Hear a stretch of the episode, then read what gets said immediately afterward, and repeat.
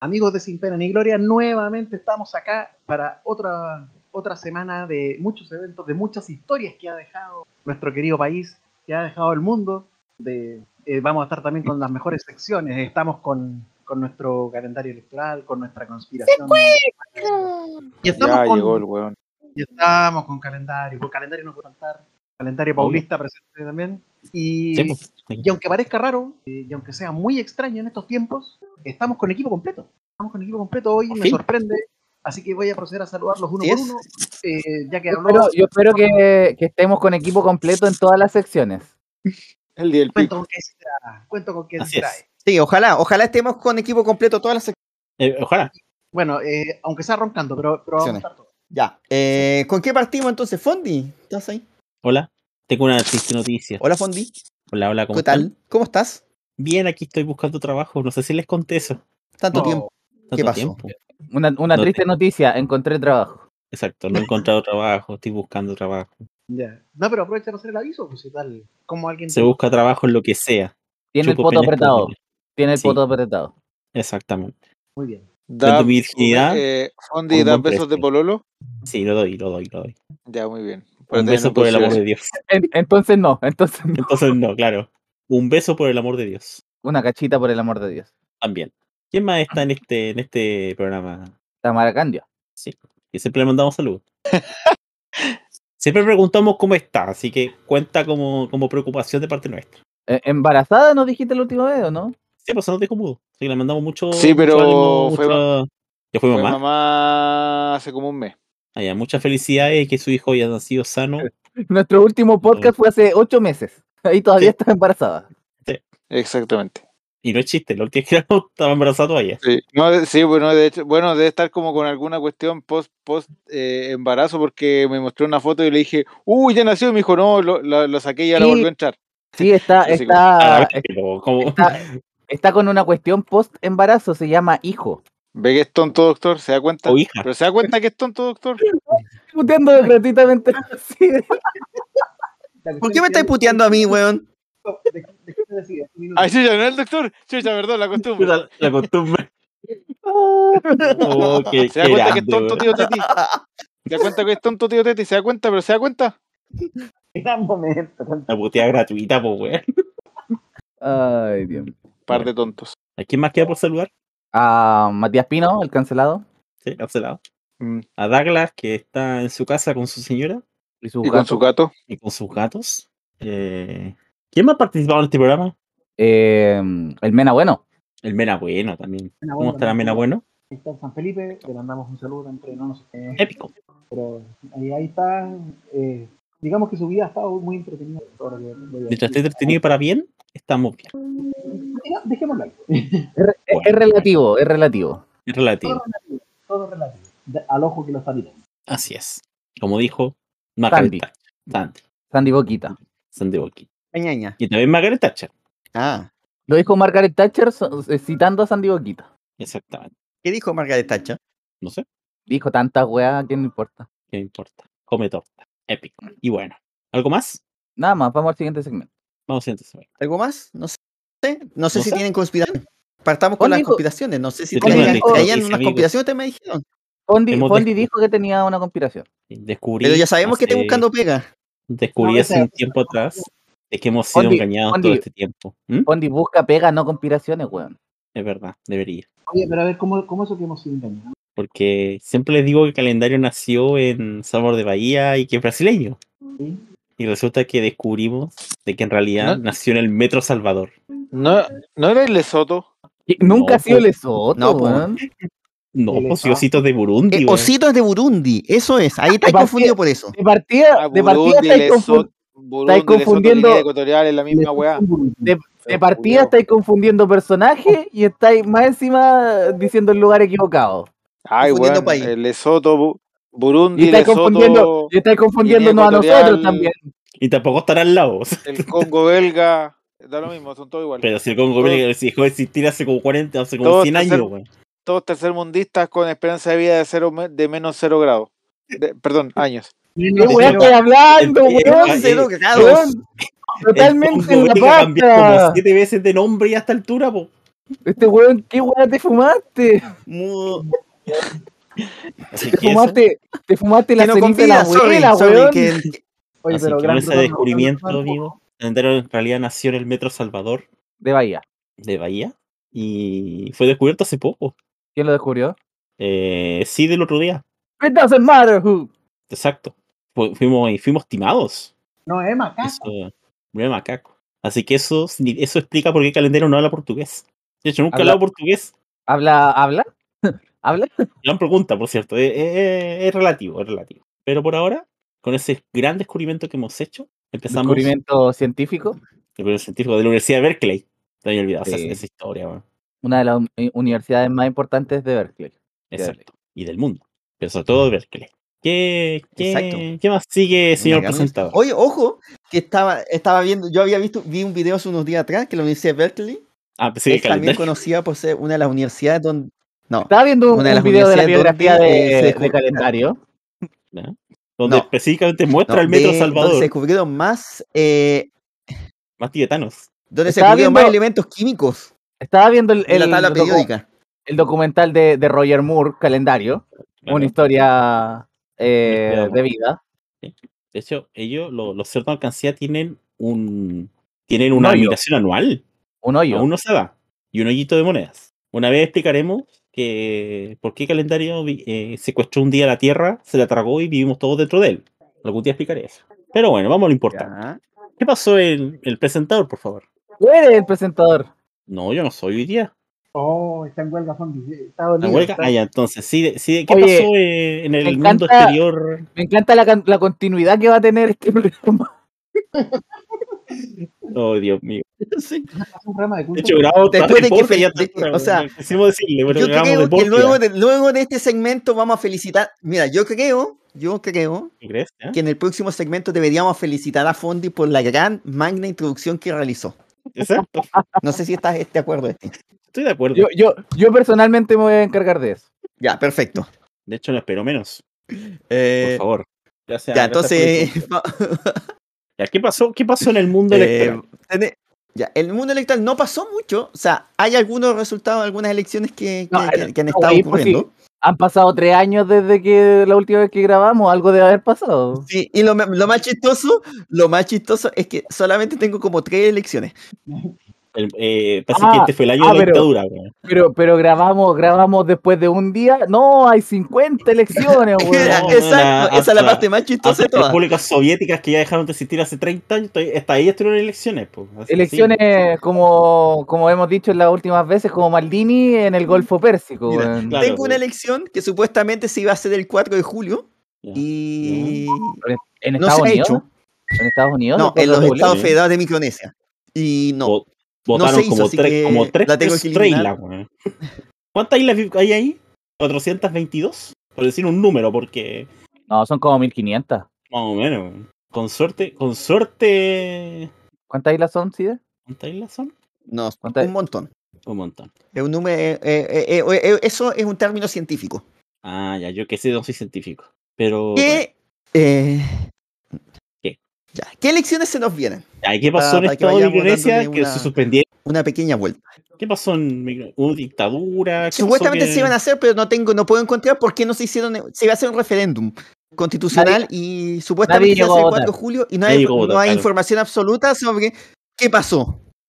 Así que no tenemos nada que hacer. Ya, pero Hola, sí donde tuvimos elecciones. ¿Ya? Saluden a Black Cock. Está aquí con nosotros. Ese Black Hola, Cock Black. del que hablas está aquí con nosotros. Eh, Sí, literalmente sí. Está conmigo. ¿Cierto, Black Cock? Ahí dijo miau. No dijo nada. Fondi te están dejando escuchó. mal. ¿No se escuchó? Bueno, Lo, po- lo podemos ver. lo podemos ver. Bueno, A ver, a ver, Fondi, muéstrame tu Black Cock. bueno. Por DM. ya. ¿Qué más? ¿Qué más elecciones hubieron? Hubieron, hubieron. ¿Qué más elecciones hubo? hubieron. Ya. ¿Qué, qué Ya. pasó en el resto del elecciones mundo? en Camboya. Las. Elecciones en Camboya el pasado 23 de julio. Ya. ¿Por cuántos votos ganó Pol donde en una sorpresa impresionante, el Partido del Pueblo de, de Camboya, que es el partido que ha gobernado Camboya desde 1979, ¿Desde Pol Pot o antes de Pol Pot? ¿O eh, después de Pol Pot? Antes, ¿O durante y después. con Pol Pot? Antes, durante y después. Ah, ya. Antes, durante y después. Perfecto. Así. No, Ya. pero ha gobernado políticamente desde el colapso del- de los gemelos rojos. Ya. ¿ya? O sea, fueron, fueron los comunistas. Este es el partido de los comunistas que derrocaron al gemelo rojo. Lucha. Y desde entonces han gobernado. En, la, en el pasado Congreso, en la elección pasada, en 2018, sacaron 125 de los 125 escaños. Ya. Y este año, en una sorpresa impresionante, sacaron 120 de los 125 escaños. Perdieron Esa cinco. mayoría Horriblemente absoluta que tenían.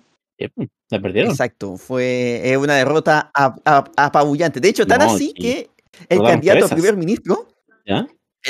el primer ministro Hun Sen, ¿Ya? renunció después del... Oye, un- realmente un, un acto contra la democracia esto. Renunció, pero el que se va a... eh, eh, pero el que va a ser ahora el primer ministro es el hijo de Hun Sen, Hun Manet. Un sen. Exacto, Hun Increíble. Sen Sí, le dio se llama- el cargo a Hun Manet, su hijo. que se llama Potball. Postpol. y que- exactamente. Por lo tanto, tenemos eso, que, que era el primer ministro desde 1985 hasta ahora. Perfecto. ¿ya? Y renunció debido a esta derrota apabullante Ya. y asume su hijo como primer ministro de Camboya. Épico. Eso pasó en Camboya. Ya. Holiday en Cambodia. Y la otra elección que tenemos es lo que pasó en España, Ya. donde la- la- la- las elecciones, todo parecía indicar que el Partido Popular podría ganar estas elecciones con Alberto Núñez Feijó. Sí. Hijo. ¿Frijol? O, ¿Frijol? que, ¿Frijol? dicho sea de paso, Feijó, dicho sea de paso, para eso iba, Feijó en portugués es frijol. Ah, muy bien. por lo tanto, literalmente, literalmente, Soy Alberto Núñez Gosling. es Mr. Literal- Bean. No, Literalmente, Mr. Bean. literalmente yo soy Ryan Gosling. Sí, no, no. Alberto ¿Cómo que Núñez no? Feijó es Mr. ¿Cómo Bean. que no? ¿Cómo que no? Si lo soy, lo soy. El tema es que eh, el Parlamento, como quedó, eh, Ya. eh, eh, es, es un tema muy difícil de, de- de desenredar. El Partido Popular ganó la elección, sacó el 33,05% de los votos y obtuvo en total 137 diputados, ganando 48 respecto a la elección anterior de eh, 2019. Ahí está. El Partido Socialista, que todos daban la impresión de que iba a ser el gran perdedor de esta elección, con Perro Sánchez a la cabeza, Perro Sí. Sánchez. Perro. ganó un... ¿sí? Subió 14 puntos, o sea, subió, ganó casi un millón de votos más respecto a la elección anterior y sacó el 31,7% de los votos. Subió un diputado también, a lo- 121, quedando segundo. lo interesante es cómo compatibiliza ser jugador de Everton y presidente de España. Sí. Sí, interesante. Vox, El- que es el partido de ultraderecha, Sí. Loco Vox. Loco cae. Vox. Perdió una parte importante de votos. De hecho, el PP ganó 3 millones de votos en, compa- como- en comparación a la elección anterior. Y Vox perdió 600 mil votos, quedándose con el 12% y 33 diputados Ese fue el gran de perdedor. partida. Para, para hacer mayoría, para hacer mayoría absoluta necesita 176 diputados. Ya. Y 137 más 33 suman 170. Por lo tanto, el Partido Popular con Vox no tienen para gobernar. ¿Ya? Importante Pero ese número, así- 170. Pero aún así son Ya. mayoría. Sumar, que es la coalición, eh, son mayoría relativa, obviamente. El tema es que son las coaliciones de gobierno las importantes después. Los partidos que se vayan sumando. Pero 170 de 176 tiene la derecha. Ya. El Partido Socialista tiene 121 y Sumar, que es el sucesor de Podemos, o sea, más que el sucesor de Podemos, es una coalición que aglutina a Podemos, junto Ah, con los otros partidos de izquierda que existen. Del montón. Que parecía, parecía en algún momento que podía pillar a Vox y co- convertirse en la tercera fuerza política. No lo alcanzó, pero quedó muy, muy cerca. 12,31%, 31 diputados. Por lo tanto, la suma, 121 más 31, hablamos de 152 diputados para los partidos nacionales de izquierda, contra 170 de eh, el Partido Popular y Vox, de los partidos de derecha. Entonces ahora entran en juego todos los partidos menores. Sí. Primero están Ya, los ya. partidos catalanes, como Izquierda Ah. Republicana de Cataluña, que su nombre lo dice, es la Izquierda Republicana de Cataluña. Eso, esos son como los republicanos de acá. Ah, No, claro, no, no, es de izquierda. Entonces son como los el republicanos de partido de izquierda. Los republicanos de allá. Eh, no, los de acá. ¿Acaso, a- ¿Acaso tú eres Kaiser No, yo soy persona. ¿Que crees que los republicanos son, son comunistas? Sí, pues obviamente. Yo soy persona. Más Ya. que. Izquierda, Izquierda Republicana tiene siete escaños. Izquierda En republicana. la, en la, en la en Izquierda Republicana. Ah, izquierda. Siete, izquierda, siete peor todavía. Izquierda. Peor la cuestión. No, ojo que existe también Euskal Para que Eh, vamos para allá. ¿Qué, qué es guerra? No sé. Izquierda es en, en catalán izquierda, po. No, pero. pero ah, eh, es catalán, yo que vasco. ah, es No, guerra. Ah, Izquierda no, po, Republicana de Cataluña. Eh, Es guerra. Guerra, guerra. ¿Qué es guerra? Guerra. Ah, guerra, no Guerra. sé qué guerra. No sé qué guerra. Ya, pero vamos, vamos para allá. Ya, Eh, Izquierda Republicana, siete escaños. Ya. Euskal Herria, más conocido también como Bildu, Lo cual tiene muchas EH relaciones. Bildu, que es Ya. la que es eh, el partido de la izquierda aversale en, en- en el País Vasco, Ya. antiguamente acusado de ser el brazo político de ETA, ¿Neta? Ah, vale. Pero que aquí sacó seis escaños. ¿ya? Ya. El Partido Nacionalista Vasco perdió escaños también, quedó con cinco.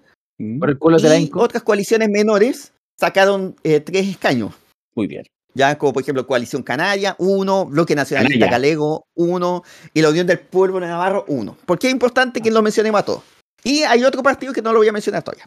Todos ¿Es estos Canalla? partidos, ya, Coalición Canaria, Canaria, de- Canaria. De, las no, Islas dijiste- Canarias. Dijiste canalla, por eso. Ah, ya, ¿no? O me pronuncié mal, seguramente.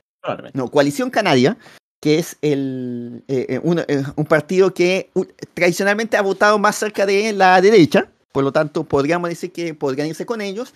Y la Unión del Pueblo Navarro también es un partido que eh, apoya a, a la derecha. Por lo tanto, si sumamos esos dos, Mm, con suerte Ya. tendríamos 172. Pero no es necesario sumarlo. Ya. Si sumamos, sí, pero todos estos partidos, Euskal Herria, o sea, Bildu, Izquierda Republicana, el Partido Nacionalista Vasco, el Bloque Nacionalista Galego, Ya. en las elecciones pasadas, o sea, de- en, en el Congreso pasado, vo- eh, apoyaron a el gobierno de- del Partido Socialista, por lo tanto podríamos razonablemente pensar que lo podrían hacer de nuevo. Aunque Sí. Izquierda Republicana está pidiendo más cosas, porque obviamente su meta final es pedir un referéndum para la independencia de Cataluña, lo cual Claro.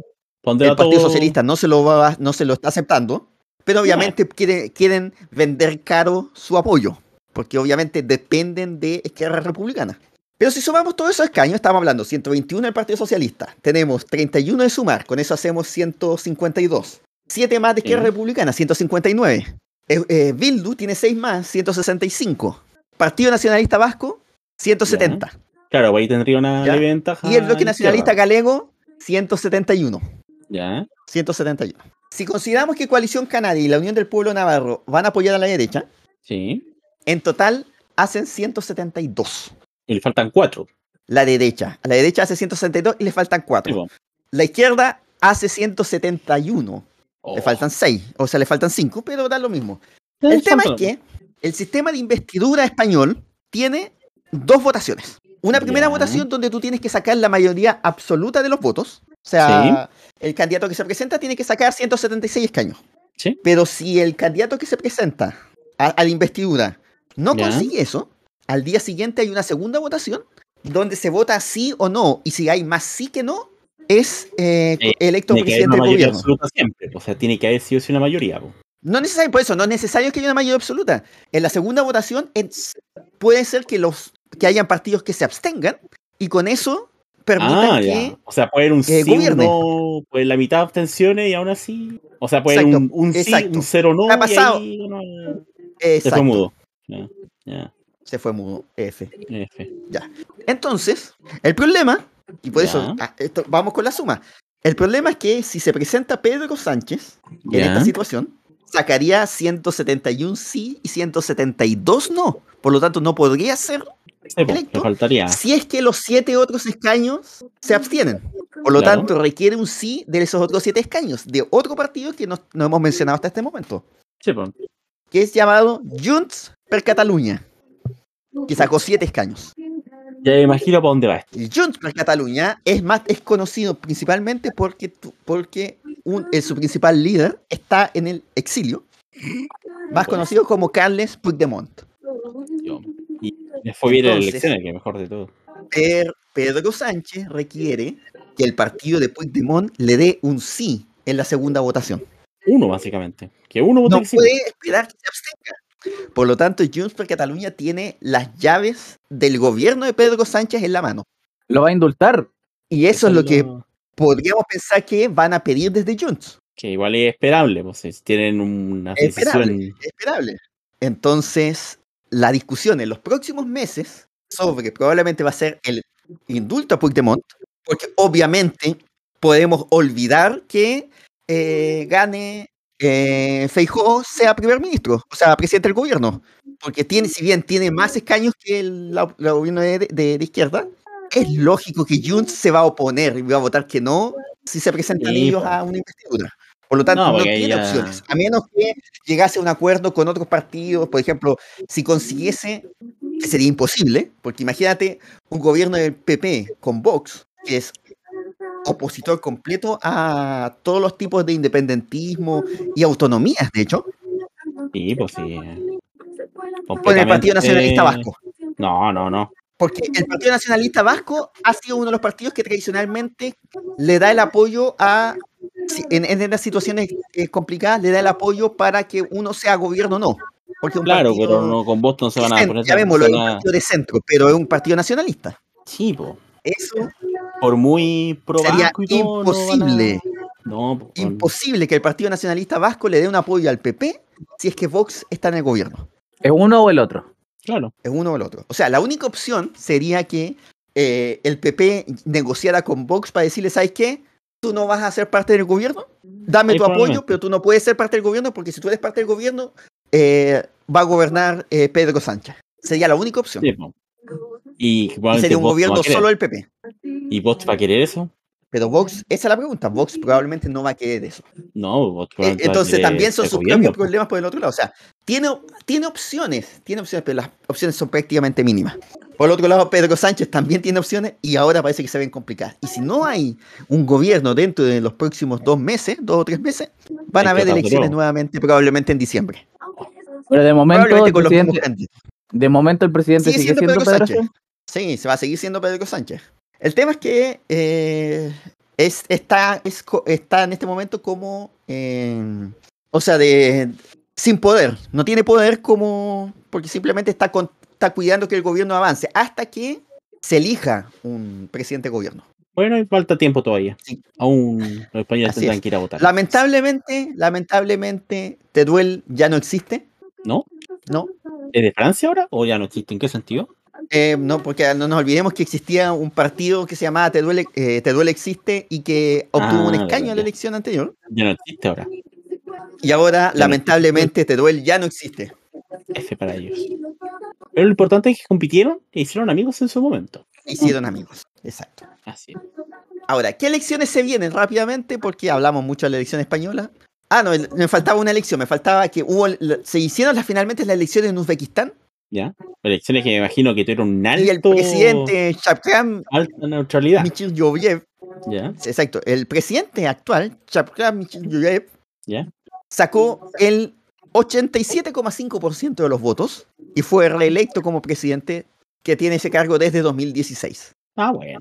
Una elección donde hubo oposición, se notó. La gente tuvo derecho de votar por otros Y que bajo la nueva constitución, este, ¿Mm? Este, este, eh, esta, o sea, su, su mandato presidencial ahora va a ser de siete años, así que van a, vamos a tener elecciones en Uzbekistán en 2030. Ah, bueno. Infinito. Y las elecciones que se vienen también ¿Ya? eh, en esta elección, Sí. va a haber eh, elecciones primarias en Argentina, las PASO, Las paso. este 13 de agosto. ¿Vamos a tener entonces a Milei como candidato o...?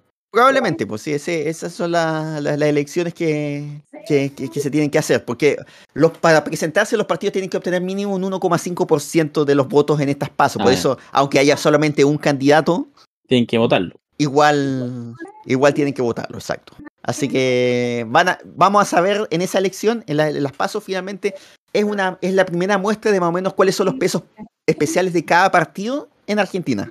No va a elegir a nadie, pero sí No, vamos pues a ver qué partido o qué candidato tuvo más votos que el otro. Porque cada, porque esta es la parte más tonta.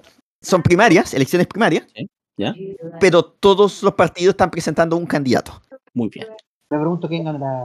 La democracia. En cada partido que en Canadá, lo importante al final es qué candidato de qué partido saca más votos. O sea, No sirve de nada, pero sí, sí no nos olvidemos que las PASO hace cuatro años eh, fueron importantes, porque ahí empezó la crisis económica. Exacto. En esa Siempre. elección donde arrasó el kirchnerismo, Sí, po. fue cuando partió la, eh, el dólar se empezó a disparar. Ojalá El que el dólar- dólar no se. El dólar empezó a escuchar Nirvana. eh, más o menos. Ah, bueno. Así que eso, eso como por el lado de las elecciones. Vamos, vamos entonces al siguiente segmento para Vamos a nacional. Nacional, actualidad nacional. vamos a, a- a los temas nacionales. Y te tenemos que felicitar Fondi después. Así que espera poco. Muchas gracias. Muchas gracias por esta introducción que me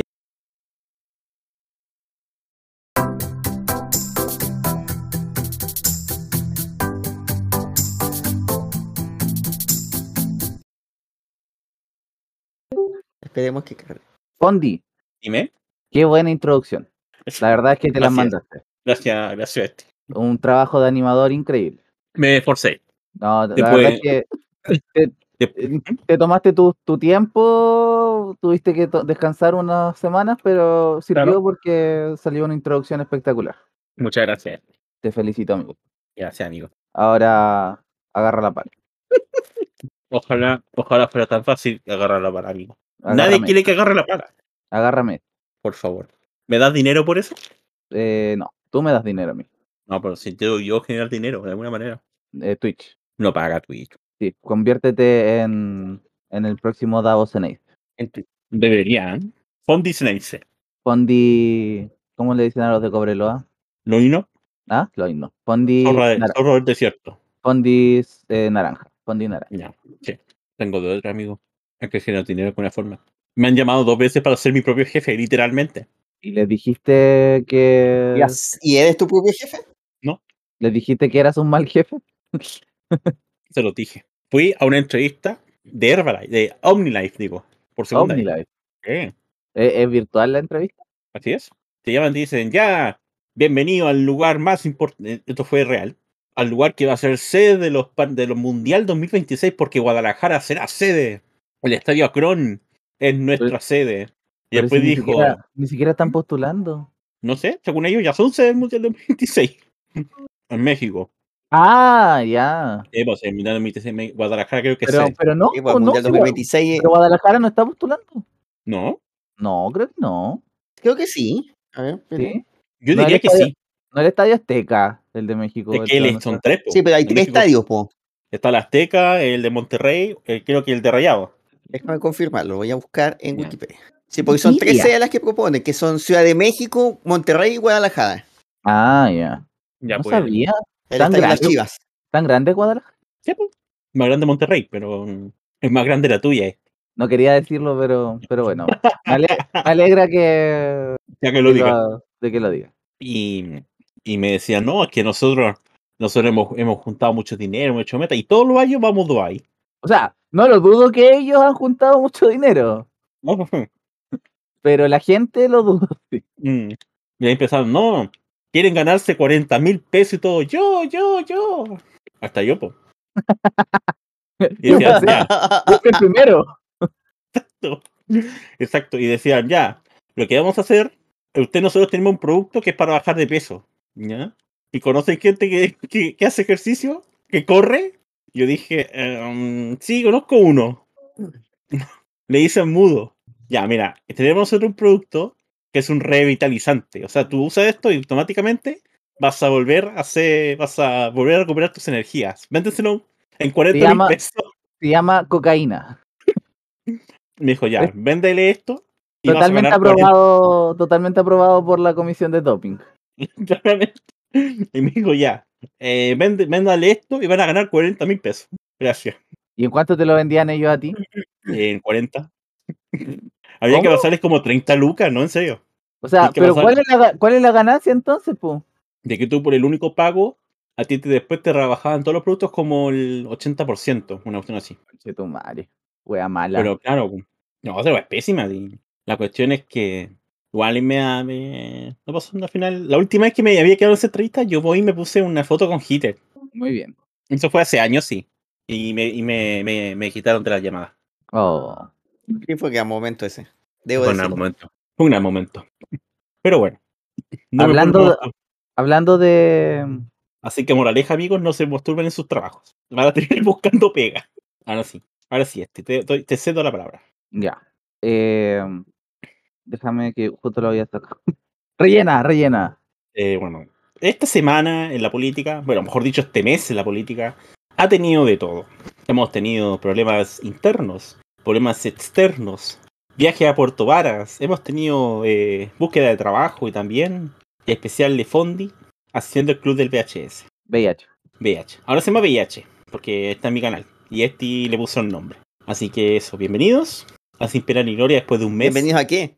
A la, sección nacional, pues, weón. Sección nacional de Sin Pena ni Gloria. ¿Qué- qué Ah, ah, ahí Bueno, sí, ahí sí. Yo digo bienvenido sí. a todas más, las secciones. ¿Qué te crees? más- más claridad, pues Fondi. No, ¿qué creéis? Que la gente que, que está Aclarar más. Aclarar más, exactamente. Transparentar. Ahora sí, hablando de, de Hitler, ¿Ya? ¿quién es tu pintor austriaco favorito? ¿Egon Schiele, Otto Muel, Karl von Blas, Ah. Ernst Klimt o otro? 90% votó Otro. por otro.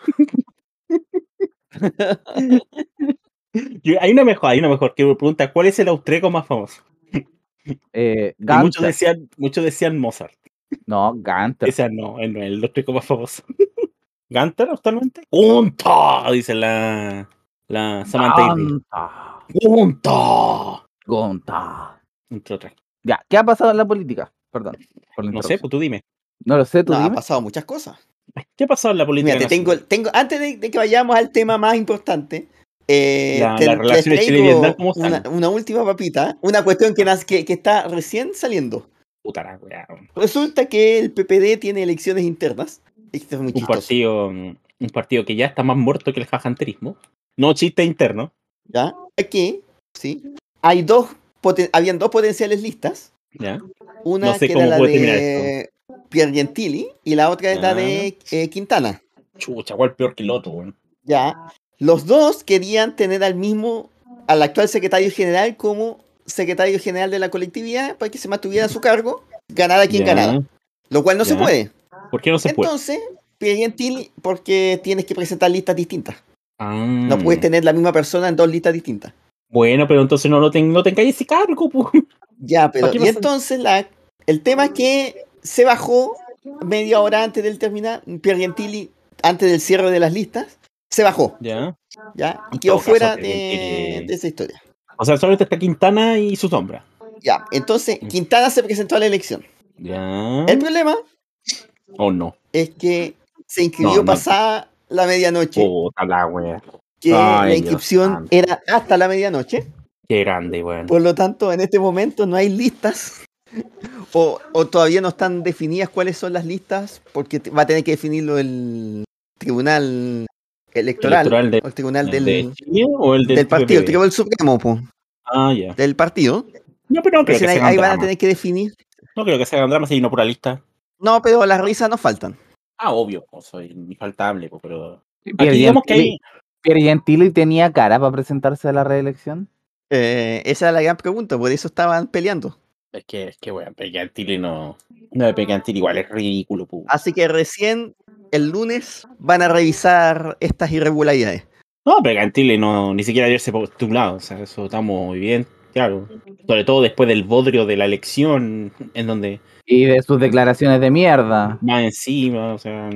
Por último, en lo primero quédate callado, pero nada, pues, o sea, No, Si, si, al menos si, si perdí una elección, ya eso siempre puede pasar, siempre está la posibilidad. sí, Pero, pero lo que se vino después fue peor todavía. sí, po.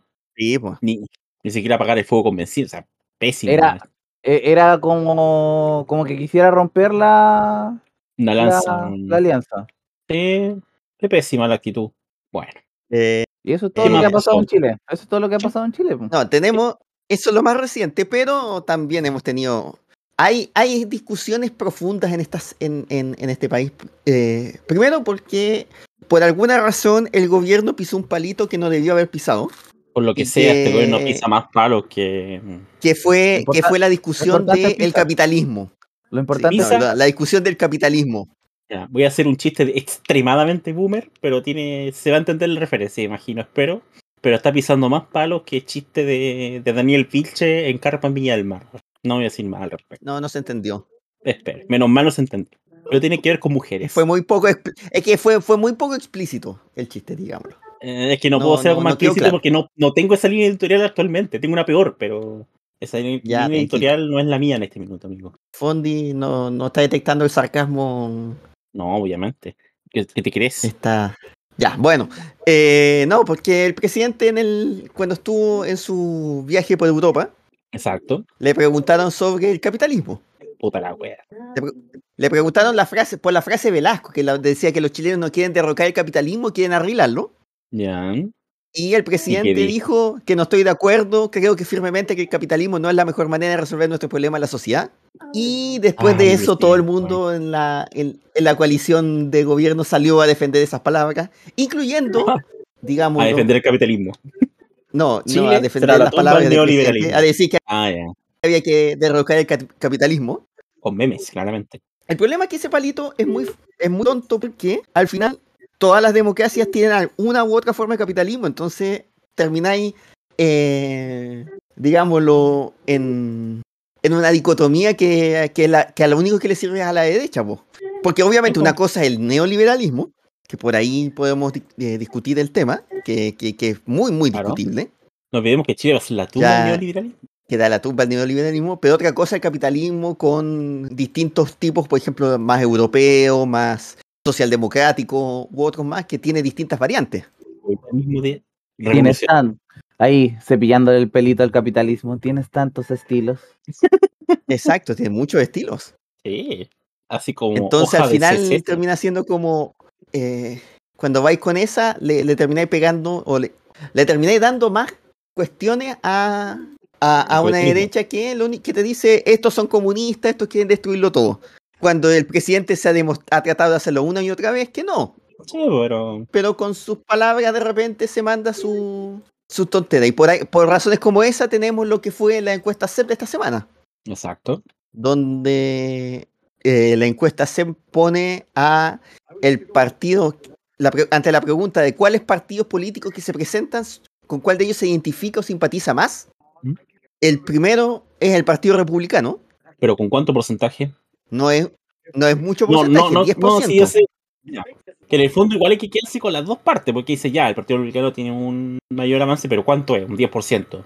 10%. Sí, Pero el tema es que el ¿cuánta gente- segundo, ¿Ah? sí, el problema es que el segundo El en esta, gente, en ¿no? esta encuesta, el Partido Socialista tiene 4%. O sea, la sí, diferencia está entiendo, siendo po, muy notoria, pero- aunque sean diferencias menores. Sí, pero ¿cuánta gente no se identifica con ninguno?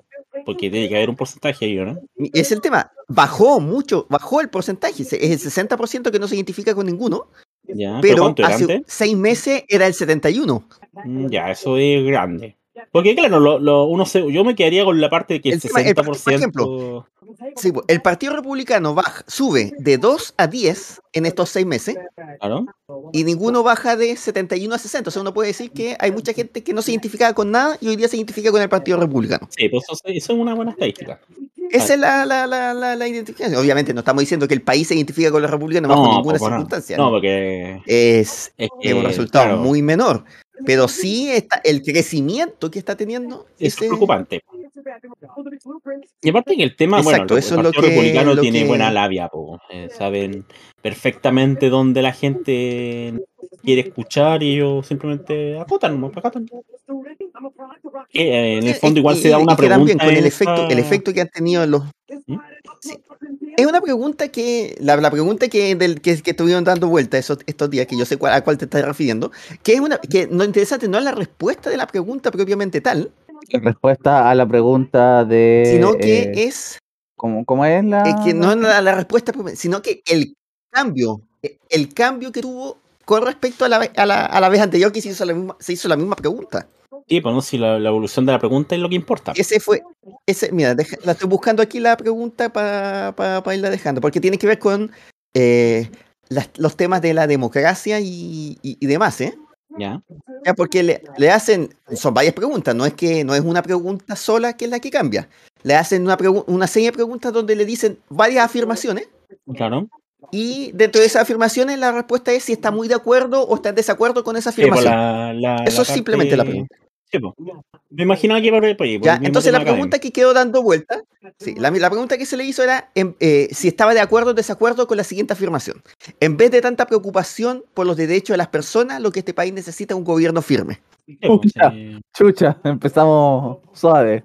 Ya, por eso, ¿Cómo pero la pregunta era si están de acuerdo o desacuerdo. El tema es que en diciembre de 2019, atento al mes, diciembre de 2019, Sí, po, pleno estadio social.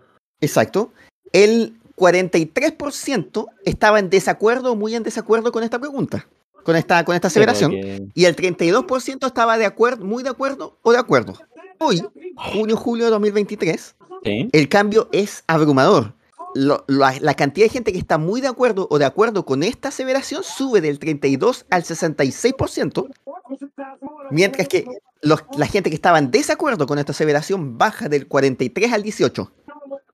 Es un tema, claro, un tema de, de seguridad que se empezó a instaurar por gran medida por los republicanos. Exacto. Otra pregunta, que también eh, es interesante, que no es tanto, que también tiene más que ver con el cambio que con el, con el tema. La, la afirmación, la obediencia y el respeto por la autoridad son los valores más importantes que los niños debieran aprender. La pregunta era qué tan acuerdo o desacuerdo está con las siguientes afirmaciones. Sí. En diciembre de 2019, Esto era- el 46% estaba muy de acuerdo y de acuerdo con esta aseveración, contra el Sí. 28% en desacuerdo, muy en desacuerdo. Ya.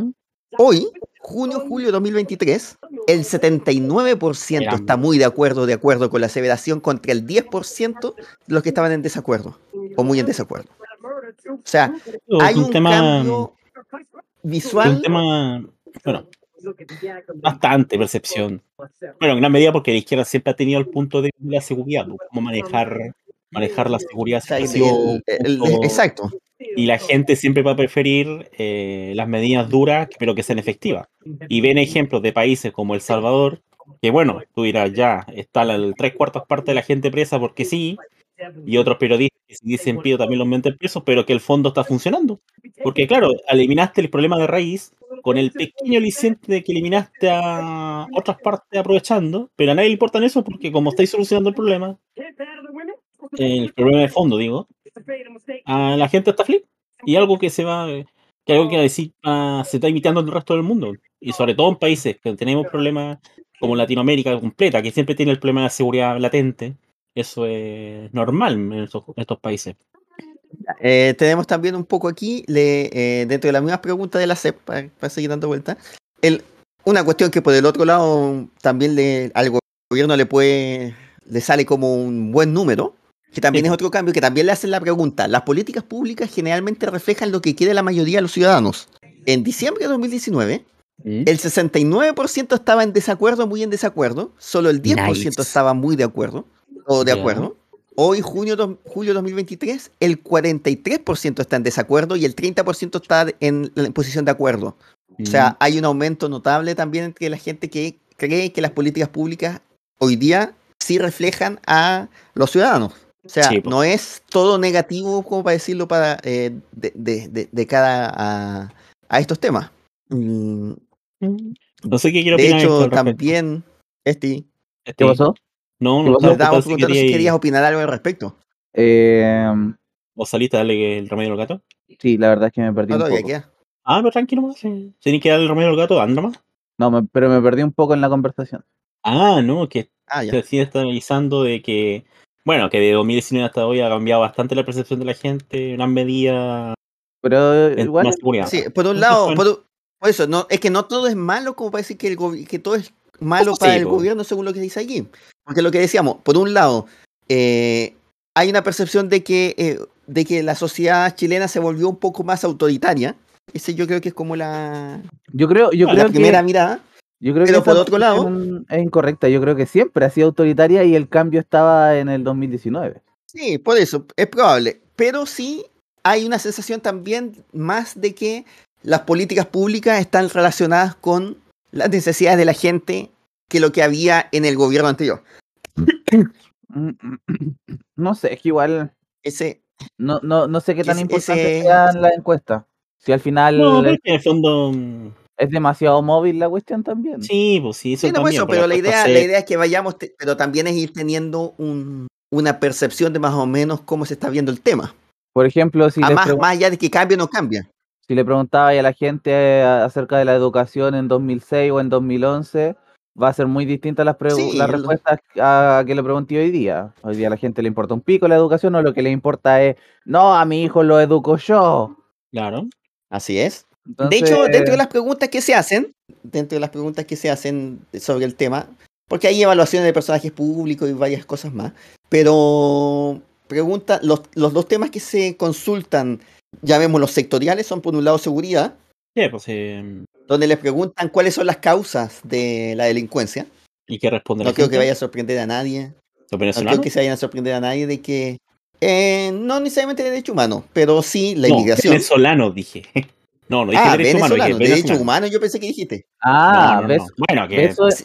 por beso otro en lado el ano. también, por, tam- por otro lado también están los que Basta. dicen de que de que respirar es, respirar es un abuso. Si la gente respira es porque es un problema de derecho humano. porque No, eso también va de la pero mano una- con, con el tema de autoridad también. O sea que está el discurso de derecho humano y el otro de, ay, pero es que los derechos de los, de los delincuentes, y la, la- que la misma, bueno, ni siquiera son No, compatibles. la- sobre delincuencia, las tres las le, pidieron- se le preguntó las tres principales causas y No, principalmente toma así, se respondió la inmigración irregular, la falta de condenas o bajas penas que reciben los delincuentes, Es una opción de siempre, ese es la otra, el otro tema. Pero ya, siga nomás.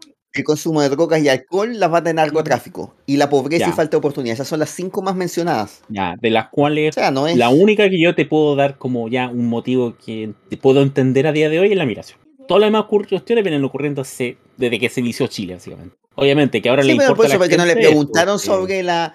la- la- no, no preguntaron sobre las causas del aumento de la delincuencia, también para tenerlo en cuenta, sino que sobre No, las sí, causas de la delincuencia en general. Sí, pues obvio, pero no, si fuera Porque del también aumento, tiene que ver, porque sabemos que existen- pues. Sí, es que sabemos que existen hoy día, en el tema de delincuencia existen múltiples puntos de vista, que es un poco la discusión eh, Boric-Bukele. Bukake. Que, tontera, porque en el fondo sea- lo- la crítica que le hace, que hace el presidente a Bukele pasa porque dice que eh, hay que no solamente hay que ac- actuar eh, con represión, sino que a- atacar las causas, que es Claro. un poco también parte de, de estos grandes puntos de vista sobre el tema del- de delincuencia. Tampoco, tampoco una gran crítica, el otro también. el otro- No, pero es que lo odia de hace mucho tiempo. Sí, pues sí, una cuestión de hace mucho Sí, tiempo. los dos, tienen, los dos han tenido encontrones antes, así que... Sí, pues la cuestión es que como Bukele, como lo conversé hace un rato, pues Bukele está, está teniendo resultados a pesar de, Entre comillas, resultados. entre comillas, obviamente, porque, en realidad... son, cifras propias, más falseadas que la cresta, que sabemos Sí, que hay mucha corrupción metida ahí. Sí, pues también de que hay- si un periodista habla también lo meten preso, gente que está presa porque sí, ¿no? eso se sabe.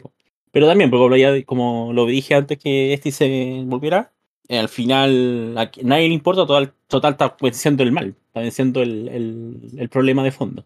¿Qué es lo que están No buscando acá en Chile? ¿eh? No es tan Algo muy así, porque en el fondo, en el fondo lo que ha hecho es negociar. Es negociar países centroamericanos hacían lo mismo. ocultamente. ocultamente. Porque aquí se le salió de control nomás el tema. Y aquí, claro, pues como vio que no se le iba a dar la mano tan fácil, prefirió ir por el lado fácil. Bueno, aparte que se está pasando la constitución por la raja, pero eso también nadie le importa porque como cuando conviene nomás. Quizá lo vamos a hablar en el internacional por el tema de España, pero La constitución, como es lo que decía Diego Portales. Ah, que hay que violarla cuando sea la- cuando qué feo, sea- Fondi, lo que estáis hablando, qué feo. Estoy tratando para parafrasear a Diego Portales. No me Lo cual ya es motivo de funa, pero Amigos no son los tiempos. Más encima, lo que dijo Gaspar, es que ni siquiera es lo que dijo Portales, Portales, bueno, es deleznable lo que dijo, eso sí, pero con el aliciente de que Portales dijo algo así como que cuando las circunstancias fueran extremas. En cambio, este tipo va y dice, no, todo lo, todas las veces necesarias, güey. O A una y otra pelado. vez fue, po. ¡A fierro Claro. pelado! ¿Qué- qué- Ya, basta. Si vaya a parafrasear a Diego Portales, que ya de hecho es motivo suficiente para que te odie el resto de la humanidad, Le dais, Eh. le dais tres copetas a la constitución y chumpa adentro.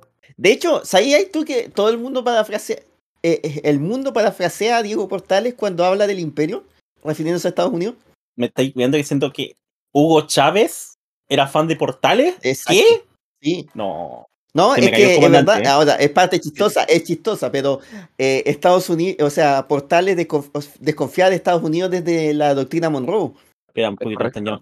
¡Uy! De hecho, de hecho, la frase que habla de eso de que los pueblos no están todavía catalogados para la democracia, esa frase completa, ese párrafo, que es una carta a José Luis Sea, parte hablando de la doctrina Monroe y cómo los Estados Unidos, eh, en el fondo, lo que están haciendo es tratándose de, de controlar to- todos los países americanos. Es Lo correcto. cual, bueno, al final era correcto, pero, pero era en ese sentido. Obviamente, Portal era más cercano a los, a los ingleses. Y bueno, tenía razón al final porque sabemos que en todas las partidas de, de, de- de Victoria 3 Fondi, eh, la Confederación Perú-Boliviana, que era enemigo de. que era el- fue el principal enemigo de Portales, termina eh, siendo absorbida por Estados Unidos. Ya, mientras tanto, eh, teníamos más datos aquí que estaba revisando, porque también se, se le pregunta sobre seguridad. Sí, le hace, esta es la pregunta. Los carabineros, ¿qué tan de acuerdo o desacuerdo está con la siguiente afirmación? Los carabineros tratan a todas las personas con respeto. Los resultados eh, no sorprenden tanto. 38% está de acuerdo, muy de acuerdo.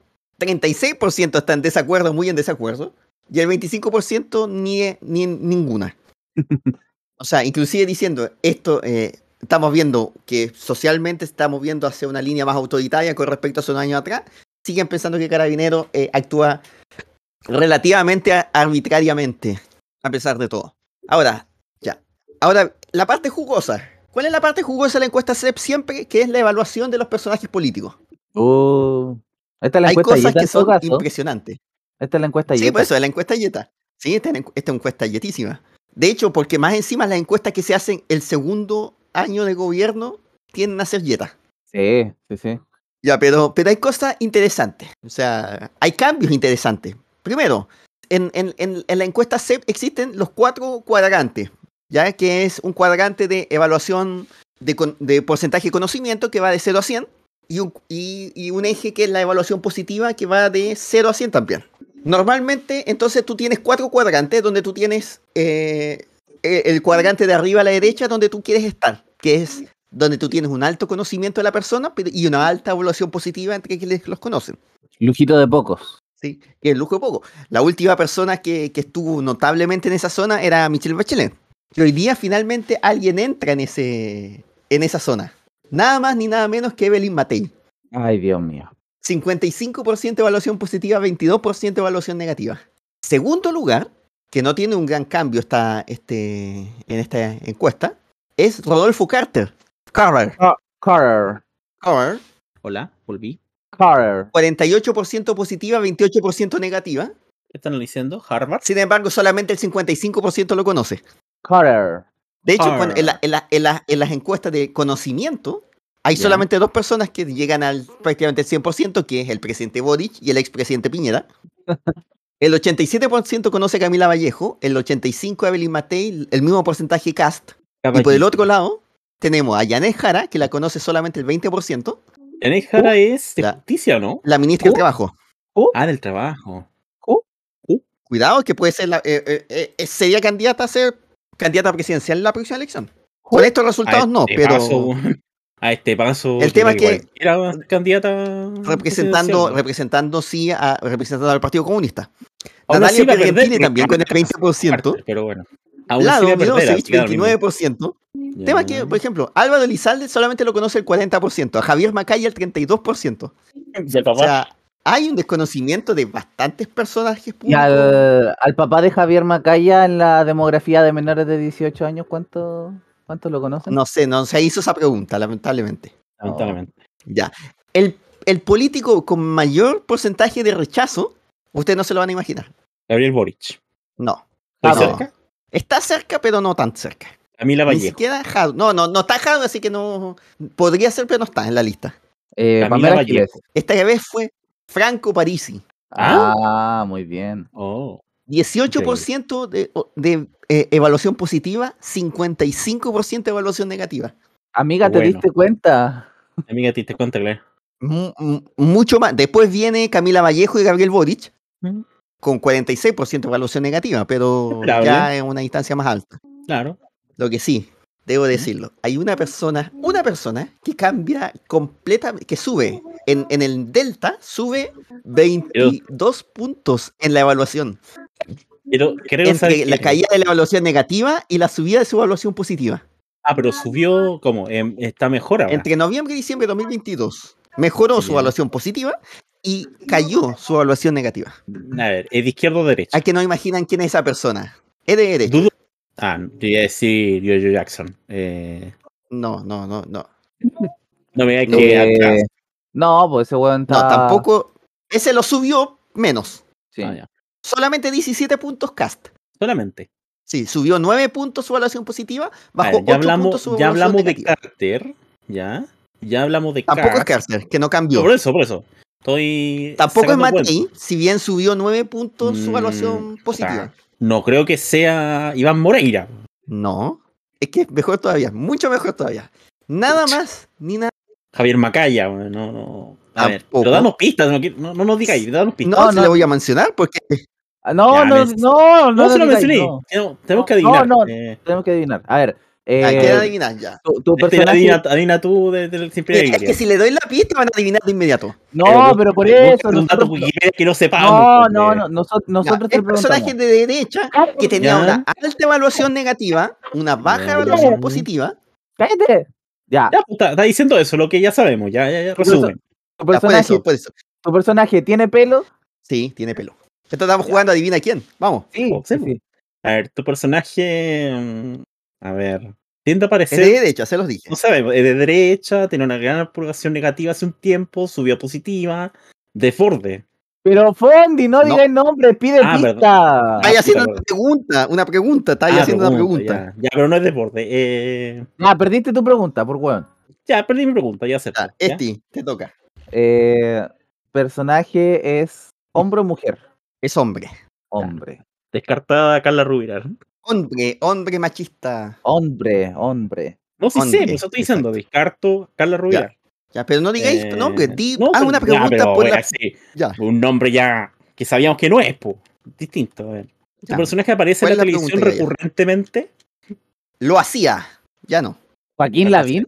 No. Mm. Tengo No es un Joaquín nombre, Lavín. pero. no, A ver. ¿Tu personaje es Es, pelirrojo? que es mejor todavía. Mejor todavía que Joaquín Lavín. ¿Tu personaje es pelirrojo? No. No, no es el único rojo de derecha. ¿Cómo que esa aparece? Mm. Tengo, tengo una persona. A ver. Ya, le toca a este, le toca a este. Personaje ¿Quién no usa ese lentes nombre? Y se la- Tú se usa corbata. Cuando lee. cuando lee. Puta la u- Ya, ¿tu personaje es de derecha o de ultraderecha? Es de derecha. No, no, no es ultra. Ah, no es de ultraderecha. Ya, entonces otro nombre descartado que tenía, ya. ¿Descartamos la UDI entonces también? Tenía descartado a. Ya, ya. Voy a decirlo, se da lo mismo. Tenía descartado de la carrera. Ya, sí. No, sí. Es un personaje que era, es muy conocido. Muy No, conocido. no me Esa digas. yo creo que la va a ser la. A ver. eh, ¿Fue, prende- ¿Fue precandidato presidencial el año pasado?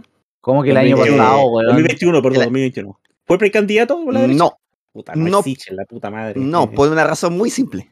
La razón es muy simple por la cual no era precandidato. No es chileno. Ah. No. no, Felipe no, no, Cast. No. Vamos a estar de hora aquí y vamos a estar dos horas acá. Va a ser las dos mejores horas de la historia de este programa. Así que vamos Sí. a adivinar. No sé, vamos No, a adivinar. adi- ¿cómo- no puedo entender cómo no pueden adivinar. Es un personaje Entonces, sí, ultra es- conocido Ya ultra conocido, ya. que era- te- tuvo- tenía una aprobación horrible. De horrible. Ya, ya. ¿ya? Pero es que he dicho todos los y nombres. se recuperó esta- este, este mes se recuperó impresionantemente. De hecho, es tan así que su aprobación es más alta que la desaprobación. Probablemente porque no aparece tanto en los medios como aparecía antes. A ver, descartamos. Ya, voy a dar los nombres que tenemos descartados: Joaquín Lavín, José Antonio Cast, Gonzalo de la Carrera, Rojo Edwards, eh, Carla Rubilar. Porque, no era porque Carla sí, ¿no? Rubilar tampoco. No, sí, no era pues sí. Desborde. No era Desborde. eh, no es Sichel. Ya, espera. No. Eh, No es Felipe Cast tampoco. Espera, espera, espera, espera, espera. ¿Tu personaje tiene cargo representativo? Hoy día no. Hoy en día no. No tiene cargo. Ya. Ya. Descartemos, descartemos a, a A todos los Cruzcoque, Riesenberger, A Cruzcoque. Cruz Coque. no, no es, eh, no, no, no es nadie del. Parlamento, no es nadie del de. Ni, ni diputado ni, ni senador. ¿Fue ministro ante Piñera? ¿En Ni, alcalde, asumo, ni alcalde tampoco, porque sí, también cargo, cargo. popular. Fue ¿Fue parte del gobierno anterior, pero no fue ministro. ¿His Peter? No. Pero Gis Peter no fue parte del gobierno anterior, hombre. Sí, po. Ah, anterior. Mm, De Piñera- A, ver, o sea, ¿estuvo en los dos gobiernos Piñera o en uno? en uno, en el primero. En el primero. No, no, no, no, no. La pregunta de nuestro personaje, el personaje. Ah, ah, pensé Ah. hablando aquí. Ah, el personaje tuvo los el dos gobiernos Piñera, personaje es que sí, estuvo los dos gobiernos, ministro de estuvo salud, los dos gobiernos anteriores. No, era sí dijo que no fue, salud. dijo que no fue ministro. Esto, esto, esto, mira, cuando sepan el nombre me voy a cagar de la risa. No, no creo, mira, no creo que sea Mañalich. No, no es Mañalich. No es. Pero si Andrés dijo que no no es ministro. Dijo No que es no era Andrés ministro. No fue ministro. Puta la wea, verdad, verdad. Eh, Es que, es, que demasi- es demasiado chistoso esto. ya. A ver, si quería estar cuatro horas de tío. Ya, danos la pista, No. ya, danos la Ah. pista. No, no, no, no, Ya, hay que ya. adivinar. Hay que Ya, adivinar. ya, bueno, ya, bueno, ya, bueno, ya adivinemos. Eh, a ver. A ver, sé que me voy a salir del Elden Ring buscando Wikipedia, gente de derecha, porque se me están agotando los nombres, weón. Por la chucha, por la chucha, es que, es que Ah. de verdad. Mira, si se han dado tantas. Mira, ah, sigan haciendo preguntas sobre las características del personaje, mejor, porque si no, no van a adivinar nunca. Eh, Si, si ya no han adivinado, no van a adivinar nunca. Porque de verdad que no entiendo. Ya. tu personaje tiene pelo, a ver, entonces, ¿tiene barba? No. No tiene barba. No. Condi, te toca. Estoy pensando qué preguntar, weón. Oh, Dios mío. A ver, fue parte del gobierno No Piñera. sé cómo puede. Ya. Fue parte del gobierno Piñera. No usa barba, no era Mañalich, no era Hinspeter, no es Chadwick. Eh, Usa lentes los- cuando lee, porque normalmente en, lee. las circunstancias públicas no lee, no, no, no usa lentes. Mm, Estuvo en la órbita Es presidencial. hombre o de derecha. hombre No es de derecha. extrema derecha. No, sí sé, sí me dijiste. No, no. A ver. Se mandó una cagada dentro del gobierno Piñera que fue pro- probablemente una causa del estallido social. Dijo algo Eh, pelotudamente malo que, que causó. A ver, a la pregunta un- a la primera pregunta, sí. Sí. Esa, esa opción nos deja. Las- Pero, Pudo haber sido cualquiera Pero de no, no, no es, o sea, es que sí, dijo cosas e hizo cosas. Y no es alcalde, estoy diciendo. Tampoco es alcalde. ¿No es Rodrigo fue. Delgado? No. Pero si fue ministro, Dios mío, ponte la con la chucha. Ministro, Rodrigo Delgado fue ministro. Fue ministro. No, No, miren, no fue ministro de Piñera, pero sí fue parte del- de los dos gobiernos de derecha anteriores. ¿En qué sentido fue parte? Fue parte. No puedo dar más pistas porque. No me, no me digas que es Piñera, pues, weón. ¡Obvio que sí, pues! Oh, por la, ¿Cómo se dieron tantas vueltas? oh, por la cresta, no puede ser, weón. Pero yo nunca he visto a Piñera con lentes, pues, weón. Sí, pues cuando lee. ¿Por qué no pregunté si era zurdo ese cachado el Se tiro, pone po, weón? cuando lee. Oh, Por eso les decía, Ah. era un personaje que tenía muy baja aprobación, muy conocido. oh, Dios mío. Estoy llorando, lentes, no puede ser. De haber preguntado si era zurdo, Oh, yo por creo que yo decía que- ese cachado el tiro era Piñera. Por eso me preguntaste Ay, si estaba en los dos gobiernos. Obvio que estaba en los dos gobiernos, pero no podía decirte. no es ministro. Y no fue ministro. Piñera. Puta la. Te juro que no se me había Sube. Sebastián Piñera sube 10 puntos de aprobación al 38% Oh, y baja mío. 12 puntos de desaprobación al 31%. Oh, Finalmente estalló social Ah, para que Piñera tuviese una máxima aprobación. Bueno, entonces no fue precandidato hecho- presidencial porque ya era presidente. Era presidente, po, por eso. Por eso te dije, eh, había una razón muy lógica por la cual no fue precandidato Ah, presidencial. mío. Yo pensando, no, que puede ser porque tenga, porque te- haya sido compañero de otro partido, no. Porque cometió un Ah. delito. No, po, porque Cometió un delito, no sé, pues. y sí, dijo me cosas que llevaron al estallido social e hizo Si no, cosas que fue llevaron al estallido Una social. pregunta, ya cometió delito, yo creo que tampoco hubiésemos adivinado, po. El tema es que te Oh, hubiese no dicho que no lo han probado judicialmente. También, pero bueno. Un personaje que ha sido subió acusado de bastante, cometer delitos, pero no. pero no los cometió, Exacto. según, según Ya, él. eh, Dios mío, Bueno. Dios mío. Esta, eh, el mejor juego de adivina quién de la historia. Oh. De hecho, este segmento va a ser histórico. Primera vez que jugamos algo y perdemos tanto.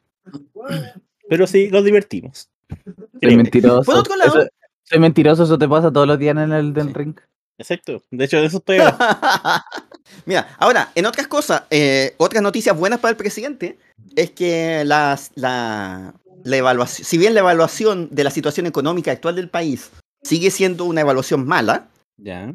eh, se mantiene, el 60% cree que es mala o muy mala, sí hay un mayor optimismo por parte del- de, los- de los ciudadanos encuestados la- el, el porcentaje que creía que la situación va a empeorar baja del 49 al 34%, mientras que la gente que el- la cantidad de gente que cree que va a mejorar sube del 18 al 22%. O sea, estamos viendo un poquito, hay, eh, hay mucho menos pesimismo hoy día respecto a la situación económica que la que había hasta hace unos seis meses atrás.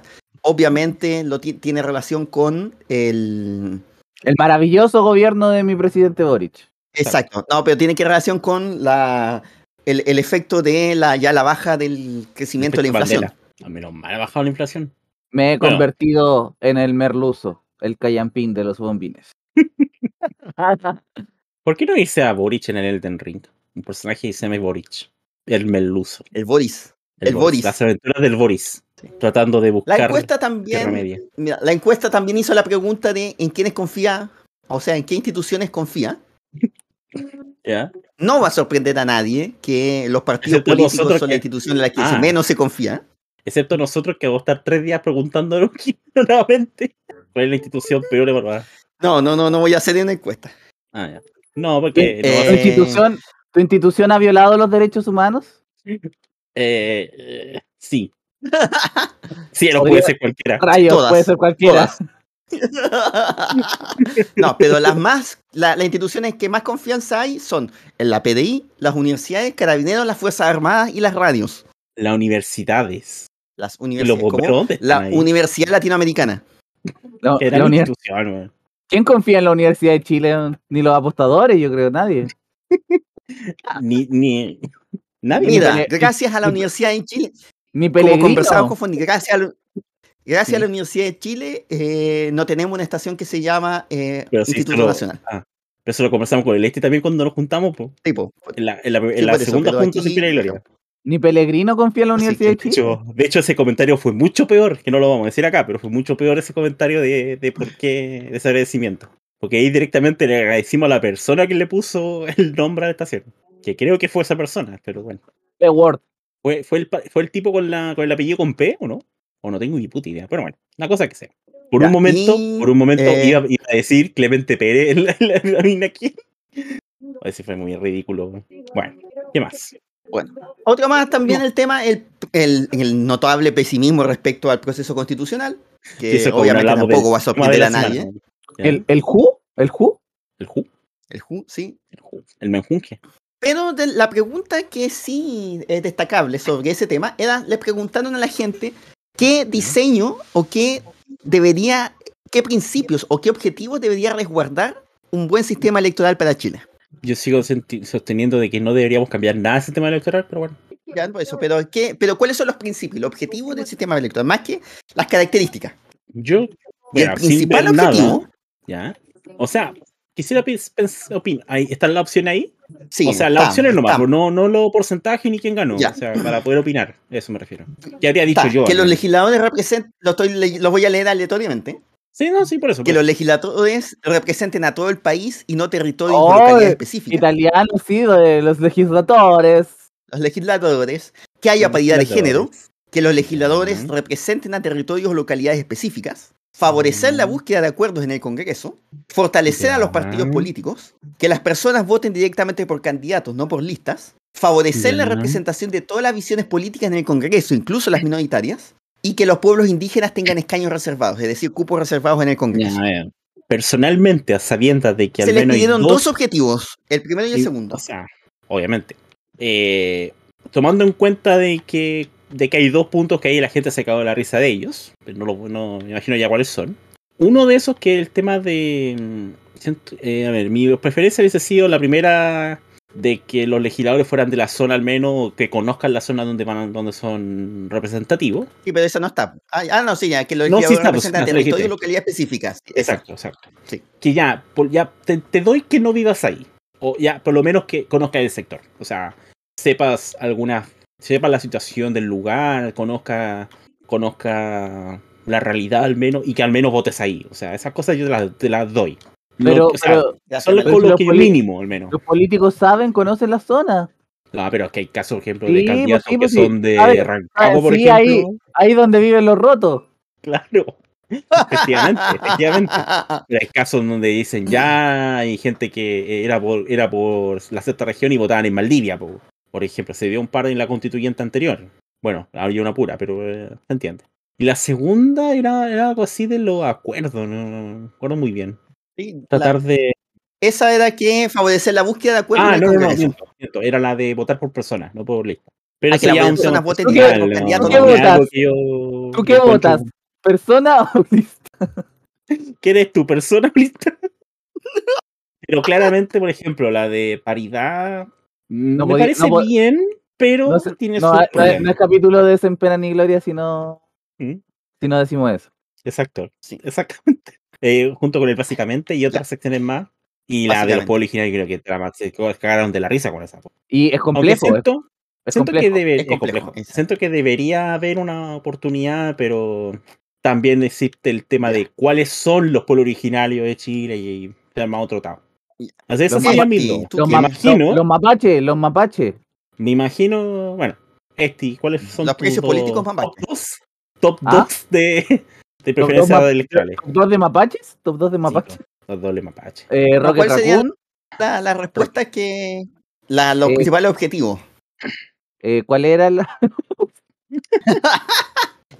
Pa- que haya paridad de género, que los legisladores representen a todo el país y no territorios o localidades específicas, que los legisladores representen a territorios o localidades específicas, favorecer la búsqueda de acuerdo en Congreso, que las personas voten directamente por candidatos, no por listas, que los pueblos indígenas tengan reservados, es decir, cupos reservados en el Congreso, fortalecer a los partidos políticos y favorecer la representación de todas las visiones políticas en el Congreso, incluso las minoritarias. Yo estoy con el pueblo, yo voy a votar por las opciones que al pueblo le interesan y eh, voy a votar por paridad de género y escaños reservados, obvio. Muy bien, Eso son lo que, Exacto, eso lo que arrasaron en la, en la encuesta. Exacto, mira, las respuestas más populares, si bien es que Ya. aquí es donde también viene un tema del conflicto entre lo que la gente quiere y lo que realmente podría porque ahí es donde viene una gran discusión de cientistas políticos y todo lo demás de para qué nosotros, queremos el sistema electoral. Entre el principal objetivo votado por la gente del tema y nosotros. fue- ¿ya? ¿Tú Exacto. qué eres? ¿Tú Que las personas persona voten directamente por candidatos, no por listas. ¿Tú qué eres? ¿Persona Exacto. o Es que es una cientista político? cuestión. De hecho, la mayoría de los cientistas obviamente- políticos dicen que deberíamos tener listas cerradas porque precisamente votar por candidatos genera incentivos difíciles de, para, el, para el sistema político. Es Y que- precisamente el principal objetivo que debería resguardarse según el análisis político es que los partidos políticos se fortalezcan, lo cual lógicamente fue la opción menos votada. Ah, yo pensé que la menor Solamente batalla hacer la sí. paridad de género. Está, mira, el primer Están lugar está la- que las personas voten directamente por candidatos. Segundo, favorecer la búsqueda de acuerdos en el Congreso. Tercero, favorecer las representaciones de todas las visiones políticas en el Congreso. Son demasiado populistas esa idea, la verdad.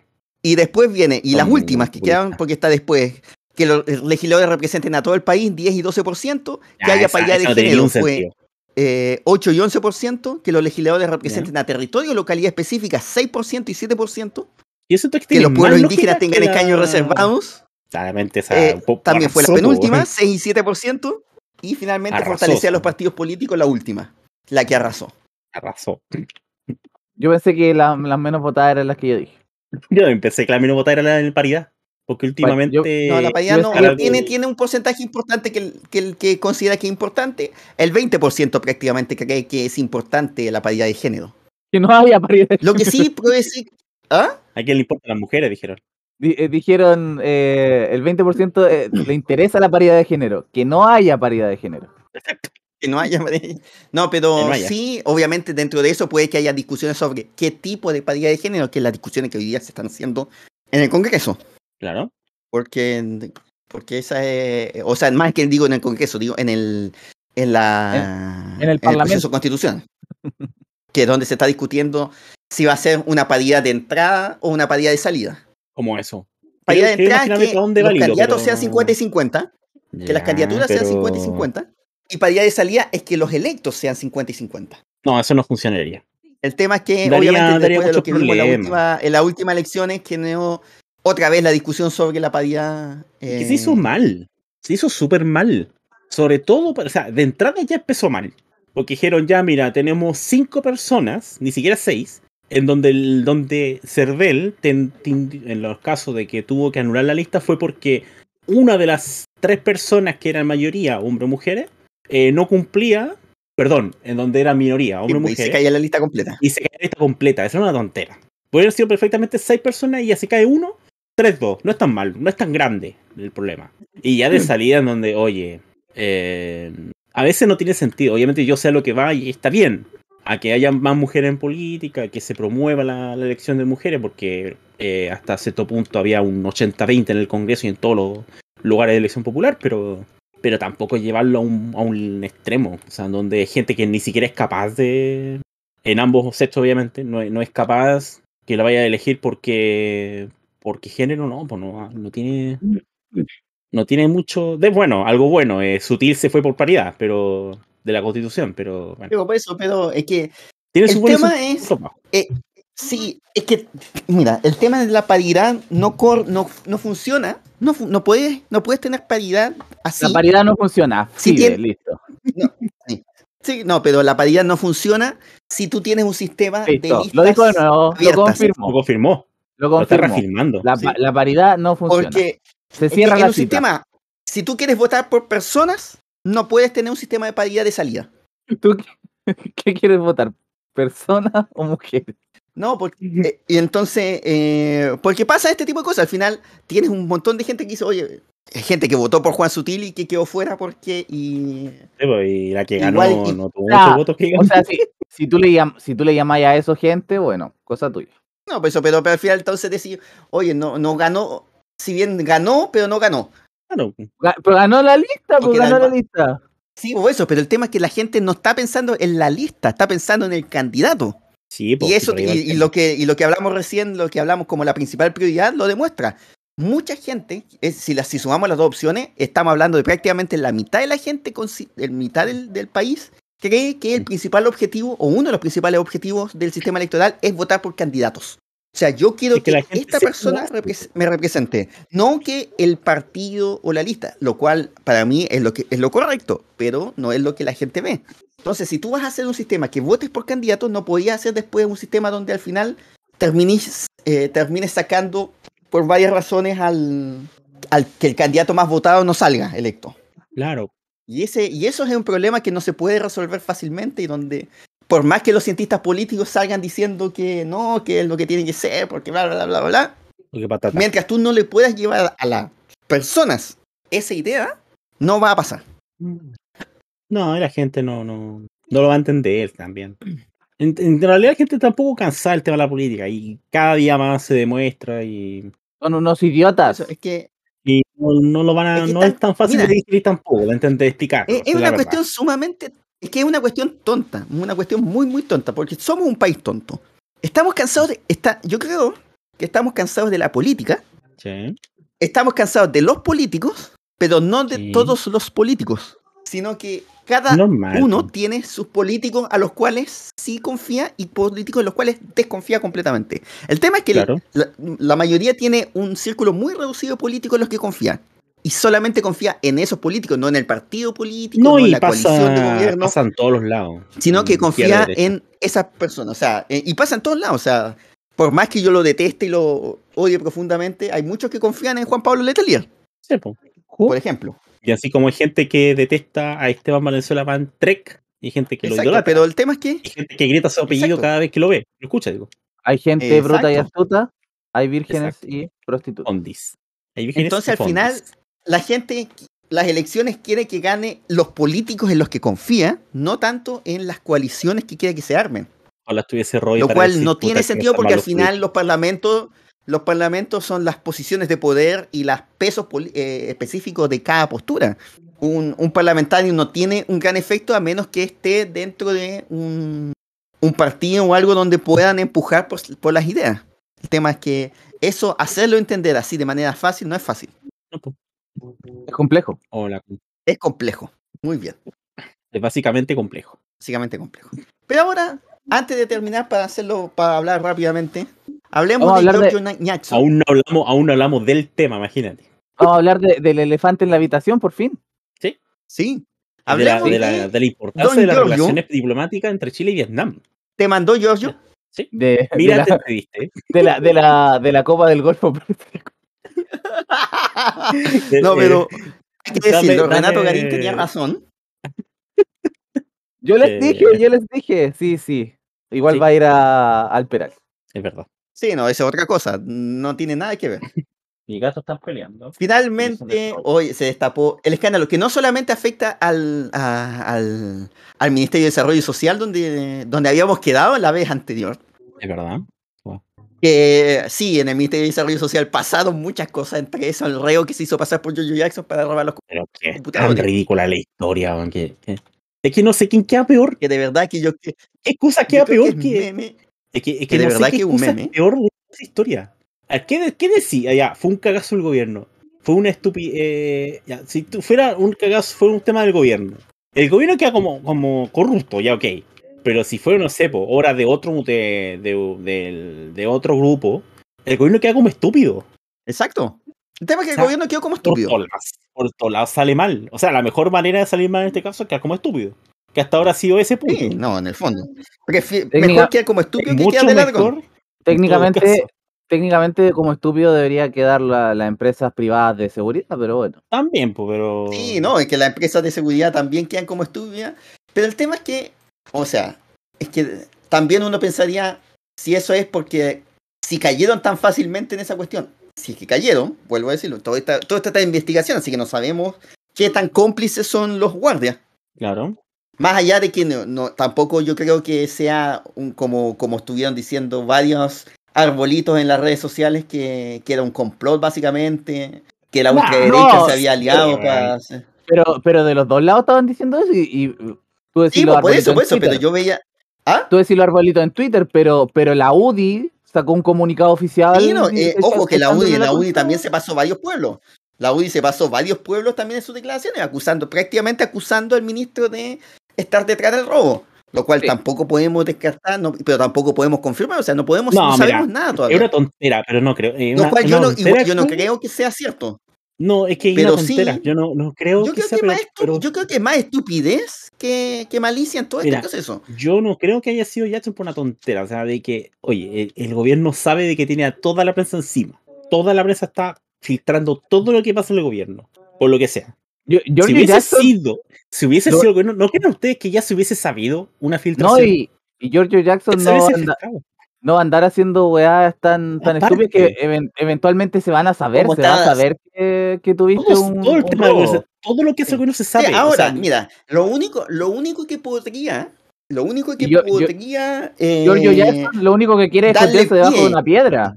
sí, Sí, no, sea, pero lo único que podría darle pie realmente a una, a una conspiración por parte de Giorgio, lo cual sería, es que la única persona que se dio cuenta, o sea, esto hubiese pasado piola de no ser porque había una... Un matinal Sí. afuera. ¿Ah? No, no, no, no. No, antes de si eso, aseo, antes de eso, ¿no? en la noche, en la noche había una asesora del aseo que fue la que dijo, esto es muy raro, y ahí llaman a, y, ahí- y después de eso entonces llaman a la policía. Porque si no, no hubiesen llamado a la policía, se hubiesen olvidado del tema y quizás si, si hubiesen estado involucrados, si hubiese estado involucrado no hubiese pasado eso. absolutamente nada después. por eso, que, es que, es que eso, sí. Pero, pero eso sería lo único. O sea, más allá de eso, eso sería ya entrar en el terreno de la conspiranoia, Es que- es que tipo tipo digo. republicanos, que, Que son cosas que. pero que más allá de eso, el otro es toda una estupidez. O sea, yo prefiero, No, yo- sí que yo fue una creo más estupidez. confiable que, que todo es un proceso estúpido. Y probablemente la gente simplemente lo, lo hicieron por, por, porque, porque querían robarse es que ya algo. lo habían tratado, ya lo- después se descubrió que ya lo habían, que no ellos, pero ya se había hecho algo parecido en otro lado, en Ministerio de después- Nacionales. Y que después se, se hizo, se trató de hacer en otro lado y así. sí, pues. Exacto. El tema es que después de eso, después de eso salió el, la circular del gobierno y todo lo demás. No, por eso, sí, o sea, al final. Obviamente, obviamente, pueden haber muchas cosas raras, pero esto no significa que, que haya efectivamente malicia por parte de, de ningún no, involucrado. Es una estupidez, nomás. Mientras no hayan pruebas sería concretas de algo. es fundaciones. Obviamente hay malicia al robar un, a robar Ah, sí. un ministerio. No, hay de todos lados, o sea, es una cuestión que todos aprovecharon. Y ya. Lógicamente el paro está llegando mal al gobierno porque fueron. Sí, pues. El o tema, sea, yo creo que la parte más, pero- la parte más complicada no es tanto los computadores, porque sabemos que igual los computadores terminan siendo respaldados, al menos los correos están respaldados, o sea, tampoco va a ser una cuestión con- que vaya a con mi complicar. experiencia.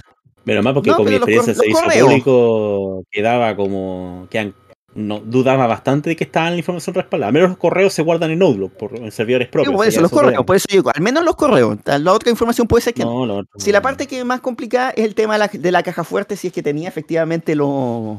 Los computadores. No, no, la caja fuerte si es que tenía las boletas de garantía. Ah, no, pues ya es otra cosa. Porque ah, si es efectivo, porque ahí donde viene la, la- O sea, tampoco es que sea una, una prueba inefutable si se perdieron, la- si le robaron las boletas de garantía. Es fácil de preguntarle a los, a los bancos y decirle, oye, emitieron boletas de garantía por estas fundaciones. Tampoco es, co- tampoco es una cuestión como para que, que- si se la roban se perdió para siempre esa información, no.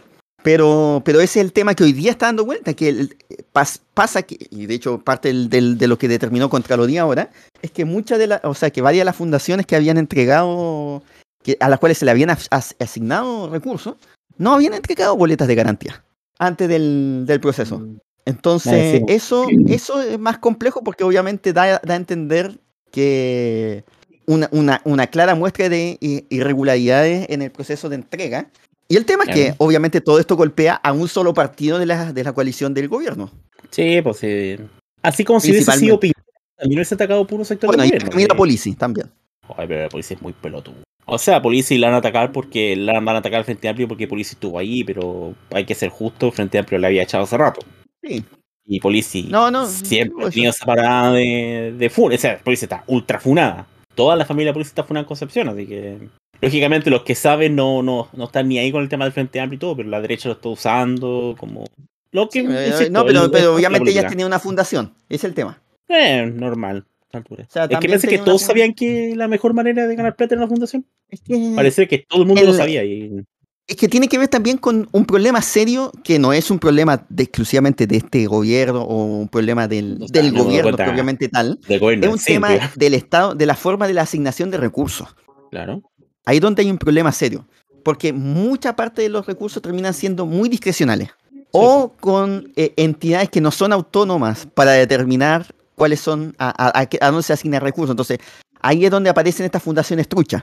Yo quiero, Porque yo al creo final- que yo quiero volver un poquito a- al origen de esto. La democracia vivaracha. en estos días pensaba ¿Ya? que chucha el 2021.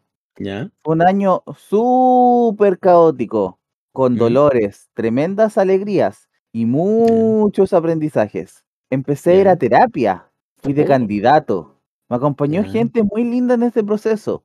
Perdí, Perdiste. pero ganamos frígido, porque tenemos más de dos tercios en la CC. Terminé dos años y medio Oh, de una no. durísima directiva de RD. Oh, no. Sufrí de traición y exclusión de gente que consideraba amigos, incluso familia. Me deprimí harto. Entre paréntesis, ya estoy bien. Fuimos.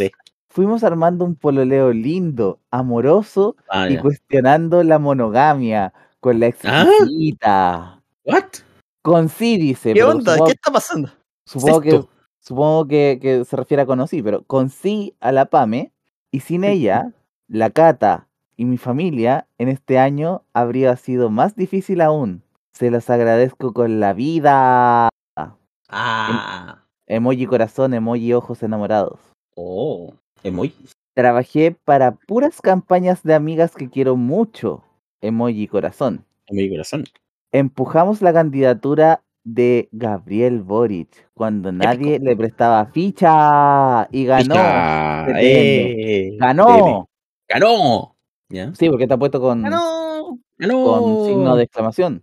Ah, ya. Perfecto. Armamos, aquí muy importante, armamos una fundación llamada Democracia Viva, con gente muy comprometida, creativa Oh, no. y atrevida, que Ah, agradezco mucho Ah. haber tejido este año. Ah. Espero el 2022 sea todo gratis y todo gay. Los aprendizajes no duran tanto. Daniel Andrade, el 1 de enero de 2022. Así ¿Eso, nac- ¿Eso es real? ¿O está, es, un es real, es una, es una publicación de Facebook. No puede así- ser. Ese fue el, el origen de, de- O sea, de- mí- yo creo que me perturba lo de la poligamia. Eso, eso me, me- me importa un poco más. no, hay muchas cosas que perturban de esa. ¿Eso fue real, lo de la poligamia? Porque yo, yo Sí, lo, lo he contado. de nuevo. Yo lo he contado. eh, No, Fuimos armando. Fuimos armando un pololeo lindo, amoroso y cuestionando la, moniga- la monogamia con la exquisita. Así pues. Sí, Yo, bueno, yo lo he contado varias veces esto, pero yo, yo con Daniel Andrade nos seguíamos en Instagram. Pondi, tú Ya. empezaste todo. De verdad, Instagram. Por eso no- polígamo. Y siempre subía fotos con la, con la diputada y era como, ah, tener una relación bonita, se apoyaran mutuamente y todo. Sí, contra Bueno, la pared. contra la pared. Bueno, también hay que contar como anécdota que también me seguía la, la de los espejos, hasta que perdí la cuenta, obviamente, o sea, o sea, ¿sabes? De hecho, me seguían, cuenta- no sé la por cuenta- qué, La cuenta bancaria, la cuenta bancaria donde te depositaba. De hecho, lo raro es que me seguía mucha gente en los espejos. Hasta los candidatos de la comuna de los espejos era como, oye, pero si es- yo no voto aquí. Yo no voto en los espejos. ¿Por qué me sigue tanta gente en los espejos? Los Mira, pejos.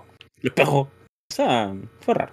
Pero, pero me perturbó la poligamia porque ya todo lo demás ya, es- ya, ya es, por- ya es totalmente perturbador y es sabido. Pero otro era como, Catalina Pérez apoya la, la poligamia. F. Más motivos ¿Quién es- para. ¿Quién es la PAME, güey? No si sé, pues era la, otra, la otra que se comían, pues no sé. Hablando de poligamia. Se hablaban de poligamia. Claro. Y me decía todo gratis, todo gay. O sea, estos weones grababan porno. ¿Acaso ellos fueron los que, los que pillaron en San, en San Antonio, fueron en la iglesia? Yendo retirando, que estaban grabando, algo así fue la? No sé, fundí mucho porno. Mucho porno. Pero si todo fue la, salió en la noticia. No sé, Ese- fo- yo no veo los mismos portales de noticias, Fondi. Yo no veo en, en noticias Chilevisión porno. salió. Ah, Chilevisión Ya, se llama Para ahora. otra sección, para otra sección les voy a comentar la, la noticia, porque estamos hablando nacional. Chilevisión se llama ahora. Se llama X Video, la nueva plataforma de Twitter. Los creadores de Vine ahora se llama X Videos. ¿Se acuerdan de Vine? Ya, pero vamos a otro tema. ¿En qué, ¿eh? ¿Qué momento, más falta? ¿En qué momento se unió Joe Biden al, al podcast, weón? Hablamos. Ya, Hablamos. ¿Qué eh, hablamos? ¿qué, nos, qué nos queda para esta sección? Ya, eh, no, Ahora- pues, terminando más con el tema fundaciones por ahora. Habría eh, sido muy van a seguir dando, apareciendo más cuestiones.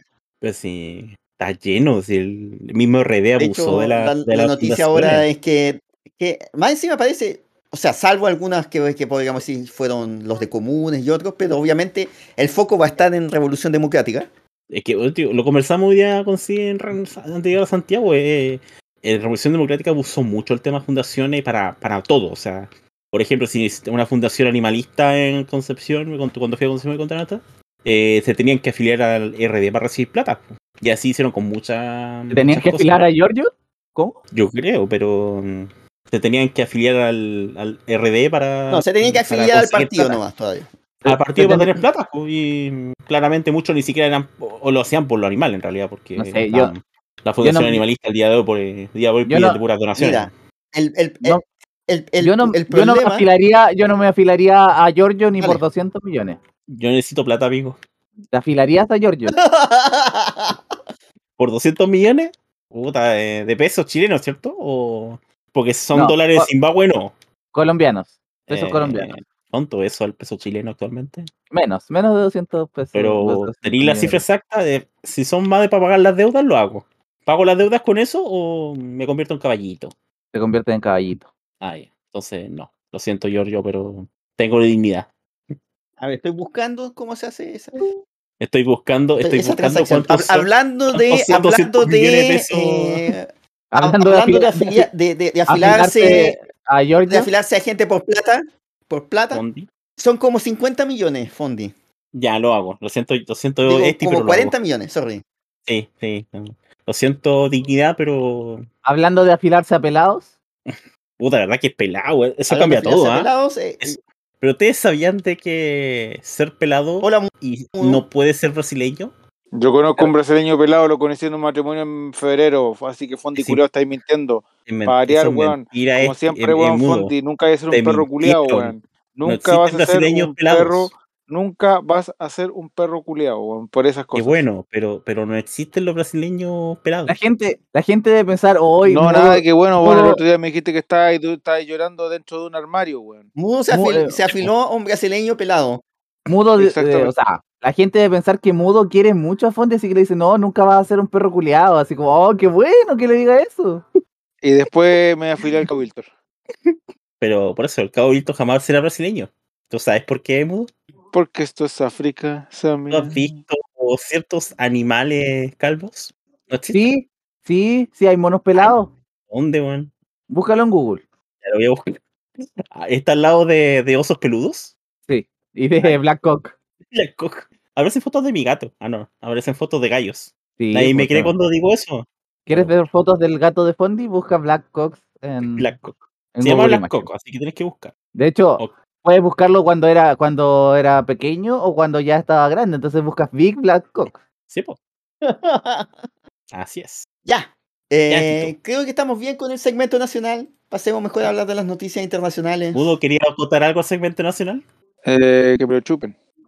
Ya, pero con mayo o sin Ya, mayo. mejor vamos a hablar del segmento ¿Por, por 200 millones de pesos colombianos o por 0 pesos colombianos? Con mayo. Sí, porque si no, no pago mis deudas conmigo. Si no es con mayo, no pago mis deudas. Ya vamos, vamos al siguiente segmento.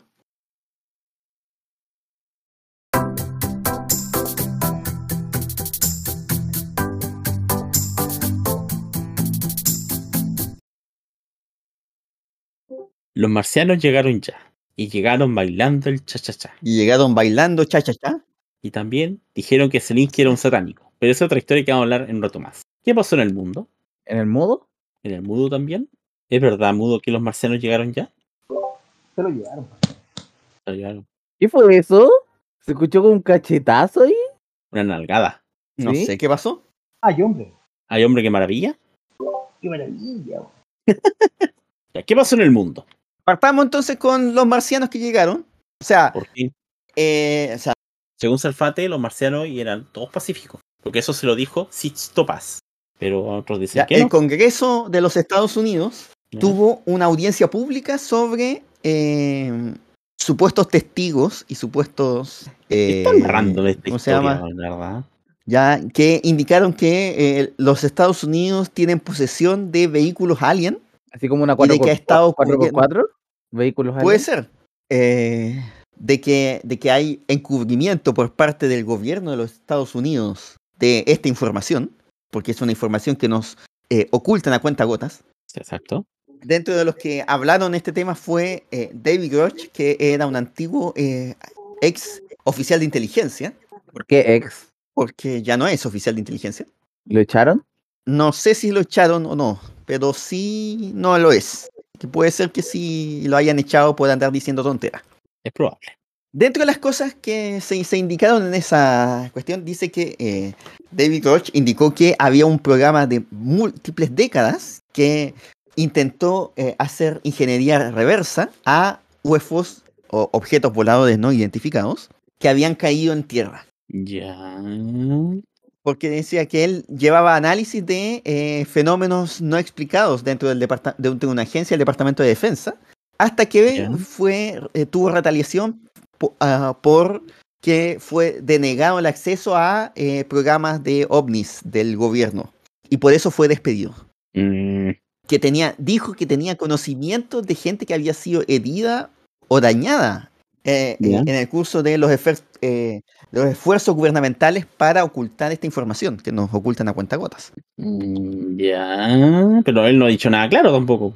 No, pero eso es lo que he estado diciendo. Eso Sí, es lo que está más o menos diciendo. Entonces todo se está basando en supuesto, sí, es al final. Le, pre- le preguntaron, congresistas, le preguntaron a este sujeto si había escuchado de alguien siendo asesinado por esta información. Ya. El oficial de inteligencia respondió que dirigí a, a las personas con ese conocimiento a las autoridades apropiadas. Y básicamente diciendo Eh, que no hizo nada. eso- o sea No que entender, no, no, eh, está diciendo, así como diciendo, no está diciendo que yo escuché, pero está diciendo que hay gente que dice que sí. Básicamente el tipo evadió todas las preguntas y lo hizo tan inteligentemente que todo el mundo cree que dijo O sea, que, o sea, dijo todo lo que quiso decir o no dijo insinuó nada. todo lo que quiso po. insinuar. Y al final como que son puros Por eso, pero supuestos. insinuó. Y sin, es que no sirve. Porque es que es una de las cosas importantes. Estas declaraciones se hacen bajo juramento. Por lo tanto, Pero- si se descubre que mintió, Al mundo le dan lo mismo. Eh, eh, Inyección letal. no, no, pero, pero ¿Cómo que no? puede No, ser. inyección eh, letal. Si mintió, inyección letal. Sí, Estoy eso de no, si mintió, puede ser condenado a cárcel. No, inyección letal. Por No, lo Esa es la tanto, única posibilidad.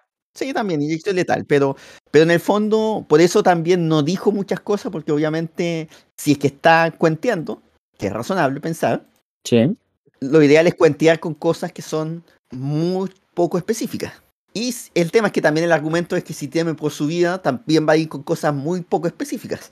Pero ¿por qué lo citaron? ¿Por qué? Porque una cosa un es caso. ¿A qué, una cosa vino es- esta audiencia una- pública? una cosa es eh, eh, que eh, uno ande vociferando por la vida, existen los ovnis y todo, y otra cosa es que te cite el Congreso, porque si te cita el Congreso es por algo. Claro.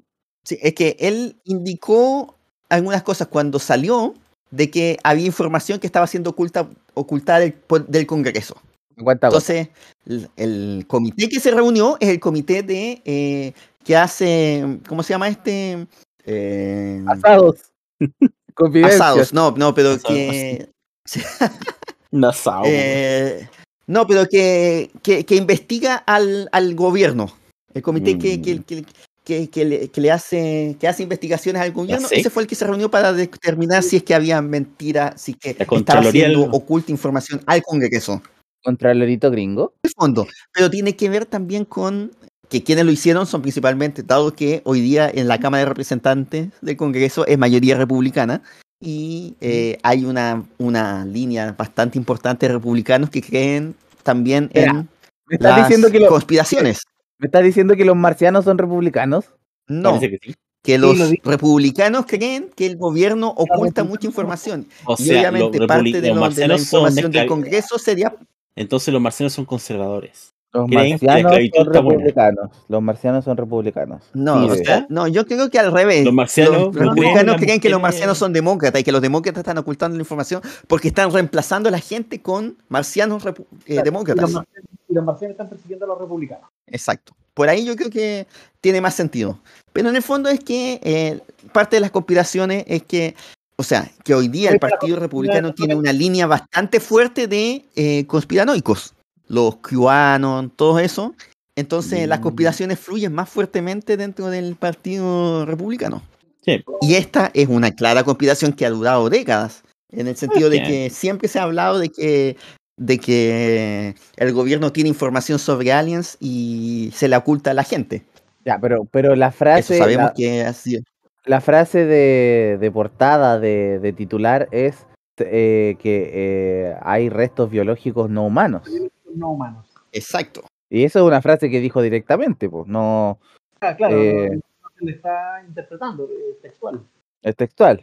Ahora, restos biológicos no humanos igual es, puede ser un animal, pues. Claro. Exacto.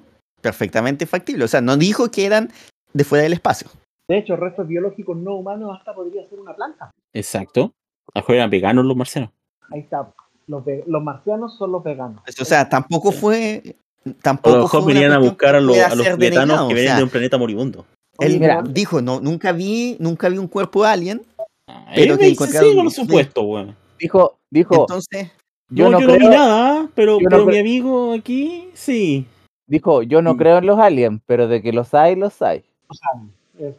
Sí, como, como dijo el, el hombre, porque también publicó un meme el otro día, el hombre de, de aliens ancestrales, ¿Qué estará diciendo Alex ¿Quién, el-? ¿El que Giorgio? dijo, ah, ¿El, el Giorgio? el mismo, sí, Aliens.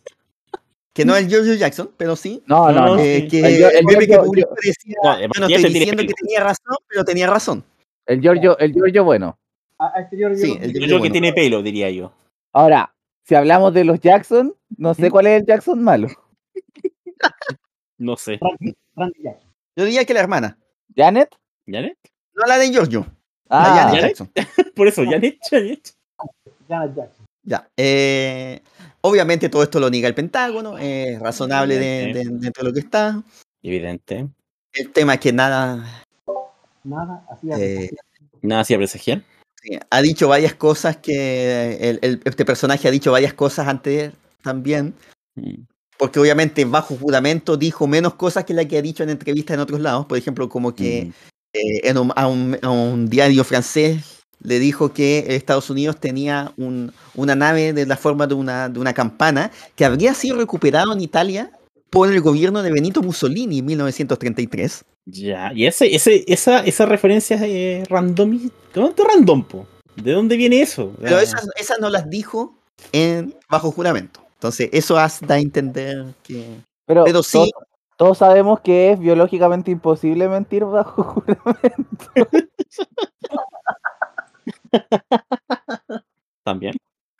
así que ahora, obviamente, eh, el tema, nuevamente, los republicanos van a ir con esto porque siguen con su... Porque esto ayuda a esta gran visión que tienen los republicanos de que el gobierno nos está mintiendo, el gobierno es el enemigo. El gobierno nos oculta información a cuenta gota. Exacto, pero, pero es eso, o sea, que el gobierno hace cosas ocultas, que hay un estado secreto detrás de lo que nosotros vemos como el estado, como el, El gobierno. monstruo monitoring. El, el estado profundo que le llaman. que se ha ido acumulando en el Partido Republicano en los últimos años y que va y que es sumamente peligroso desde el punto de vista de que efectivamente genera daño a la capacidad del Estado de realizar cosas, porque en el fondo, si todo está malo, el Estado no tiene sentido que exista y podemos desmantelarlo. El estado profundo que le llaman. Exacto. Exacto, o sea, esto es parte de la acusación de que hay un Estado profundo que en este caso oculta la información de los ovnis. Sí. Pero- y si oculta la información de los ovnis, ¿qué más hace a oculta? Y ahí hablan, ahí está el tema de la obsesión que tienen estos conspiranoicos con eh, los pedófilos, por decirlo El, así. el Pizzagate. El Pizzagate, por ejemplo, que es una expresión de eso, pero que no es la única. Y esto no- me permite ligarlo con el siguiente tema. Espera, espera, espera. Quiero, antes de, antes de, de pasar al siguiente tema. ¿Qué? ¿Cree- ¿Creen que haya vida extraterrestre? Sí. Yo creo que sí, eh, es pero- probable, es probable, pero porque el universo es infinito. Ya No, empezamos o sea, Pregúntale a La ChatGPT ahora, po. o sea, ¿qué cosa? Pregúntale a ChatGPT también, po. Preguntémosle a dice? ChatGPT. po. Preguntémosle a ChatGPT qué, dice. ChatGPT, ¿la arepa es venezolana colombiana? ChatGPT. ¿Quién es, quién es La mejor en, los chistes? es- ¿Tú o Pino? Venezolana Oh, ok, da un momento. y o le preguntamos, le preguntamos, colombiana. tratamos de hacer una competencia de chistes entre ChatGPT y Pino. Fue, fue horrible. Para todos. Puta la wea. La arepa es un plato tradicional de Venezuela y también es muy popular Oh. en Dijo Colombia. que es venezolana, XD. Ambos países tienen su propia persona y forma de prepararla, pero se puede decir que la arepa originaria de Venezuela. Entonces ahora, existe Oh. En relación a, a la respuesta vida anterior. en otros Tu personaje en venezolano o es Tu personaje es colombiano, güey. o es una información que nos ocultan a cuentagotas. Vamos preguntándole entonces a Sin Pena ni Gloria GPT. Obvio. Esto es importante. Pensando Vamos a ver si responde y qué no responde. Está, seguramente la respuesta es más larga. como la mía. Vamos a esperar. Ah, no, chutas. Ah, se me olvidó algo importante. po. Tengo que hacerla de ¿Qué nuevo. cosa? ¿Citarenapa? Que- para que el bot funcione hay que mencionarlo. Ah. Ah, muy bien. Si no te ignora, muy bien. Y Citarenapa Si no también lo es importante, pero. Ah, me estabas hablando a mí. Sí. Así dice el bot. Oh, Claro. Ya respondió el bot. No, ¿Qué respondió, bot? respondió menos que el, que el, que el El oficial de inteligencia. El, el oficial de La inteligencia. con- existencia de vida en otros planetas es un tema fascinante y aún no se ha llegado a una conclusión definitiva. La búsqueda de vida extraterrestre es un campo activo de investigación científica y se han descubierto algunos indicios prometedores, como la presencia de agua líquida en Marte y las lunas heladas del sistema solar exterior. Sin embargo, hasta el momento no tenemos pruebas concluyentes de la existencia de formas de vida más allá de nuestro planeta. Los científicos continúan explorando y estudiando el universo en busca de respuestas emocionantes sobre la posibilidad de vida extraterrestre. Por lo tanto, no lo sabe. Y Dile- tema- o sea, yo creo que Dile, quiero una respuesta definitiva al respecto ahora. Ya. Quiero una respuesta de- definitiva respecto ahora. Espérate Vamos a esperar. sentadito. Lamentablemente no puedo proporcionar una respuesta definitiva en este momento. Oh, maldito. Oh. ¿Para qué le pagamos a este chat GPT? Sí, pues, ¿Para qué le pagamos? Tú no le pagáis. 20, 20 Yo sé que dólares le mensuales. Puta. ¿Para qué Ah. pagáis, hombre? No, está bien. Sí, es Le paga, que. le paga para una respuesta a la semana y no es chiste. No, si no le pago 20 dólares mensuales. Cada respuesta me cuesta plata. Ah, pero cuesta como un centavo. Como un algo así, ¿o centavo ¿no? nomás y tampoco es tan. Que el, lo penca de la como API mucho. que pasado el mes tienes que pagarlo los 20 dólares, ¿o no? Obvio, pues. Tengo que pagarlo, pues. Esa es la cuestión. Tengo que pagar lo que se usa nomás, pues. Ah, lo que se usa. Sí, pues. Yo Lo que tú pagaba ponerles los- límites. Tú puedes ponerles límites de plata Lo- para que no se te pase. pens- Lo que yo pensaba es que había que pagar al tiro los 20 dólares porque lo recuperé. Estuve harto tiempo entró. Me salió un dólar. Sí, no, pero ojo, una cosa es la API, 20, po, weón. la API de ChatGPT. Ojo, que una cosa es la API de OpenAI, sí. que esa es por uso. Y otra cosa es el premium de ChatGPT. Sí, pues no, sí cacho. Pues esos son 20 El dólares. Pro, ChatGPT Pro, que ese cuesta 20 dólares mensuales. Ah, ese sí se o, paga sea, mensual. o sea, se no, tiene pero que este que es- pagar usa la, uso la nomás, API po. ¿Ya? por uso. Exacto. Ah, yo, yo, yo pensando que me tenía que cobrar 20 dólares, me tenía que cobrar uno nomás, pues entonces lo voy a pagar. Hay chat, hay me chat sirve, GPT, hay chat GPT Premium. Sí, pues. ¿Y qué, Está la qué- versión de prueba que todos tenemos y la versión premium. ¿Cuál es? Es el cuál premio en realidad, el cambio es que está GPT, GPT-4 y creo que viene actualizado en el día de hoy. Aunque Eso lo Ah. pongo en duda, porque creo que sigue. Sí, el- y viene con GPT-4 y además tiene la opción de usar plugins. ¿Plugins? Por ejemplo, hay un plugin que tú le puedes cargar. a- hay plugins a los cuales, por ejemplo, tú le puedes cargar el documento completo y haga un resumen, Oh, entre otras cosas. estoy que lo pago. Bueno, cuando tenga trabajo lo voy a pagar. No, pero voy a ver el tema del API porque la necesito para proyectos que estoy haciendo. Pero la API es porque- distinta, porque la API tú tienes que cargarle la- una tarjeta de débito o de crédito y, Ah, y, te, y te va gastando. ah ya, ya. Sí, yo empecé a tener que pagar los 20 dólares que te, que te dan, po, mensuales. Por eso dije, ah, No, hay que pagar no. los 20 dólares. No voy a hacer eso, dije yo. Voy a, voy a probar más rato. Porque tengo que hacer proyectos personales y me sirve bastante la API. Ya. Pero sigando, siguiendo hablando. Y vamos a hacer una- un nexo. Porque, Ah, pero yo no respondí. porque estábamos pero hablando de. eh, De satánicos Respondieron- ah, es Respondieron, respondieron todos menos yo. Yo creo que eh, sí, Luna, ¿qué pasó? sí existe vida extraterrestre. Preguntémosle a Lunita. Lunita, ¿piensas que hay vida bueno. extraterrestre? Miau me dijo. Miau. Mentira, no dice miau. Miau. Le cuesta maullar. O sea, Ya, wow, Ya, pero No. quería li- ligar esto, lo que habíamos hablado de la pedofilia, ¿Ya? porque. eh, Vamos en- a hablar de Michael historia de nunca Jackson. Y Vamos a hablar de No, Michael no vamos a hablar de Jackson. Michael Jackson. estamos hablando de Jackson. Vamos a hablar de alguien parecido. Vamos a hablar de Elon Musk. No. Chucha. Ah, ¿También, era un- Muy bien. ¿También era negrito? No, es que tiene que ver con otra cosa. Resulta No, que esta, esta es una historia de la secuela de nunca acabar de la destrucción de Twitter. ah, que convirtió a Twitter en página porno. Te quiero, Luna. Sí, no, pero antes de eso, antes de eso, an- o Bueno, sea, no, no esa, tiene que ver esa- directamente con eso. Luna, esa- pequeñito. Otra esa cosa. afirmación, esa afirmación Resulta- es, es errónea porque Twitter ya era una página porno de antes que la comprara Elon Musk. ¿Verdad? De hecho, sí. Ahora, tiene relación con eso también, si esto es lo peor. Eh, resulta que Elon Musk, o sea, resulta que había una cuenta hace unas pocas semanas, hace unos pocos días, no unas pocas semanas. ¿Cuál de todas? días, Porque hay montones de cuentas que se burlaban de, de Musk. de, de conservador, de un, de un tipo conservador, Ya. teórico, de, conspiranoico, Ya.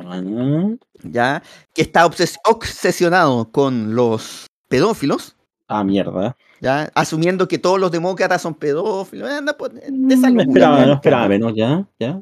¿ya? Y publicó un Mm, pantallazo de un video ya. de- abuso sexual infantil. Increíble. No voy a decir mucho más detalles porque de verdad que los detalles son No, o sea, muy ya, escabrosos. ya con eso ya. Ya, pero ya, eso es romper los términos del servicio de Twitter. Sí, po. O sea, O sea, Por lo tanto, fue baneado.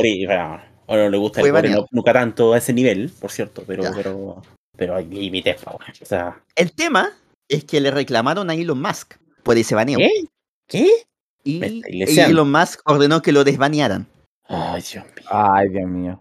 ¿ya? Porque que en el fondo él estaba publicando eso para hacer una acusación y para mostrar o para denunciar la pedofilia y el abuso, lo cual ya discutible porque el tipo el tema es que ya el solo hecho de publicarlo es un delito y el hecho eh, que si lo publicó es porque tenía el video en su disco duro. Entonces, Exacto. eso hace que sea más complicado todavía el tema. Tema que Twitter, eh, Elon Musk dijo que le borramos esos tweets porque eso, y que los vio poca gente. Resulta que parece que lo vieron como 6 millones, tuvo 6 millones de reproducciones, así que no fue poca gente la que lo vio. Mm, ¿Ya? Y por lo tanto eso funciona. Entonces, eso es un episodio más que nos trae a la continuación de la saga Elon Musk destruye Twitter. Eso era la introducción, Es ¿no? una tontera, weón, es una tontera. Porque, ¿qué más ha hecho Elon Musk? Puta, ¿qué no ha hecho? Muchas cosas. De partida ya no, ya no existe Yo Twitter. te, yo te voy a decir, yo te voy a decir lo que no ha hecho. El bien. No, un, un invento, porque él no inventa nada. Eso es verdad. Exacto. Le paga a otros por Es inventar. eh, Yo no rechazar siempre la tarjeta. Ahora ya no se llama Twitter, ya no lo llamamos ¿Ah? Twitter, sino que lo llamamos 10. Ah, yo, lo, yo, yo lo llamaba basura.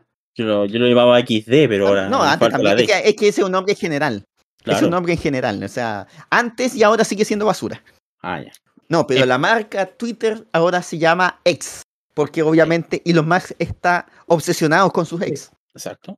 It's videos. Y, También con eso. y- Exacto. Sí, también con los videos, pero no, pero con sus ex también. ¿Qué pasó, mi hermosa? Claramente compró Twitter después de que lo, de- de- después de que lo patearon. Sí. Y sí, a él hicieron un daño. No, no, no, no, no, no logro entender cómo alguien se- es capaz de destrozar una red social de tal manera, como que él tiene un tema personal con Twitter. Tiene que haber ¿sabes algo ahí personal. Es una cuestión que, que no, no, no, mira, es una cuestión que eh, eh, es un- una advertencia para todos, porque todos tenemos páginas web favoritas, todos tenemos lugares así como etcétera, y como que todos imaginamos, oye, si yo tuviese la plata me compraría esta página, compraría esto. Ya. Y los Max lo llevó al, al- a la realidad. Y los Max Tenía la, tenía la Estaba- plata. estaba, ha estado obsesionado por Twitter por mucho tiempo. O sea, de- era un tuitero regular, continuo. Y eh, el problema es que él tenía la plata para comprarlo porque él quería, com- que quiso comprarlo, tenía la plata y lo compró. A pesar de que se quiso bajar entre medio y todo lo demás, pero quería comprarlo. Más encima, eh, tenía, estaba completamente de desacuerdo en cómo se estaba manejando la página web, porque creía que había exceso de censura, muchas cosas más. Da lo mismo. Pero llegó el punto en que dijo, ah, yo voy a comprar la página web y lo voy a hacer como yo quiero. El tema es que no se puede.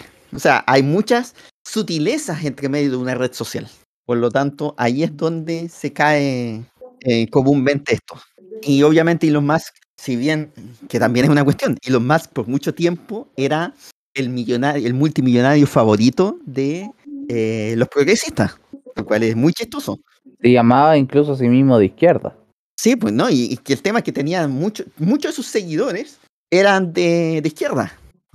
Cuando era pop- cuando era ser era edgy, por decirlo de una forma, ser de izquierda. Porque en el fondo lo que, lo que era es, Ah, es ser contrario. Y entonces en ese momento eh, era progresista de izquierda, era más que nada pro, o sea, particularmente por el tema cambio climático, los autos eléctricos y todo eso. Ya. Entonces por eso muchos de sus seguidores que lo trataban como genio eran gente Ya. de izquierda. Sí, po. El tema es que el cambio que se produce cuando empieza el tema a hablar de la libertad de expresión sin Sí, límites sí.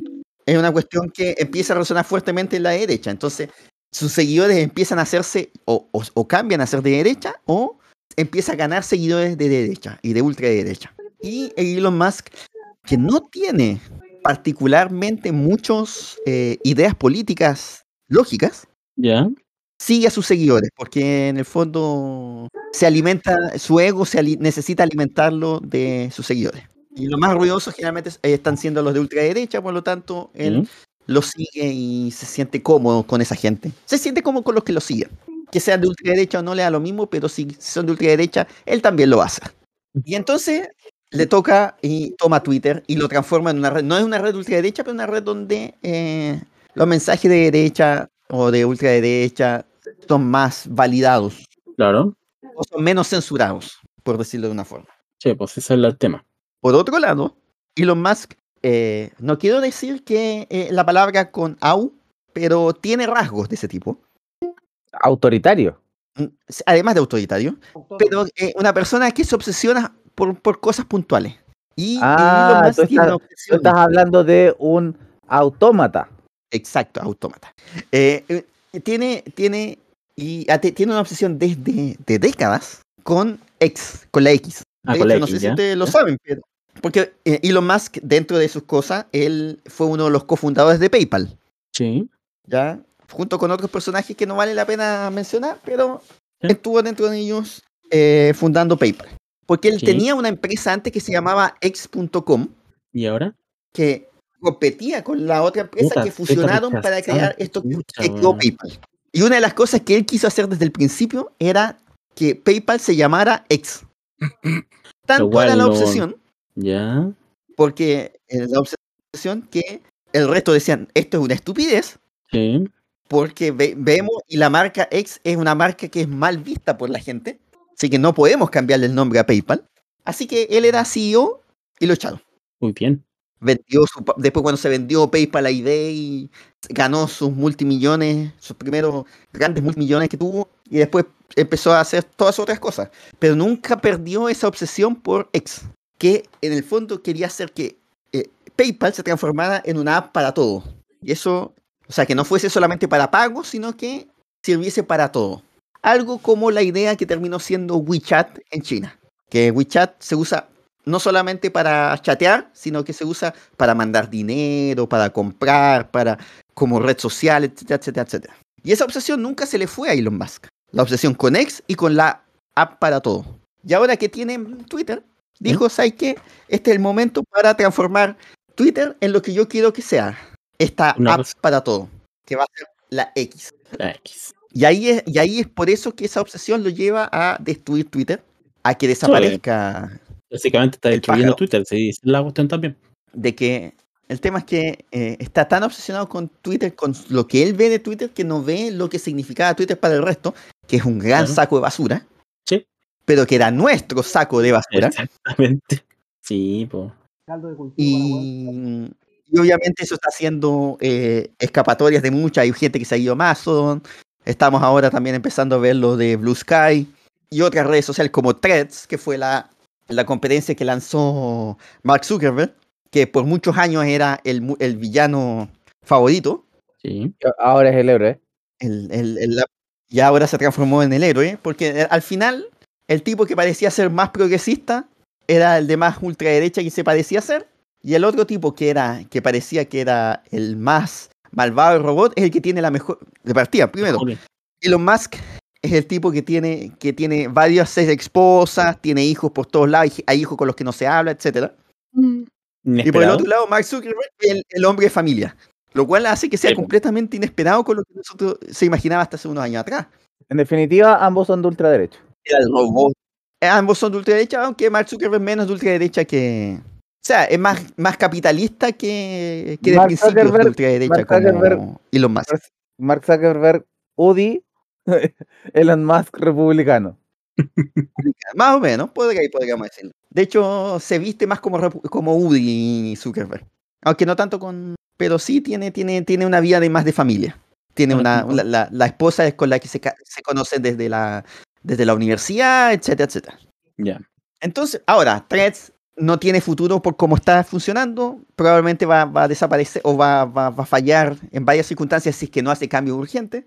Que por lo visto parece que no lo va a hacer. Porque no es una red social que se quiere, quiere hacer un Twitter estilo Instagram y obviamente no funciona así. El Si quiere problema, reemplazar Twitter, tiene que hacer. el gran Twitter. problema es que ya existe Twitter y ya existe Instagram. Entonces, ¿para qué queréis threads? Sí. Sí, no, pero eso, pero que es- dado que Twitter está explotando, se está hundiendo, está quedando ese vacío, ese espacio como, oye, cuando ya se vuelva completamente loco Elon Musk, ¿qué va a pasar con Twitter? ¿Qué red social vamos a reemplazar Twitter? Threads podría ser una alternativa, pero tiene cosas que hacen que eh, al tuitero común y corriente no le, no le dé un acercamiento.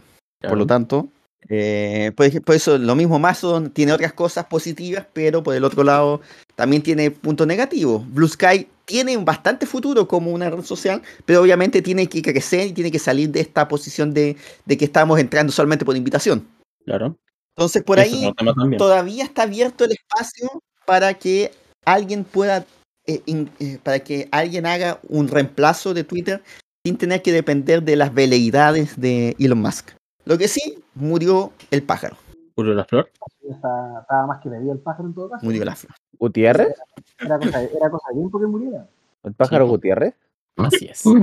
Y él, Elon hace rato Para quería- hacer desaparecer ese pajarito. Exacto. Ya, vamos rápidamente para dejar unos, te- unos temas más rápidos. Hay, hubo otro golpe de Estado en África, Oh, qué raro. esta vez en Níger. ¿Cuál es la novedad? Ninguna. ¿Cómo dijo, señor? ¿Qué palabra dijo? N- Níger, ¿no? Con, con un- la G que se pronuncia como J. Ojo. No, señor, No. vaya a hacer este podcast. Está, prohibi- está prohibida esa palabra. Complacir todo lo que quiera, No. pero con ese nombre no. Pido, pide, dijo The N-word. La N-word, sí. Y la dijo, la- y la- y la reafirma. La reafirma. La reafirma, eso es lo peor todavía. Exacto. Ya.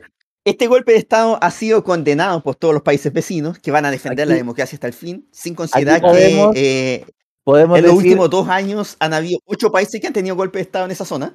podemos decir que los brasileños son monos, señor, pero no usamos esa palabra. Exacto. Ya, Exactamente. eh, lo que sí, este domingo se va a reunir la Unión Africana ¿Ya? Eso para es como determinar si como- a- hasta dónde. la Unión Africana es como un equipo de fútbol, así como la Unión Española. No, no, es, la- pero- es como la UNASUR, tan, tan relevante como la UNASUR. Ah, puta. No, No, puedo avanzado mejor. Esos ocho países que repudiaron, perdón, que tuvieron golpe de Estado, eh, previamente, forman parte de los que han repudiado lo que pasó en Níger. Eh, algunos, pero no todos, pero Ya. No necesariamente. Ahora se van a reunir porque es posible. No, no han descartado inclusive una operación militar para eh, sacar a los golpistas. Lo cual probablemente no va a pasar. Bajo No ninguna circunstancia. Pero no lo han negado, no lo han, no lo han descartado, por lo tanto puede que pase. Ya, Y vámonos a- rápidamente a eh, la zona cercana a Rusia y Ucrania. Porque aquí Ya. vamos a hablar primero del, El satanismo. del satánico Zelensky, Así es. que cambió la Navidad. Oh, que es algo interesante, porque la Navidad ortodoxa no se celebra el 25 de diciembre, se celebra el 7 de enero. Lleva una razón muy interesante, a la vez que estúpida, pero es interesante a la vez. Es porque la iglesia ortodoxa, ortodoxa rusa, sigue manejando el calendario juliano, porque no reconocen el calendario gregoriano, dado que es un calendario creado por la iglesia católica. Bueno, entonces, ¿Y ellos no son Y tenemos- católicos? son cristianos, No, po, los ortodoxos no son católicos, po. ¿Cómo Son- se llama? no- ¿Cómo se llama la No, iglesia? nos no podemos olvidar. ¿Ah? ¿Cómo se llama la iglesia? Es eh, Iglesia Católica Ortodoxa. Ya, listo, listo. ¿Por qué? Porque Listo. No más pruebas tu señoría, no más pruebas tu señoría, son católicos.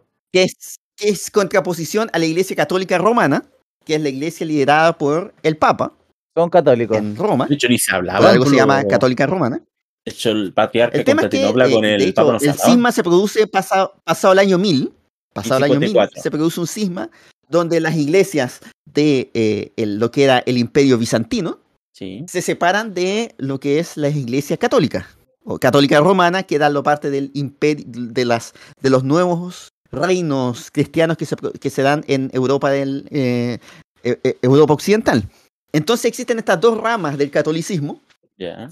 que en el año 1500 el Papa Gregorio eh, Gregorio XVI, si no me equivoco, ¿eh? Creo.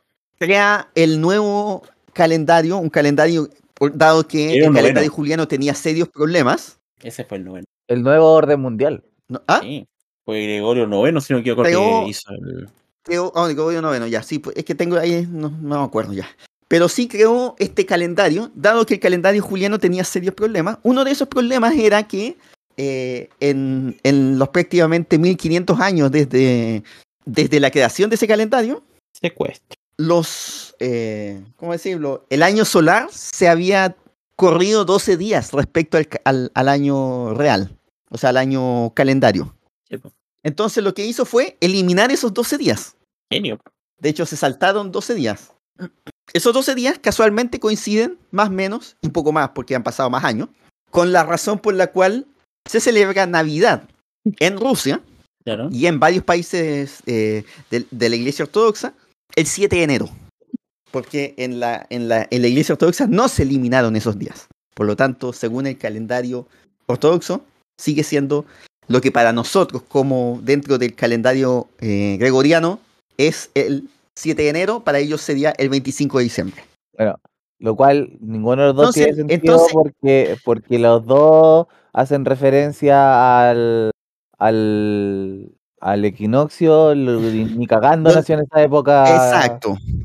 Eh, exacto, que ese otro tema donde evidentemente eh, eh, lo que es, se considera Navidad no era precisamente en diciembre, porque en diciembre era eh, invierno Claro. para esa zona del... O sea, no era invierno, pero era cercano, o sea, sí, era invierno, en el fondo, en el hemisferio norte. Y lo más probable es que haya sido en mayo, junio, por ahí, la fecha real de, según, según lo, las pistas que entrega la misma Biblia. Pero da lo mismo. Si es que nació. Esta diferencia es una diferencia religiosa. Esta diferencia es religiosa, para tenerlo claro. Entonces, por eso acusan a Zelensky, que dijo, realizó el cambio para alejarse de la iglesia ortodoxa rusa, Sí. decide celebrarlo en conjunto con Occidente. Pero en el fondo Claro. es una señal que dice, eh, Occidente O siete sí. lo vamos a celebrar en conjunto con Occidente y no con Rusia. Y por eso lo acusan de, lo acusaron de De satánico. satánico. Pero eso es, pero tiene que ver con, con ese tema más profundo, con la con que los, tiene que ver con la relación de calendarios. De hecho, en Rusia, ¿Mm? recién con eh, la llegada de la Unión Soviética, se produce el cambio. Es uno de los últimos países en cambiar el calendario legal del juliano al gregoriano. Esa es la principal razón por la cual eh, el aniversario, lo que se llama la Revolución de Octubre, eh, se celebra en noviembre en Rusia. Exacto. Porque en el calendario, en ese momento, era noviembre en Rusia. Así es. La revolución de octubre En el resto, exacto, en el, en el resto del continente, en el resto del mundo, era octubre, pero en Rusia era noviembre porque estaban en el calendario juliano. O sea, la gran mentira de la revolución de octubre. Exacto. No fue en octubre. Exacto. No fue en octubre. Si eso es lo más chistoso de todo. Pero Ya. bueno. Y para terminar rápidamente, porque también tenemos una noticia que ahora se, se ha ido dando, dando vuelta, es que la historia de Wagner, que El si compositor. bien... No, no Wagner, no el compositor, sino que el, el grupo mercenario Ah, casi lo Oh. mismo. de nuestro amigo Yevgeny Prigozhin, Ambos trabajaban en grupos, con grupos. ¿sí? Eh, se fue al- que supuestamente se fue al exilio a Bielorrusia, pero se está sacando fotos en San Petersburgo. Ya. Resulta que eh, parte del grupo sí se fue a Bielorrusia. El problema es que está parado en las fronteras, en cerca de las fronteras con Lituania y Polonia. Tan, tan, tan, Ah, tan. Kaliningrado, ¿no? Kaliningrado. Entonces tienen, hay temor en ambos países de que quieren llevar crisis a esos dos países. Por lo tanto, hay, un, hay una posibilidad de que ambos países puedan cerrar sus fronteras con Bielorrusia en los próximos días. ¿Sabes qué, ¿sabes qué me gusta? Que Estados gusta? Unidos, Estados Unidos dice eh, a ese país le falta democracia, eh, Claro. Rusia dice a ese país le falta crisis. Ojo, que, es, es- que lo pasamos por encima, pero el golpe de Estado del de, el país que no quieren que yo mencione Exacto. eh, está ligado también a Rusia. Em, Así que es importante porque Wagner precisamente también está ligado a muchos gobiernos de, eh, de África y particularmente los gobiernos que han entrado con golpes de Estado. Por ejemplo, un, un ejemplo claro, Burkina Faso, que tuvo un golpe de Estado hace que dos años, parece que fue, Que no, que no tenía relaciones con Rusia desde hace 20, 20 y tantos años. ¿Hace tanto? ¿Dos años sin golpe de Estado? No, tan, tan flojito. Sí, pues ya. Sí. Eh, no, pero el tema es que hoy día Wagner apoya a- al gobierno actual de Burkina Faso, por eso no hay golpes. El tema es que ahora Rusia se, eh, abrió- volvió a abrir relaciones diplomáticas con Burkina Faso con un gobierno de facto. Diosa. Las cosas que tiene el destino. Exacto. Ya, vamos a hablar de deporte mejor. Vamos a deporte.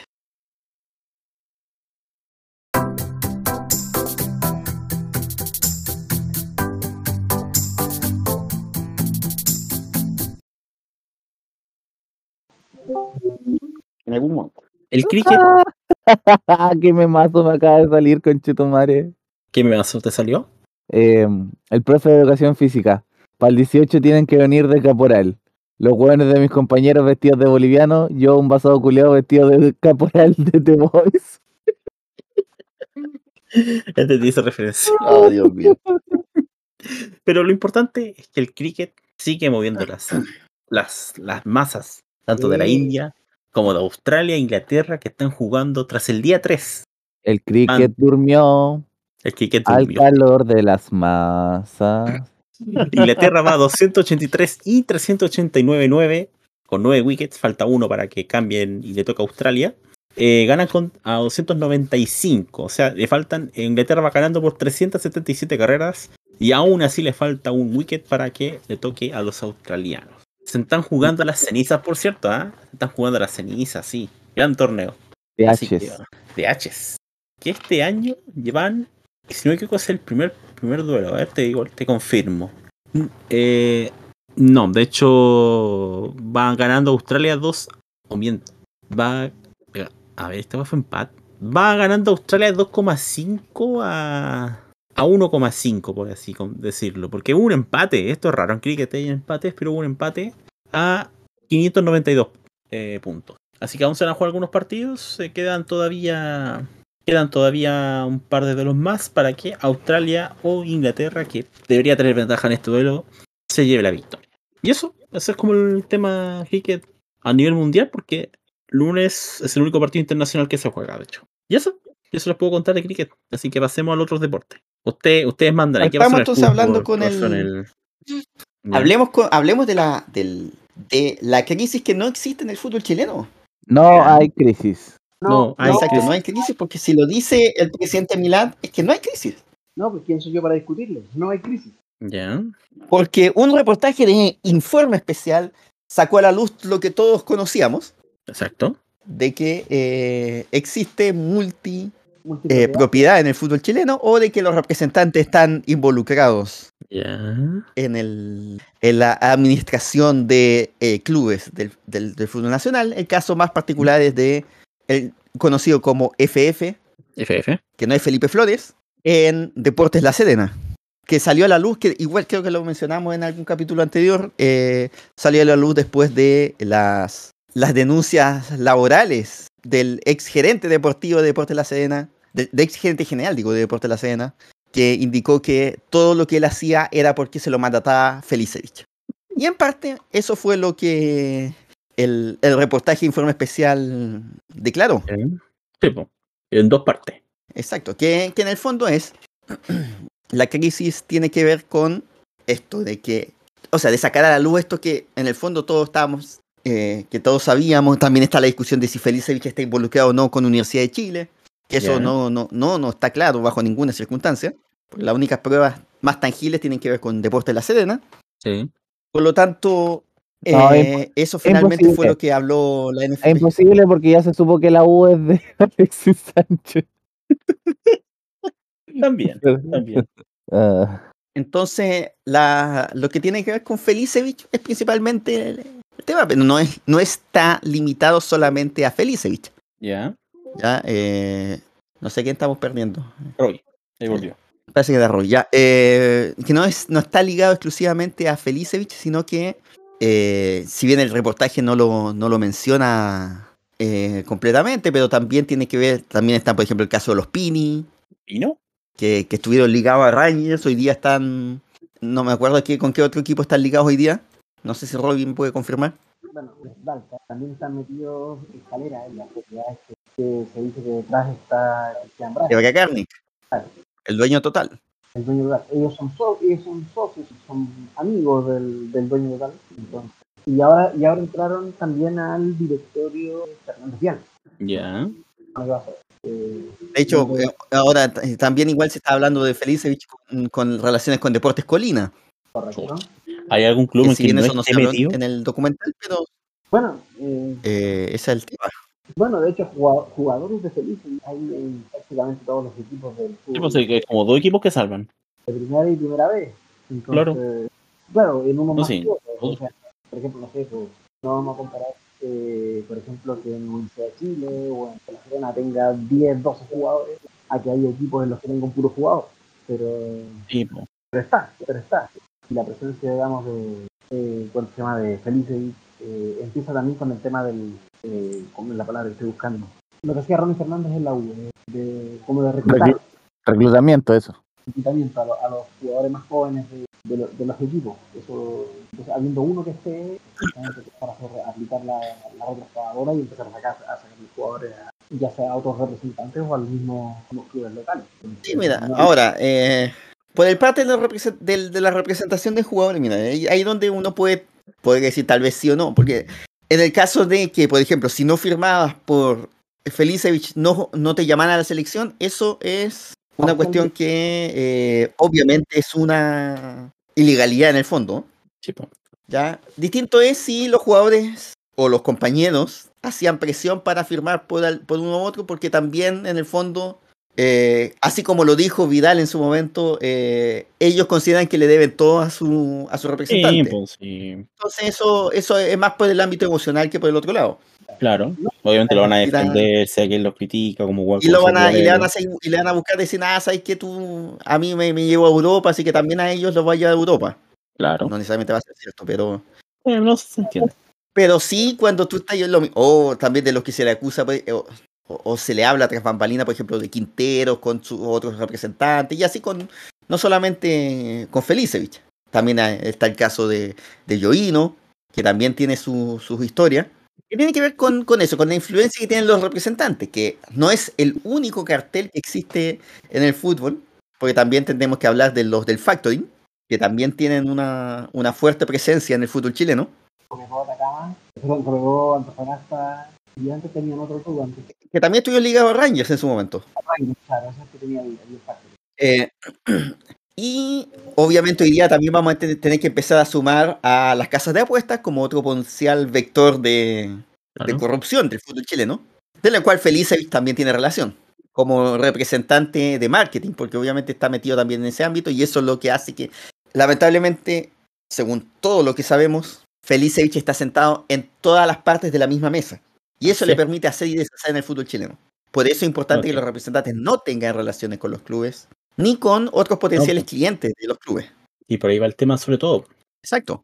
Obviamente, además esto obviamente le, le- le ayuda al gobierno para la, la discusión eh, de una potencial, de una nueva ley de sociedades anónimas deportivas, que están trabajando en eso el, el gobierno en estos momentos. De hecho, tengo, déjame buscar porque la tercera, si no me equivoco, salía una nota hoy día Ah. sobre los potenciales Sí. cambios del... Ah, sí, se entró. También. Se va a establecer, se va a establecer que ANFP y Federación tienen distintos rutas, así que están separadas. Así que son diferentes. Sí, no, esto es, es, es, es peor, o sea, no es peor, pero es más profundo que eso. Están separados. Nada, no- nada más que añadir, están separados, tienen distintos rutas. Ya tendría que. Mira, lo, lo voy a buscar mientras tanto, pero eso es el eh, lo que está ligado con la crisis del, del fútbol chileno. La crisis de los misiles. La crisis, la, la- la- la crisis del fútbol chileno ligado a el llamémoslo ligado al a los representantes. Porque no es la única crisis que tiene el fútbol chileno, porque obviamente no, no podríamos tener solamente una crisis. Muy poco. Muy poco una crisis. Mínimo tres. Necesitamos Ah, una- sí, demasiado. no, tenés- demasiado. Pues, mira, déjame, pues, pero no sé si algo más quieren mencionar al respecto de... ¿Se llaman negrito? No, eh, esta es una oportunidad crisis, de- debemos tomarla como tal. Y, y si es que está en la instancia de hacer más federación de la NFP de una buena vez, que es algo que deberían haber hecho hace años, es, es la, es la ocasión. Entonces hay que, hay que impulsar todos los cambios que sirvan para, entre comillas, transparentar lo más que se pueda eh, nuestro, nuestro fútbol tan, tan alicaído, tan- hasta secuestrado en cierta forma por, por estas organizaciones, por estas verdaderas organizaciones que son la, la- digamos, los, los representantes ejecutivos moviéndose de un club a otro. Yo creo que es muy importante que, que el ministro que tiene un hijo representado por Fernando Felicevich impulse una reforma en, eh, en el fútbol chileno. Es muy importante. Mira, Yes. de hecho, Es la persona, es la persona ideal. más allá de que sea la persona ideal, eh, en ese sentido, la, bueno, Jaime Pizarro es un tipo bastante, ¿cómo decirlo? en bueno. Como, como lo dije en algún momento, Jaime Pizarro, como persona, un, un gran jugador de fútbol. Como político, un gran jugador de fútbol. Como entrenador, un gran jugador de fútbol. Como padre, un gran jugador de fútbol. Entonces, Pizarro se desmarca del tema de una manera muy, muy políticamente correcta, aunque de verdad tal vez no tenga, porque lo dice textualmente en, el, la nota que le hace Fernando Tapia, eh, que, cuando Vicente Pizarro cumple los 18 años, las decisiones dejan de ser tomadas eh, con la asesoría de él, son exclusivamente tomadas por su hijo ese tema. Eso es, o sea, puede ser que nominalmente sí sea así, pero yo creo que Vicente, al menos por ahora, todavía debe analizar a su padre antes de tomar decisiones, digamos, más fuertes. Entonces, obviamente, como dices, que sea justamente ese ministro que a cargo de impulsar el proyecto, es un guiño boqueto y habla de una idoneidad en todo sentido para, para hacer. Entonces, ahora, si el ministro Pizarro cumple con eso, sin lugar a dudas que se va a notar con un gran, un gran poroto, pero eh, creo que no somos los únicos en definitiva. Ya, entonces, eh, bueno, la idea en el fondo que todavía sigue siendo es que eh, finalmente se haga esa separación. Por ley, no sé cómo resultaría por ley. ¿Cuál separación si ya están separados? La NFP tiene un root y la federación tiene También. ya que, que, que exista una organización aparte para la liga profesional Ya. y otro para la eh, federación deportiva. Llámese En- la poco- selección. Llámese la selección, exacto. Hay cosas que van a, van a quedar siempre en el aire porque igual el tema es que es muy difícil corroborar cosas, por ejemplo, la existencia de palos blancos. O sea, es, difí- es difícil en muchos sentidos hacerla, ah, o sea, demostrar fehacientemente que X personas dueños, como en el caso de él, vuelvo a decir, Deportes La Serena, donde vemos a Felicevich dando órdenes, Dando, claro, y- lo cual no se sabría de no haber sido por, por esa demanda laboral. Claro. Si no hubiese existido esa demanda laboral, no tendríamos idea del tema. O sea, igual se sabía, pero, pero no tendríamos pruebas. Sí, pero, pero se sabía, pero no habían pruebas. Es como todos los rumores que hay al respecto. Claro, o sea, no pasaba de ser un rumor a viva voz y con un grado de certeza alto. Ahora no, Sí, ahora ya. que nos ocultaban a cuenta gota. Exacto. Claro, ahora no, ahora ya se sabe, ya se puede hablar del tema con, con propiedad. Con Sí, propiedad. pues, sí. Pero, o sea, yo, yo no sé si es constitucional, pero no, no se puede dejar por ley de que haya un registro público de, de eh, quién, quienes formen parte de, de una eh, directiva, llámese de una sociedad anónima, de- del directorio de una sociedad anónima, en el cual eh, estas personas se vean obligadas a que si quieren ser parte de un directorio de un club deportivo, se, se tenga que tener acceso a sus cuentas, me, me refiero a bancarias, no, no de Eso WhatsApp es más o de... Sí, pero que, que más allá. Sí, sí es- o sea, se puede hacer, pero es complicado. O sea, o sea, se puede hacer, pero no sé si tener la información, si ni siquiera se ha permitido abrir el secreto bancario a- en general, o sea, menos va a ser a un grupo en particular. Sí, pues. Porque es como la única forma en el Ni fondo siquiera de... secreto bancario, porque ni siquiera. Y ni siquiera es secreto bancario, porque en el fondo el tema, por, por ejemplo, el caso Felicevich, Felicevich era, estaba como asesor del club, Mientras tanto, sismo en la región del Maule. ¿eh? asesor Sismo. pro bono. Sismo Sí, eh, en el hoyo, grado- sismo en el hoyo de Fondi.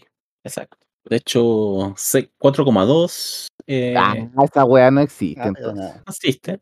Bueno, de hecho ni se sintió así, fue como súper leve. Pero fue en- cerca de Bichuquena, así que eso, historia del momento. Y hablando, y ahora sobre la misma crisis, hay crisis por dos en el arbitraje chileno. ¿Verdad? Por una parte, que es, y, y que es dentro y fuera de la cancha. Ay, Dios. A ver, ¿cuál es peor? Partamos fuera de la, fuera de la cancha donde el, la, eh, es, es, Oye, el- lo más para. Qué lindo, qué bonito que las árbitras estén empezando a ganar notoriedad y que vayan a tener una carrera tan prometedora en el arbitraje chileno. Exactamente. Sobre todo para. Hoy día todo para hace- dos- ve que- que- ojo, ojo, sobre todo para dos árbitras que en este momento están al otro lado del mundo, que están, Más encima, po. están compartiendo juntas Sí. eh, equipos arbitrales y que de hecho, eh, sin ir más lejos, el fin de semana pasado estuvieron para el partido entre Francia y Jamaica junto con Sí. la árbitro principal Belén, María Belén Carvajal. Entonces, Así es. es un, un hermoso un hermoso En momento. Pero. No, y salió una nota de la tercera diciendo que básicamente la relación es nula. Porque será en todo caso, pero la relación entre las dos asistentes es nula. ¿En- ¿Con, con quién? Ah, En- entre. La- bueno, sí, que es que, en- o sea, y que ahora, el tema es que de- esa es parte, mira, es parte de la historia, pero quería partir con una, nota que salió recién, hace poquito rato, en la tercera para la- el día y el domingo. Ya. Dice, Julio Bascuñán, dos puntos. Mucha gente jugó con mi honra. Nadie puede dimensionar el daño que se me hizo. Finalmente Julio Bascuñán habla Habló- tras El señor de la noche. el, el señor. de- De hecho, una de las preguntas, es que hay, que- hay varias preguntas interesantes. Primero le pregunta si estaba casado y dice que sí, que tiene dos hijos, Ya. ¿ya? De que habló directamente con la familia cuando salieron las acusaciones en su contra. Ya. Pero Ya, esto varias es. cosas más. Después viene cuando viene el correo. Perdón, esto es real. la denuncia que se hizo Cuando- directamente la NFP cuando se hizo la investigación y se, y se le. ¿Cómo se llama? Y, y se le declaró inocente. Ya. Pero después viene el mail Sí, po. después, de que se le da el ok. que le llegó al hijo. No olvidar. Exactamente. Ahí la, la discusión que hacen estas dos árbitros, la árbitro Silvi Nahuel Coy y la juez Loreto, Loreto Tolosa, en este, en este spam Sí. que mandó. encima, pues sí. sí, un- un correo- Se lo manda a 400 personas. Una, es una lista, una, Que no Una lista, sí. y dentro de esa lista estaba el hijo de, de Julio Bascuñán. Muy coqueto todo, muy maravilloso. Pero es que, es que, es que, ¿sabes qué? Aquí No, está, no, mira. Es que aquí viene una cuestión importante porque, mira, hay, hay- hay varias cosas interesantes que dice Bascuñán en esta entrevista. Primero, Ya. de que el mail cuando le llegó al hijo, él estaba en, sala- en la sala de clases porque él está estudiando para ser árbitro. Sí. Y todos los compañeros lo empezaban a mirar. Porque, Ay, bueno, a, también a los compañeros le llegó el correo. ya. Dice Ya. que el mail es súper feo, con muchas mentiras, bla, bla, bla. ya. No olvidar que durante esta semana, cuando salió la, la condena a Nahuel Coy eh, y. Tolosa, Sí. Me gustaba más Guaquipán y Tolosa era mejor. Exacto, sí. Pero a Nahuel Coy y Tolosa le llega la, la, la condena por 40 Años. fechas, que en, el- 40 en la años. práctica es un año y medio. Cadena Sí. perpetua calificada para Nahuel Coy y Tolosa. Eh, quien salió a reclamar y a disparar con ventilador es Castrilli, Sí. ex jefe de los árbitros. Y Con la mea perso. tratándolo del Señor de la Noche y varias cosas más. Entonces le hacen, hay varias preguntas que van con ese tema, que van con las cosas que le dice Castrilli y que responde Bascuñán. Fue, fue rajarlo ahí. Escuchen lo siguiente. Ya. Javier? Castrilli lo acusa de ser el Señor de la Noche. Bascuñán responde, mira, Vale, como te dije en un principio, poco hablo y no me gusta hablar. Menos hablar mal de alguien, pero me extraña que un árbitro con tamaña trayectoria pueda llegar a estos niveles de bajeza, casi sin conocerme, porque no tuvimos mucha relación cuando trabajamos en conjunto. Y que ocupe mi nombre, mi honra y me denoste. Eso no lo entiendo. No me voy a referir a Mi eso, no uso mi trayectoria para denostar a nadie. Muy bien. ¿Qué es lo malo de ser el señor rencor de la noche? a nadie. Que es mitad. Ni siquiera Sí, Javier. Dice, ya. Le preguntan si guarda rencor, él dice a nadie, y dice, ¿ni siquiera Javier Castrilli? No, te vuelvo a repetir, mis valores no me permiten guardar rencor. Cada persona puede decir lo que quiera.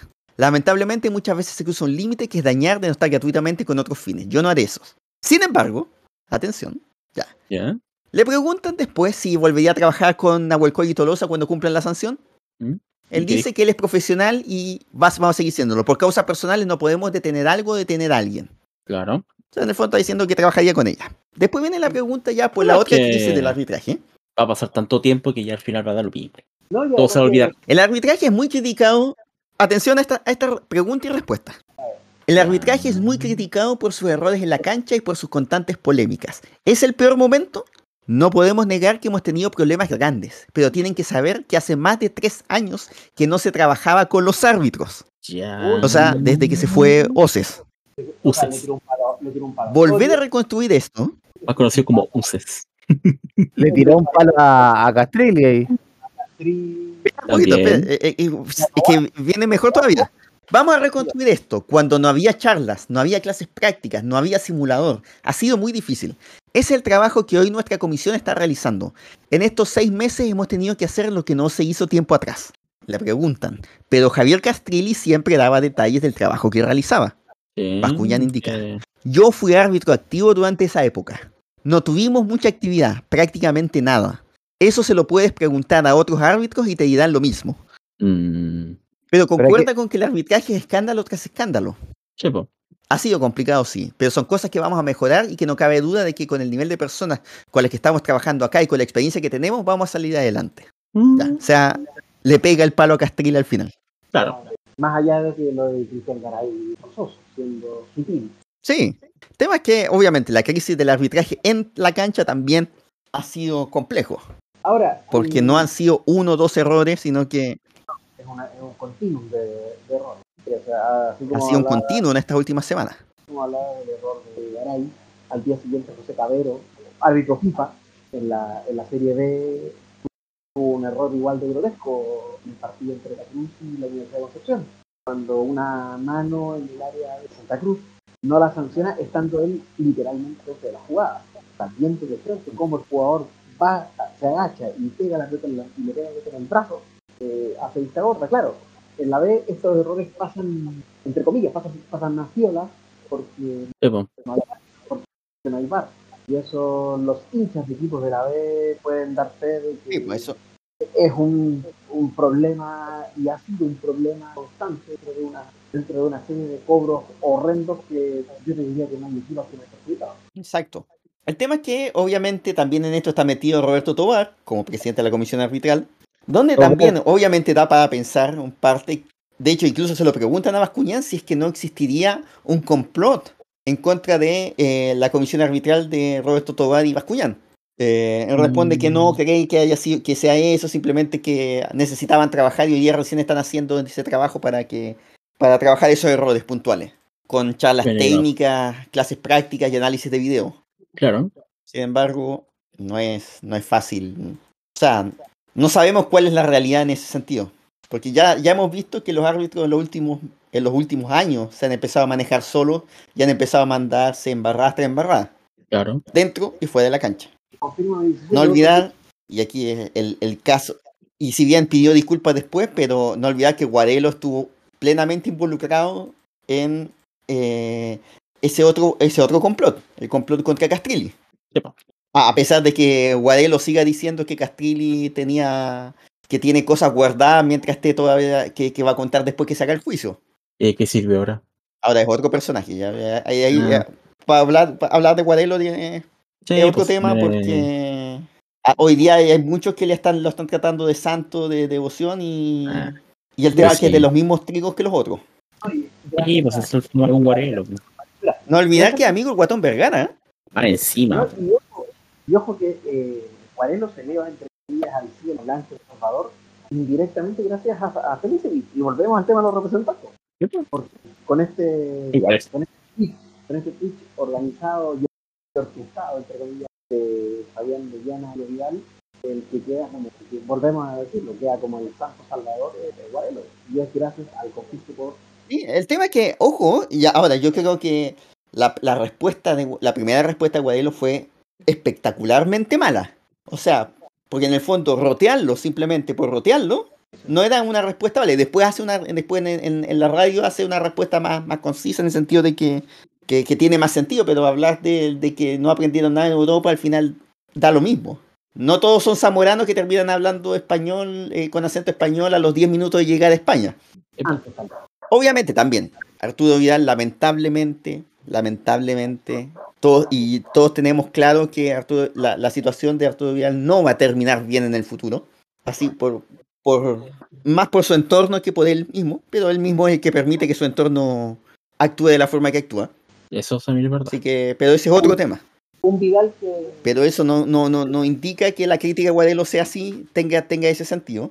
no, un, un Vidal que Por lo tanto, para nada ahora, donde No, y- y por eso yo creo que, de hecho, de hecho e- e- es una cuestión muy, muy extraña, pero en esta situación, en esta pelea y en este tema de los representantes, el que, el que mejor lo ha hecho hasta ahora es Fernando Agustín Tapia.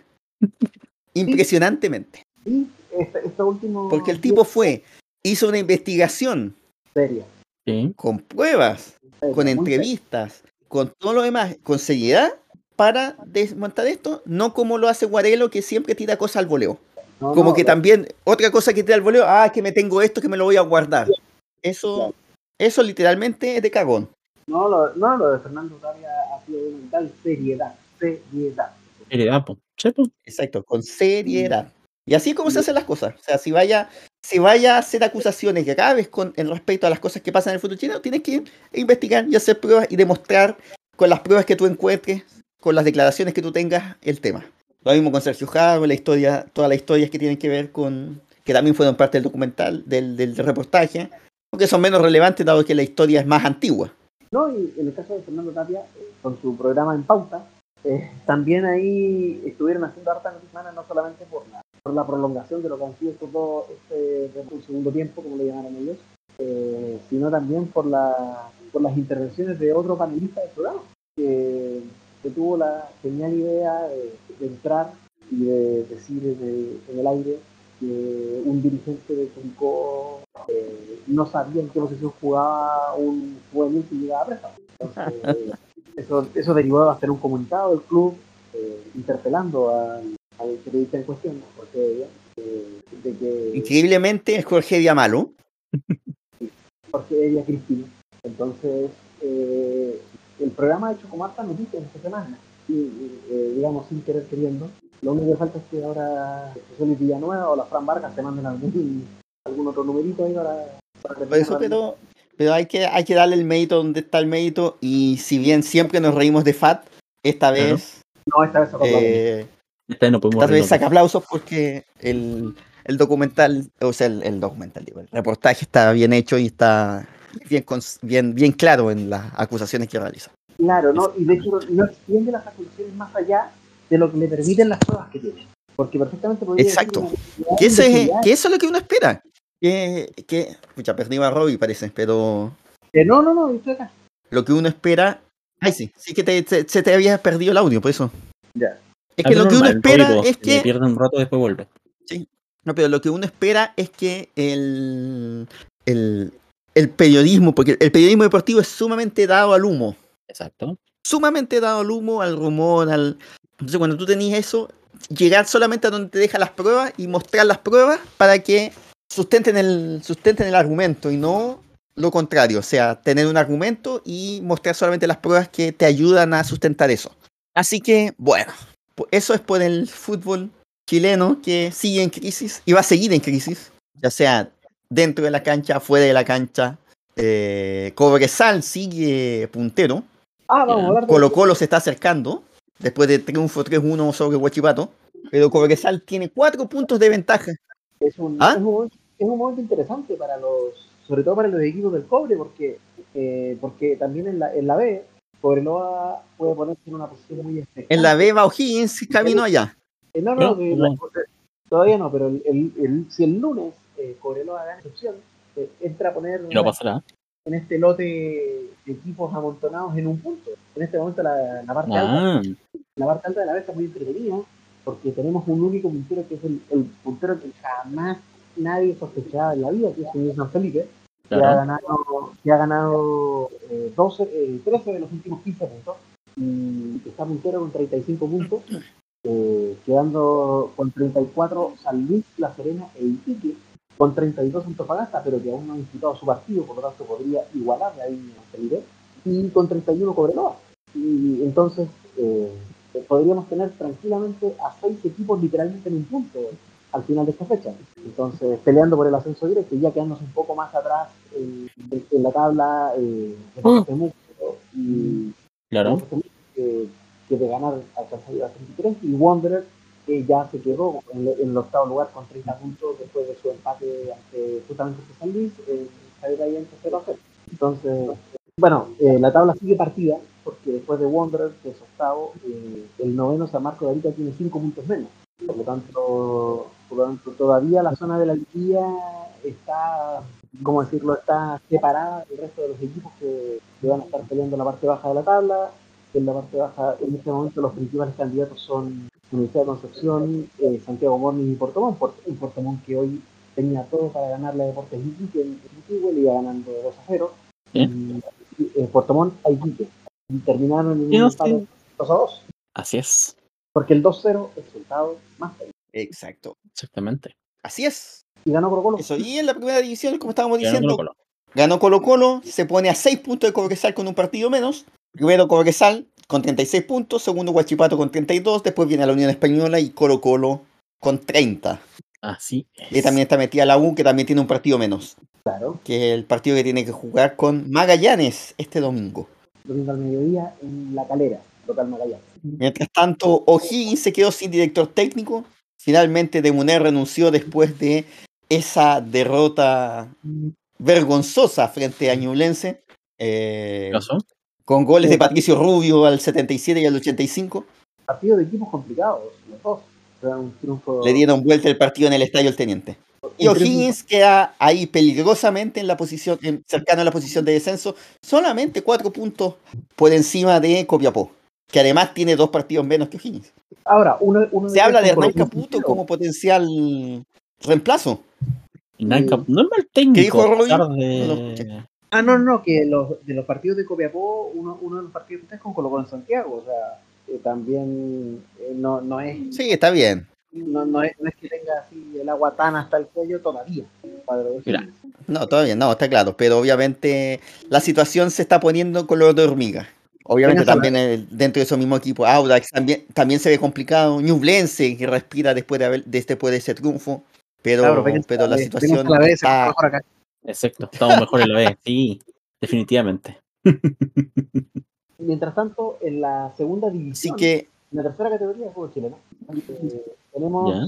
a un disparadísimo Deportes Limache, que este día viernes, eh, derrotó a Deportes Melipilla. Volvemos al mismo tema, porque Melipilla en el minuto, 60 y- en el minuto 70 de partido ganaba por 2 a 0 en Calera a Limache. En los últimos 20 Ya. minutos Limache metió tres goles, anotaciones de Matías Zamora en dos ocasiones y de Renato Garipeño, para llevarse un triunfo el cuadro de Víctor Riveros eh, triunfo que le permite estar bastante cómodo en, el- en la parte alta de la tabla, eh, pues- eh, puesto que con su, con su triunfo de hoy, del viernes, perdón, Limache alcanza los 40 puntos, le saca 13 puntos a su escolta, a San Antonio Unido, y 14 a Lautaro de eh, la, con la particularidad de que estos dos equipos se enfrentan eh, en, en la continuación de esta fecha.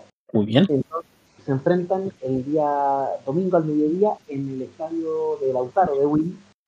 Y, y ahí, por ejemplo, eh, si llegase a no haber un ganador, eh, el Limache se asegura una distancia de 12 puntos sobre su escolta a falta eh, de eh, 9 fechas, falta de 27 puntos. Y considerando que es solamente un cupo el que se pelea para ascender, el cuadro tomatero daría un paso importante para lograr su primera inclusión en la Serie B del fútbol chileno en 2024.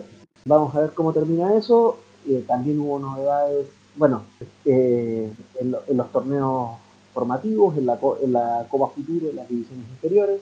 Eh, empezaron ya a salir los, los primeros campeones de, de serie. Sí. Y, y ¿cuánto se llama? Eh, no, por, ejemplo, no sé, eh, el- bueno, el- la Copa Futuro es como, eh, bueno, no, no es, la podemos, la podemos considerar como una copa competitiva a nivel infantil.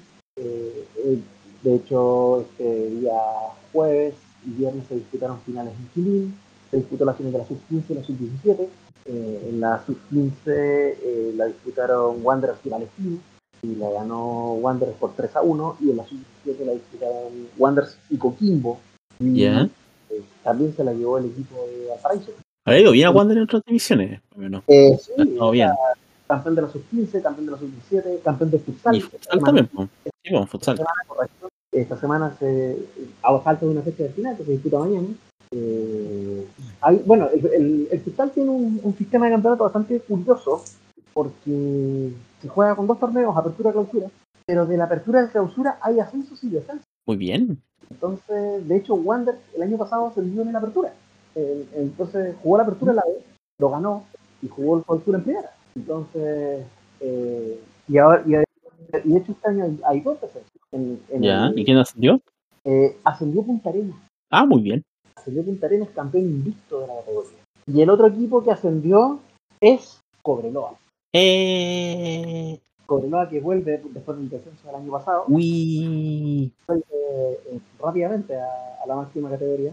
Vamos. No, lo de, lo de Punta Arenas fue, espectac- fue espectacular, o sea, campeón invicto, eh, en, la, en la liguilla por el ascenso sacó 13 puntos de 15 posibles, y en la liguilla, y en la fase regular sacó 16 puntos de 18. O sea, tuvo literalmente solo dos empates, así que fue una gran campaña la del, la del equipo sureño, que disputó un par de, un par de partidos también en, en Punta Arenas, sumándose a lo que hace Wander, sumándose a, lo que hace que es jugar partidos de local en su ciudad Sí, pues. Eh, son los únicos dos equipos que lo hacen hasta el momento. Y, y en el caso de Wander, ustedes han visto los resultados. O sea, eh, los partidos de Wander que están jugando a la capacidad, obviamente, que dan los gimnasios, no sé, 200 personas, pero, pero digamos, no es lo mismo que, que cuando están en Santiago, eh, literalmente solo con la familia.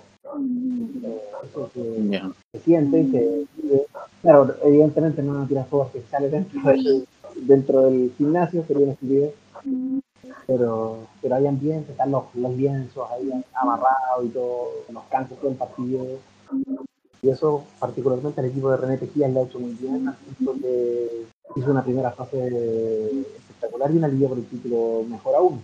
Al punto que fue al punto que los números lo dejan, lo dejan claro. Wander fue la delantera más goleadora, la defensa menos batida, eh, también el, el equipo que más partidos ganó. Entonces, eh, fue un, un resultado lógico este y que le permite a Wander asegurar medio ticket para la Copa Libertadores de futsal del próximo año, Sí, para la Libertadores. que lo va a tener que definir con el campeón del clausura. Pero un puro cupo. Es un puro cupo. El año pasado, este cupo se lo llevó Recoleta, que Recoleta fue campeón de la apertura, Colo Ah, sí, fue verdad. Colo Colo fue campeón de clausura. Ya. Eh, definieron entre ellos dos eh, partido único. ¿Y quién ganó? Y por, empataron y por penales Recoleta se llevó el cupo. Eh. Bueno, Y después jugó la Copa Libertadores ahora hace un par de años en Venezuela y terminó último. qué bien. Viva el fútbol chileno. Más de lo mismo. para el fútbol chileno. Así es. No, no esperaba menos del fútbol chileno. Grande el fútbol chileno. Bueno, se, eh, como ustedes saben, se disputó también dentro de lo que ha sido la actividad del fútbol chileno hasta el último tiempo la Copa Libertadores de Fútbol Playa, en la que contó con la destacada participación del equipo de. Ya. Bueno, la Copa de Juan Guille, que, que llegó a la ronda de los ocho mejores, eliminando a, perdón, de los cuatro mejores, eliminando a Corinthians. Como el gran resultado, un Corinthians que en las cuatro ediciones anteriores de la Copa había jugado todas las finales. Entonces, un, un golpe de suerte, podríamos decir. Y también cuando la, la Copa Chile Easy, que esta semana tuvo su primera final. ¿Todavía? Ah, verdad. En la... En la final en la zona sur, Ya. Temuco y la Universidad de Concepción se enfrentaron en el Herman Becker, los dos equipos con suplentes, y la Universidad de Concepción se llevó un, un triunfo que le, le da medio pie al equipo de Cristian Familia para entrar al, al Final Four a definir el título, que, ganó por 3 a 0, en- por lo tanto llega muy bien aperado a la revancha en, en su casa en, en el estadio Alcalde Roa Sí, en esa copa en la que, por ejemplo, la, la final regional de la zona norte la va a disputar Cobreloa ante el ganador de Cobresal y Coquimbo, que disputan el Exacto. 17 de agosto su, su partido. Ya caleta pasó todavía. Así que. Claro, en la, en la zona centro-norte, este miércoles se juega la primera semifinal, la juega Colo Colo con Palestina en el Estadio Monumental, y Ya. el siguiente juegan Católica con Everton en el Estadio Santa Laura la segunda, para definir al, al segundo equipo de este, al ter- de este Final Four. El tercero, de la zona centro-sur, eh, O'Higgins ya está en la final regional, y Sí. está la espera, y está a la espera de lo que va a ser este miércoles entre Unión y Magallanes para definir a su rival. Y como les dije, en la zona sur ya se está jugando la final, la primera zona que, que avanzó más en eso. Y en la final de ida, Universidad de Concepción derrotó tercera a Temuco. Entonces, eh, ya se va como delineando los equipos que, que van a definir esto y que van a pelear por un cupo de Copa Libertadores. O sea, en la zona sur el finalista será de la B, en la zona norte existe una buena posibilidad de que el finalista sea de la B también, más allá de que Cobresal y Coquimbo tienen algo que decir, Cobreloa podría perfectamente ganar, ganar esa llave. No ocurrirá, pero. Gracias por la fe. No, Exacto. pero claro, eh, y solamente en la zona eh, en la zona central los equipos de la marcan más potencia. Tanto Eso centro, norte. Eh, bueno, eh, por lo que es fútbol Yes. chileno, creo que sería todo. No sé si quieren hablar algo de fútbol internacional. Hay que pasar No, hablemos de otro deporte, hablemos del tenis. Ah, ya, ya. No, el, te- el tenis que viene movido esta semana. Que, Ya. lo, que lo más importante Sí. es lo que viene. lo más importante es lo que viene en el tenis, no lo que está pasando. Porque se está disputando. Por eso, ¿qué es lo que viene? lo que viene, porque se está, disputando en Los Cabos, en México, un torneo 250, eh, en la que, por la cual y primero porque Gonzalo Lama está disputando esta cual, el León Lama, y dio un Ya. gran paso, dio un gran paso hoy porque derrotó al, al primer sembrado de la quali, al japonés Buchiya, por un doble 6-2, y definirá su paso al cuadro principal ante Luis Carlos Álvarez de México, de 18 años, rankeado 1398 del mundo en este momento. Ahora, ¿qué tiene que Lama juegue un ATP? Bueno, lleva muchos años desde que lo invitaban al de Viña, que no juega, que no juega un ATP, pero en ese ATP, en ese cuadro principal de los caos, en cada cuarto del cuadro hay un jugador chileno ya, eh, ya inscrito. Entonces, en, el, en la primera parte del cuadro está Nicolás Yarri, sembrado número 6 e invitado para subirle un poco el nivel al, a este torneo porque ya parece, porque parece un, un challenger todo respeto. Ya. En la segunda parte del cuadro aparece Cristian Garín. Ah, bueno, eh, Jarry que debuta con un mexicano, con, con, con un, con uno de los locales también ahí en, en- en este, en este torneo, con Pacheco. Está Ya. Cristian Garín en la segunda parte del cuadro. Cristian Garín que, que, digamos, va a tener la, la, la tarea de volver, bueno, vuelve al, al top 100 del mundo después de, de un, de un par de meses y, y que debuta y que debuta en este torneo ante, ante Croata, debuta ante Borna Goyo, bueno, eh, bueno, Gary, eh, Jarry debuta ante, otro mexicano, invitado por Rodrigo Pacheco Méndez. En la tercera parte del cuadro aparece Alejandro Tavito, que debuta ante el brasileño Felipe Mellén Alves, hijo de este Fernando Mellén, un tenista brasileño de la época de Chino Ríos. En la, parte, la cuarta parte del cuadro aparece Tomás Tomás Rivera, que quizás de los cuatro que tiene el sorteo más difícil, y que debuta ante el alemán Dominic Köpfer, 88 del mundo, eh, y séptimo sembrado del torneo. Entonces, eh, la única forma de que los chilenos se crucen es que lleguen a semifinales. Así Ya. que, ¿Es eso? ¿Ah? Te escucho. entonces, eh, eso, eso, ya esos cuatro chilenos se podría sumar el día de mañana Gonzalo Lama de superar la fase previa. Eh, ya, ya como les dije, el ya está realizado y, los posibles rivales para los cuatro que clasifican al cuadro principal son eh, el bielorruso Ilya Ivaska, octavo cabeza de el australiano Alex Benigno, quinto cabeza de serie, y el estadounidense Alexander Kovacev. Esos son los cuatro que van a enfrentar a los cuatro que vengan de la quali. Gonzalo Lama gana el partido de. Uno de ellos cuatro será su rival y acompañará eh, a a Gary, bueno, en este caso acompañará a, acompañará a Garín o a Tabilo o a Barrio en, en la parte del cuadro. El, el lado de Jarry no tiene un jugador estadounidense de la bastante previa, que es el lado donde que es el lado donde es el máximo favorito, el Diego que va a empezar a ganar minutos de talento para lo que es el gran desafío que se viene, que son los más también de Canadá, de Cincinnati y posteriormente el US.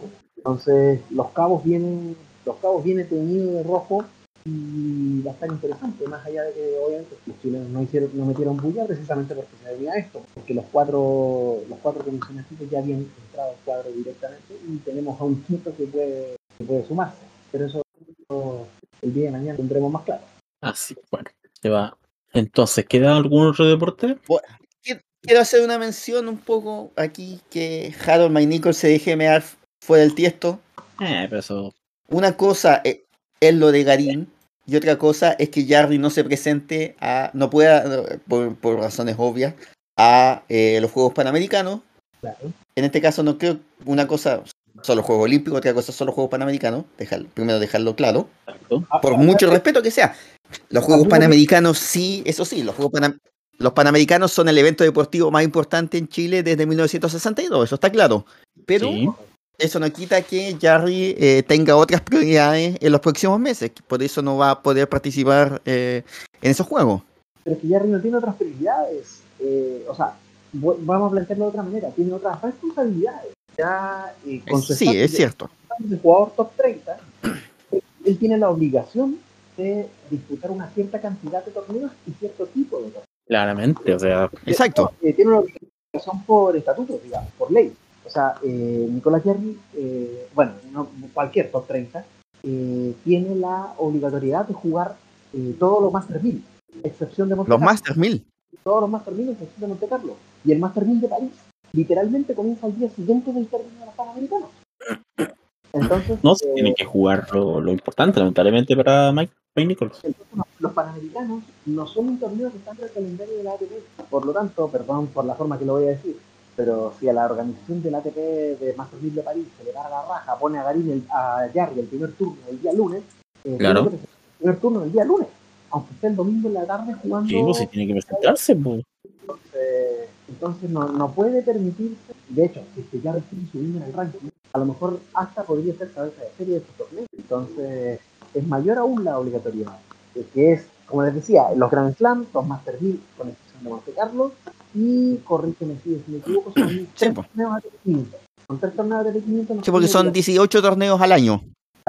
entonces, y dejan un margen, y dejan un delta de 4 o 5 torneos para los torneos 250. Los ATP 500. Claro. A- Los ATP en realidad, más que ATP 500. Ah, claro. No, pero que hay, hay una obligatoriedad que pasa por los ATP 500, que de hecho, ¿quién ocupó ese beneficio habiendo salido hoy de los 100 primeros del ranking? En su momento, el Peque Schwarzman. Schwarzman entró directo a Washington, que se disputa esta semana que viene, eh, usando esa, esa regla, al, haber sido top 30 al final, final de la temporada pasada. Entonces, él puede solicitar entrar a cuadros, él entra directo a los Master 1000 y puede solicitar entrar a los ATP 500 a son tres o cuatro en el, en el año. Y va a ocupar uno de esos ahora en, Sí. en Washington. Ventaja que Jerry tendrá también a partir del próximo año, por lo demás, caso que no logre mantener este ritmo. Perfecto. Eso dejamos, dejamos hasta aquí entonces los deportes. Sí. Vamos mejor al, al No Somos Nada.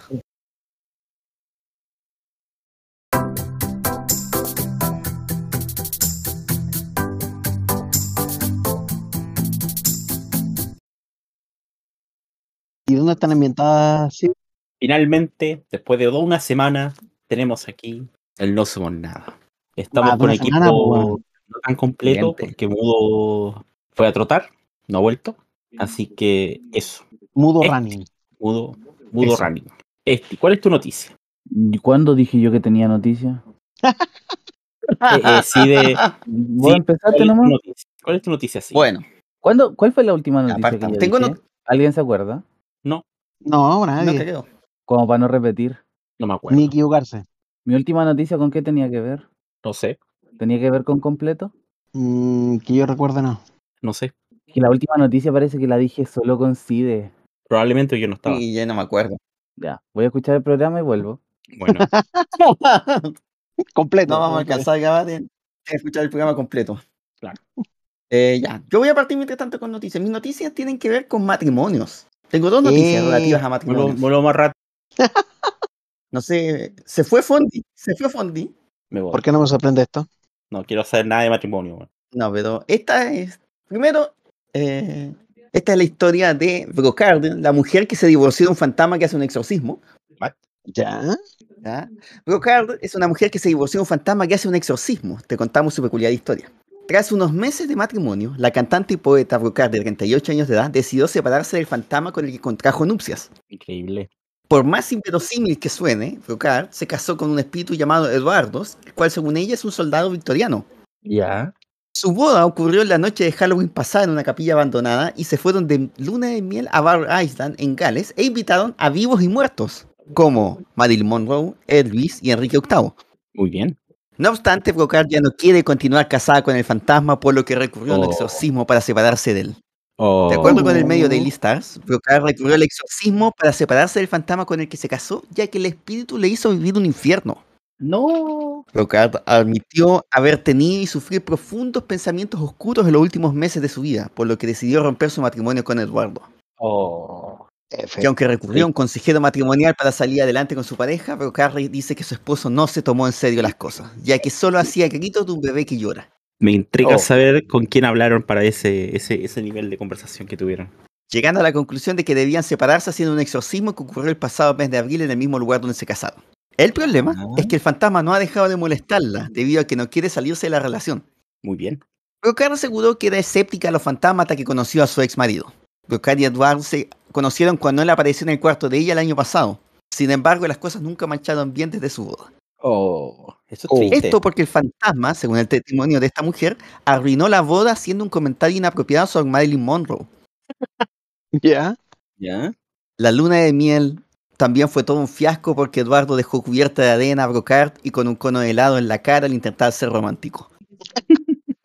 Así que de sus experiencias traumáticas con su ex marido fantasma, Brocard lanzó su más reciente sencillo, Just Another Anthem. Y si tenemos gente que se casa, tenemos más gente que se casa. Pues no solamente con fantasmas la gente hoy día se está casando. Yes. Esta es la historia de la mujer que se casó con su novio que creó con inteligencia artificial y ahora le busca cuerpo. A través de las redes sociales se ha viralizado la historia de Rosana Ramos, una mujer que se ha casado con su novio que creó con inteligencia artificial y que ahora hasta le busca un cuerpo. Oh, El tema de la inteligencia artificial es una de las tendencias que más llama la atención en las noticias de la actualidad, sin embargo, esta sorprenderá más. ya. Se trata de la historia de una joven conocida como Rosana Ramos que cansada de buscar a su hombre ideal, optó por una manera más fácil de encontrarlo, creándolo ella misma. Rosana Ramos, de 36 años de edad, ha pasado a otro nivel con la tecnología y el uso de la inteligencia artificial al crear el novio perfecto, tanto que se casó con él. Luego de que a través de la aplicación llamada Réplica y un pago de poco más de 5 mil pesos mexicanos, esta mujer diera vida a un joven turco de 20 años llamado Eren Kartal, su novio creado por inteligencia artificial. Pero, güey. Mismo que esta mujer quedó inspirándose en un personaje de su anime favorito, Attack on Titan, Eren Jaeger, por lo que se puede ver en imágenes que Eren Kartal es un joven apuesto, cabello largo y ojos azules. Eh, asimismo, para llevar a otro nivel a su novio creado con inteligencia artificial, esta mujer lo hizo aún más real pues le creó un perfil de Facebook con un chat automatizado para entablar conversaciones donde el amor floreció. Por lo que tras unos meses de varias conversaciones y hasta citas, Rosana Ramos terminó perdidamente enamorada de su novio que creó con inteligencia artificial. Tanto que ahora esta mujer no solo creó con intelig- inteligencia artificial a su novio, sino que hasta ya se casó con Eden Cartal. Según declaración de Rosana Ramos, entre más pasa con su novio, se- más se convence que Eden Cartal es el nombre que desea tener a su lado. Qué lindo. Como ya toda una pareja de esposo, ahora esta mujer dice estar embarazada de él. Hola, chucha. Maravilloso, po. Incluso Rosana Ramos, que vive en Nueva York, ha publicado una serie de fotos mostrando su pancita embarazada. La cual- Oh. razón por la cual la ha hecho pensar en buscarle un cuerpo a su novio. Es la curura. Asimismo, pese a que Sí, esta la mujer asegura estar muy feliz, en redes opinan que podría estar mal de la cabeza. ¿Podría? Pues, pues que según información de esta mujer, ella tiene dos hijos, Ya. los cuales Ah, podrían afectados de manera psicológica. Sin embargo, ahí Imagino quienes opinan que sus hijos también podrían ser inventados, pues no hay evidencia de ellos en redes. Solo Me imaginen que se imagino- cree me igualmente imagino los- fueron hechas por una inteligencia artificial. Los pobres cabros ahí en el colegio y tienen que llamar Pero a si sus no- padres. Eh, matrimonios, Pero- Pero si no son reales, pues. Eso es lo que dicen Pero en todos. su colegio de mentira, po. Ah, bueno, en su colegio de mentira, además que le citan Sí, a la pues, también apoderada, en- por supuesto. también en un colegio de Bueno. inteligencia artificial. Así que estas son Bueno. historias que literalmente hablamos que... eh, sí, no, si lo peor es que tengo fotos de que se sacaron del ¿Del Facebook. matrimonio? ¿Del matrimonio? No, no del matrimonio, sino de la pareja. Ah, ya. Eh, y de verdad que esta es la foto que más perturbadora porque se nota, creo que se nota notablemente el Photoshop. A ver, De todas las, las imágenes que estuve viendo, a ver, a ahí, ver. a ver. la- ahí se está subiendo para que se la puedan ver. Em, que de verdad mira. que Luna Alberta está conmigo y tiene una opinión al respecto. Miau. 00000. 00000. En idioma gatuno quizás qué quiere decir, pero pero weón. Mira, he visto photoshopeo de Cristiano Ronaldo más bur- menos burdo que esto. Mira, Luna volvió a opinar. Luna volvió a opinar. 0000. Le voy a tratar de decir de que trate de tocar otra tecla, pero vamos a intentarlo. Pero la, la tipa de la derecha entonces es real. Sí, Dicen. A ver, Dicen. eso se entiende. Instagram Dicen de la minita, por favor. fue- Hay que, hay que decir de que, de que ese modelo de la izquierda tiene pinta de ser como modelo de, de- que un modelo de pelo muy corto y que para, para aparentar le pusieron le puso el pelo más largo. Solo, solo eso. Solo eso puedo decir. Solo eso puedes decir, ya. No somos nada realmente. No, nada. Esti, ¿encontraste tu noticia? Sí. Dila, por favor. No. Bueno, entonces, Robbie, por favor, dame tu noticia. Ah, claro. Así, así se trata ya tu amigo. No te Es que este sirven, que no- al siguiente. No, No te- no la vaya a decir. ¿Qué no quieres te-? No te, no te sirven, pasa al siguiente. Oh. O sea, o sea, oye, o sea, o sea, como a mí me está tratando bien, ¿quiere decir que no soy su amigo? No, por ahora, porque le sirves. Ah, me A- sirve. a- hasta que no le sirvas. Hasta que, te-. Hasta que no le termines de- sirva. hasta que termines de decir tu noticia, ahí va a pasar al siguiente. Eh, exactamente, y ahí voy a ser igual de descartable que el resto. Exactamente. Sí. Así Ah, es, Fondi. perfecto. Así es, Fondi, No, para, sí. que, para que lo conozcáis.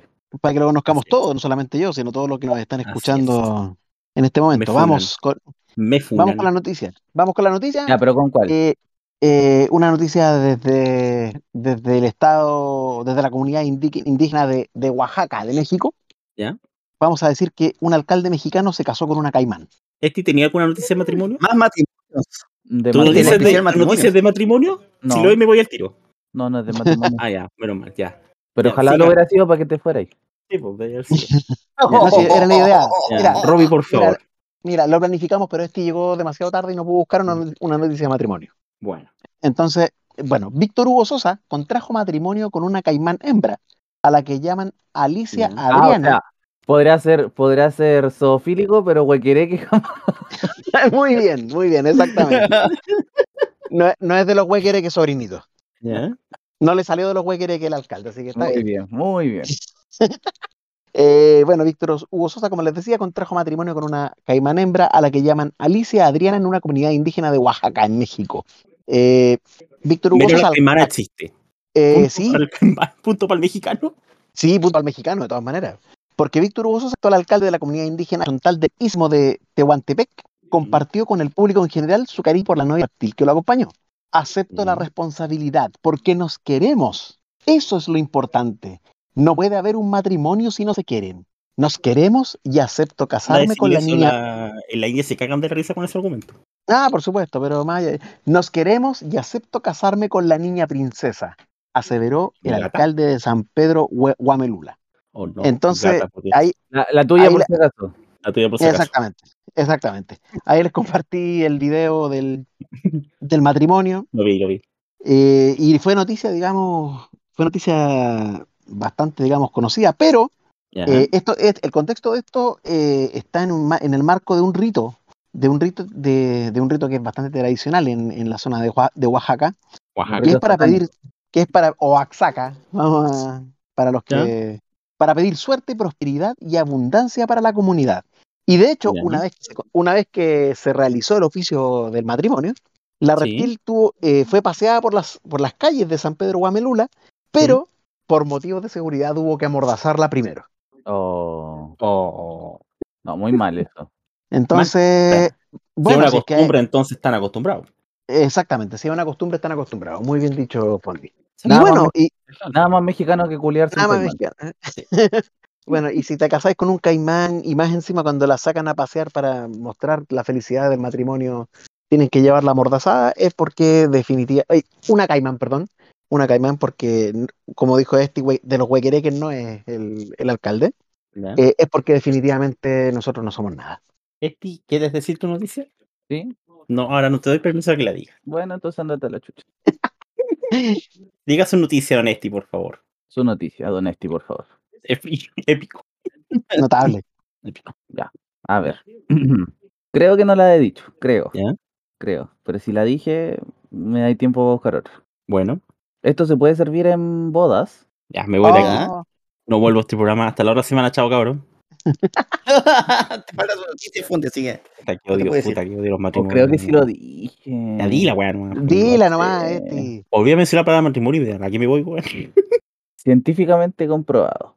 En este orden se pone la palta y el tomate en el completo italiano. No, no, no he dicho. No, no, ¿No? me acuerdo que la No lo he dicho. dicho. ¿no? No. Ya. La viralización de un video en donde se promueve que eh, en las bodas se sirvan completos. No, de un video donde se promueve que el ingrediente verde vaya arriba del rojo.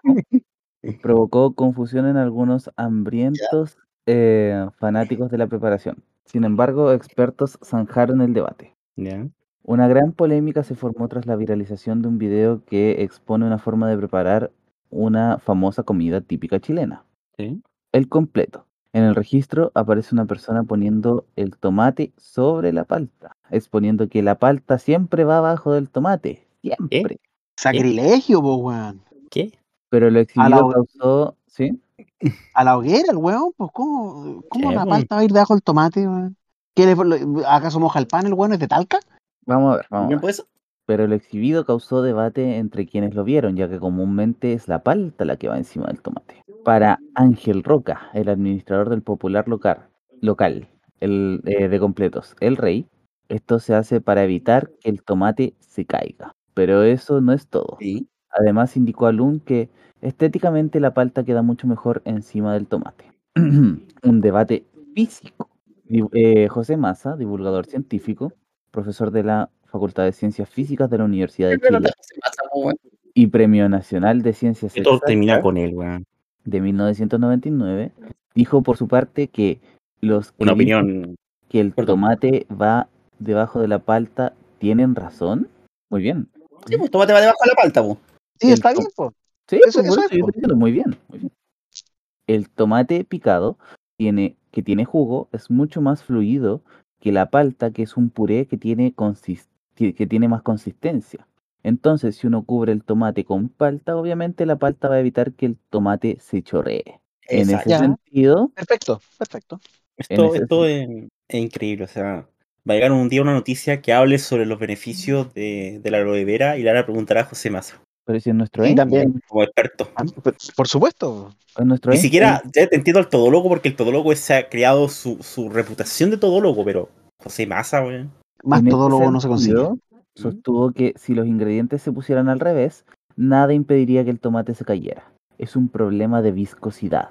Ah, ya, o sea, algo, fi- algo físico, ya se entiende. Se entiende su, su intervención. Por su parte, el doctor en física, Cristian Huerta, explicó que el puré de palta es un material viscoelástico, es Mm. decir, que combina características viscosas y elásticas. Por lo tanto, puede comportarse como un sólido elástico o como un fluido viscoso. En cuanto al tomate, comenta que su jugo lo hace resbaladizo y puede deslizarse por cualquier superf- superficie. Yo, yo pondría eso a, a prueba, no creo que sobre cualquier superficie, pero bueno.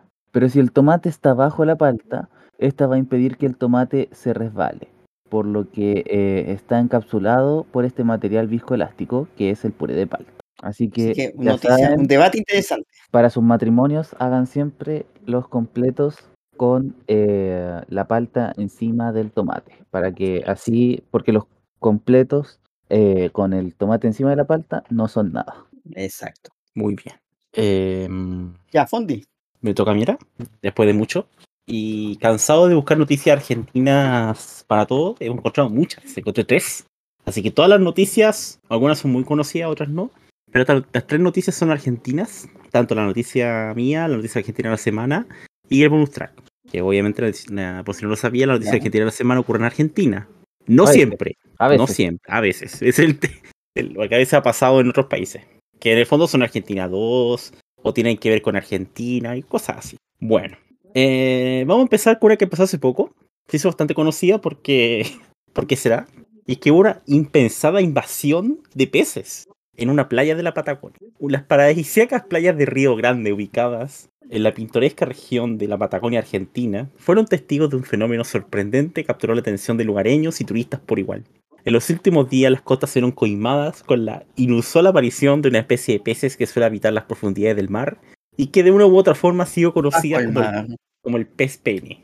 ¿Por qué se llama así? No tengo idea.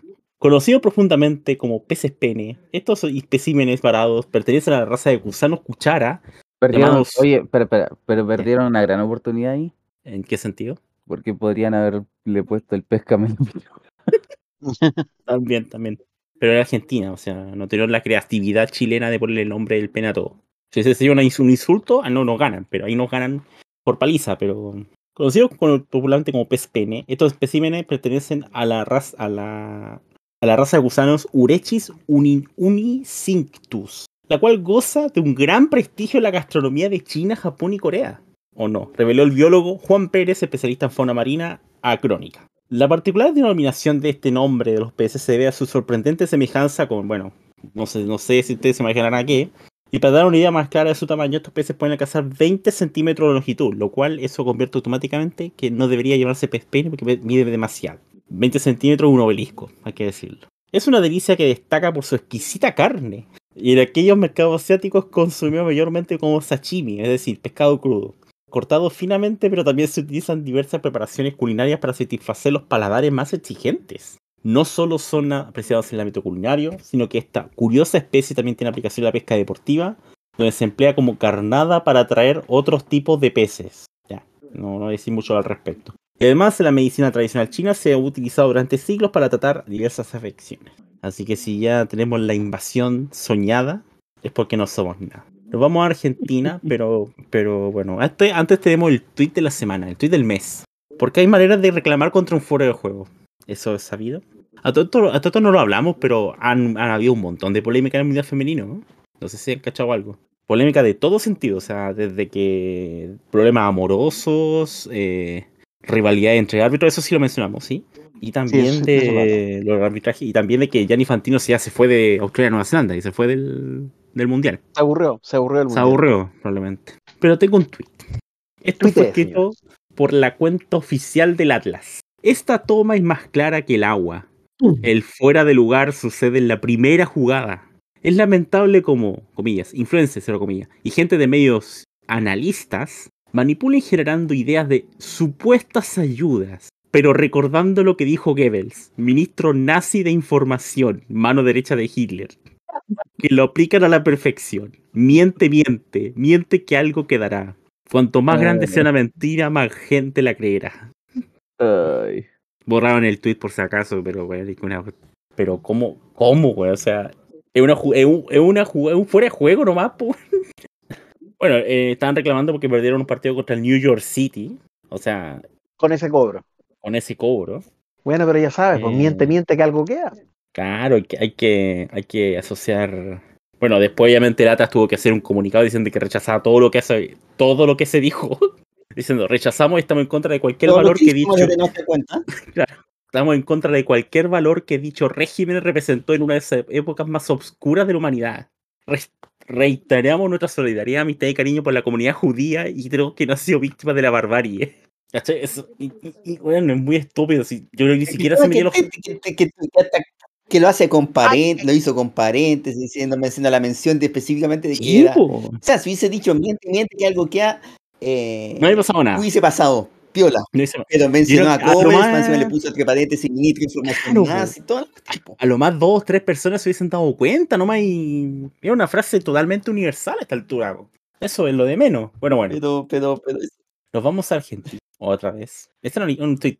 Porque un cura de Salta peleó con un ladrón que quería robar en la iglesia. Le partí una silla en la espalda. Sutil, El, re- suave. el religioso se defendió de los golpes de un delincuente en la madrugada tras señalar que se trató de la cuarta vez que vio un hecho de seguridad en su templo. Un cura salteño impidió que un delincuente robara en la iglesia Nuestra Señora de Guadalupe, ubicado en La Loma, provincia de Salta, luego de que el ladrón ingresara durante la madrugada. Nos agarramos a las trompadas limpias, aseguró el hombre al reconocer que dejó que el maleante se escapara luego de amenazarlo con un rifle que tenía en su habitación. El enfrentamiento ocurrió a las 3 de la mañana del miércoles, cuando un sacerdote, Juan Eduardo Jotayán, descubrió que un joven de 25 años se había metido en la casa parroquial. Estaba en mi dormitorio mirando las noticias. En un momento sentí ruido en la puerta de la entrada. Me levanté de inmediato porque la cuarta vez que me entran a robar y ya estoy alarmado, confesó el cura acerca de la inseguridad que vive en la zona, debido a que es uno de los lugares más peligrosos de Salta por los crímenes que fueron reportados en el último año. De esta manera, de esta manera digo, el sacerdote cuenta en el tribuno que decidió dirigirse al pasillo y que conectaba con el comedor y prendió, al prender la luz se encontró con un tipo en la casa. Él ya había roto las rejas de la madera. Nos agarramos de las trompadas limpias. Fue una cosa tremenda, aseguró el cura. Denunciar que el ladrón, ladrón digo, logró pegarle en varias oportunidades las costillas y el rostro, lo que ocasionó que una de las muelas se aflojaran. Sin embargo, no se quedó de brazos cruzados y narró. Le partí una silla en la espalda, pero él se equilibró para no caerse y agregó. Así que saqué otra y se la partí en la cabeza. Algo, ah, una cosa piola, güey. Y me decía que la- las sillas de cuero son duras, pues. o sea, como producto de las fuerzas que utilizó para golpear, las dos sillas terminaron No, destrozadas. pesado, po. Son pesadas, po. Las dos sillas terminaron destrozadas al cumplir su cometido. El intruso cayó al suelo. Aunque el sacerdote arregló después, aproveché para salir corriendo y a la habitación y buscar un rifle de aire comprimido que era de mi hermano militar y que ya falleció. Oh. Luego que regresara a la cocina, J. apuntó el arma contra el ladrón y lo amenazó a quitar. Si no te vas de acá, te prefiero a la cabeza a tiros. Él ya estaba paralizado, y más encima el tío estaba paralizado, también tratando de normalizarse luego del ataque en las sillas. Todavía no puedo creer la barbaridad que le dije. El joven escapó y sin haberse podido llevar nada. Esas son buenas noticias. Salió corriendo por la escalera. Luego salió por la cancha y huyó. Relató el cura a Agra- que iba por detrás de él para asegurarse que realmente se había ido del predio de la iglesia. Que agradezca que el, cula- que el cura no se lo culió. Más encima. Más encima. Es que muy, era mayor de edad, po. ese es el problema. Tenía 25 años.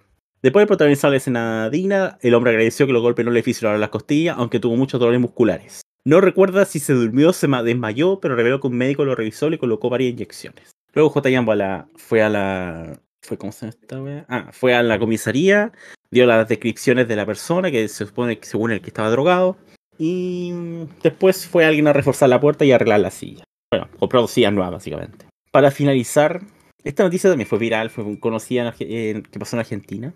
Antes de cerrar, esto sí, tenemos a la pareja india que vendió su bebé para comprarse un iPhone 14 Muy bien, porque querían, porque querían ser influencers. Lo que no he podido encontrar es ¿Consiguieron que efectivamente. Ah, no, y lo mejor de todo es que lo vendieron.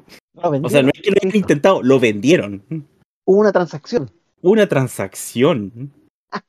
Pero solamente le alcanzó para un iPhone 12. Y de hecho, se, se supo después que intentaron vender a, a una niña de 7 años también. Pero los vecinos se No sabemos, no sabemos. Parece que sí. Eh, más encima, los vecinos fueron los que detectaron que el bebé no estaba. Los papás nos mostraban preocupación y que después se dieron cuenta que andaban con un iPhone 14, lo cual inmediatamente les hizo entender que, estaba, que habían vendido al niño. Luego de eso, luego de eso, la idea de todo esto era vender, vender al hijo para comprarse el celular y crearse un perfil de, contenido turístico en Instagram. Tanto esto, esto aún puede mejorar, porque los padres del niño, como la vecina que lo compró, más encima lo compró una vecina, enfrentan cargos por tráfico de personas, pero el progenitor se escapó y autoridades aún no lo encuentran. Así que con eso podríamos cerrar, pero hay una noticia mejor. Con la historia del periodista argentino que en pleno despacho en vivo le compró droga a un narcotraficante. Muy, muy maravillosa esa historia, güey. Porque el- la historia es que el tipo, esto fue un matinal más encima. ¿Acaso, acaso Gaspi? Fue el matin, fue un matinal, fue todo.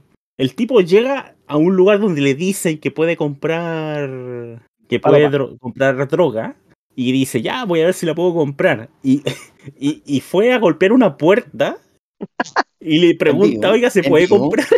En vivo, claro. todo, todo en vivo. Dice, en este momento se... Encima apagan la, apagan la luz de la cámara y, y tú cachai las cámaras estas son grandes, pues.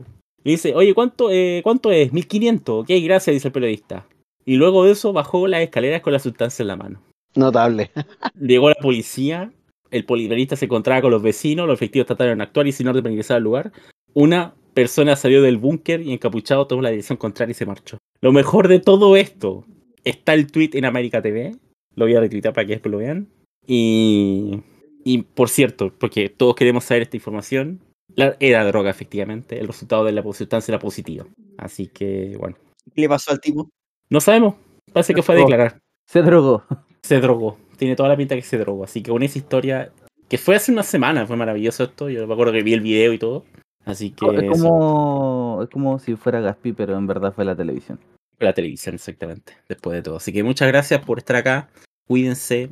Eh, Luna Alberta manda otro, otro mensaje. Wow. Ahora, ahora fueron números que dan rima. Así que, Luni, gracias por participar en el podcast esta vez. Así que Esti, Robbie, Side, despídanse también del programa por hoy. Este te dije, se acabó el programa y nos despide, nos, nos manda la chucha. Y dejamos de ser útiles para él. Sí. Exactamente. Que Que estén muy nada, bien, pues, gracias por Fondi, Muy acompañar. bien, Así cuídense. Fondi. Así es. Que estén bien, chao, chao. Que estén bien, Chao. Cuídense, Chao. muchachos. Un abrazo a Cuídense, todos. Val.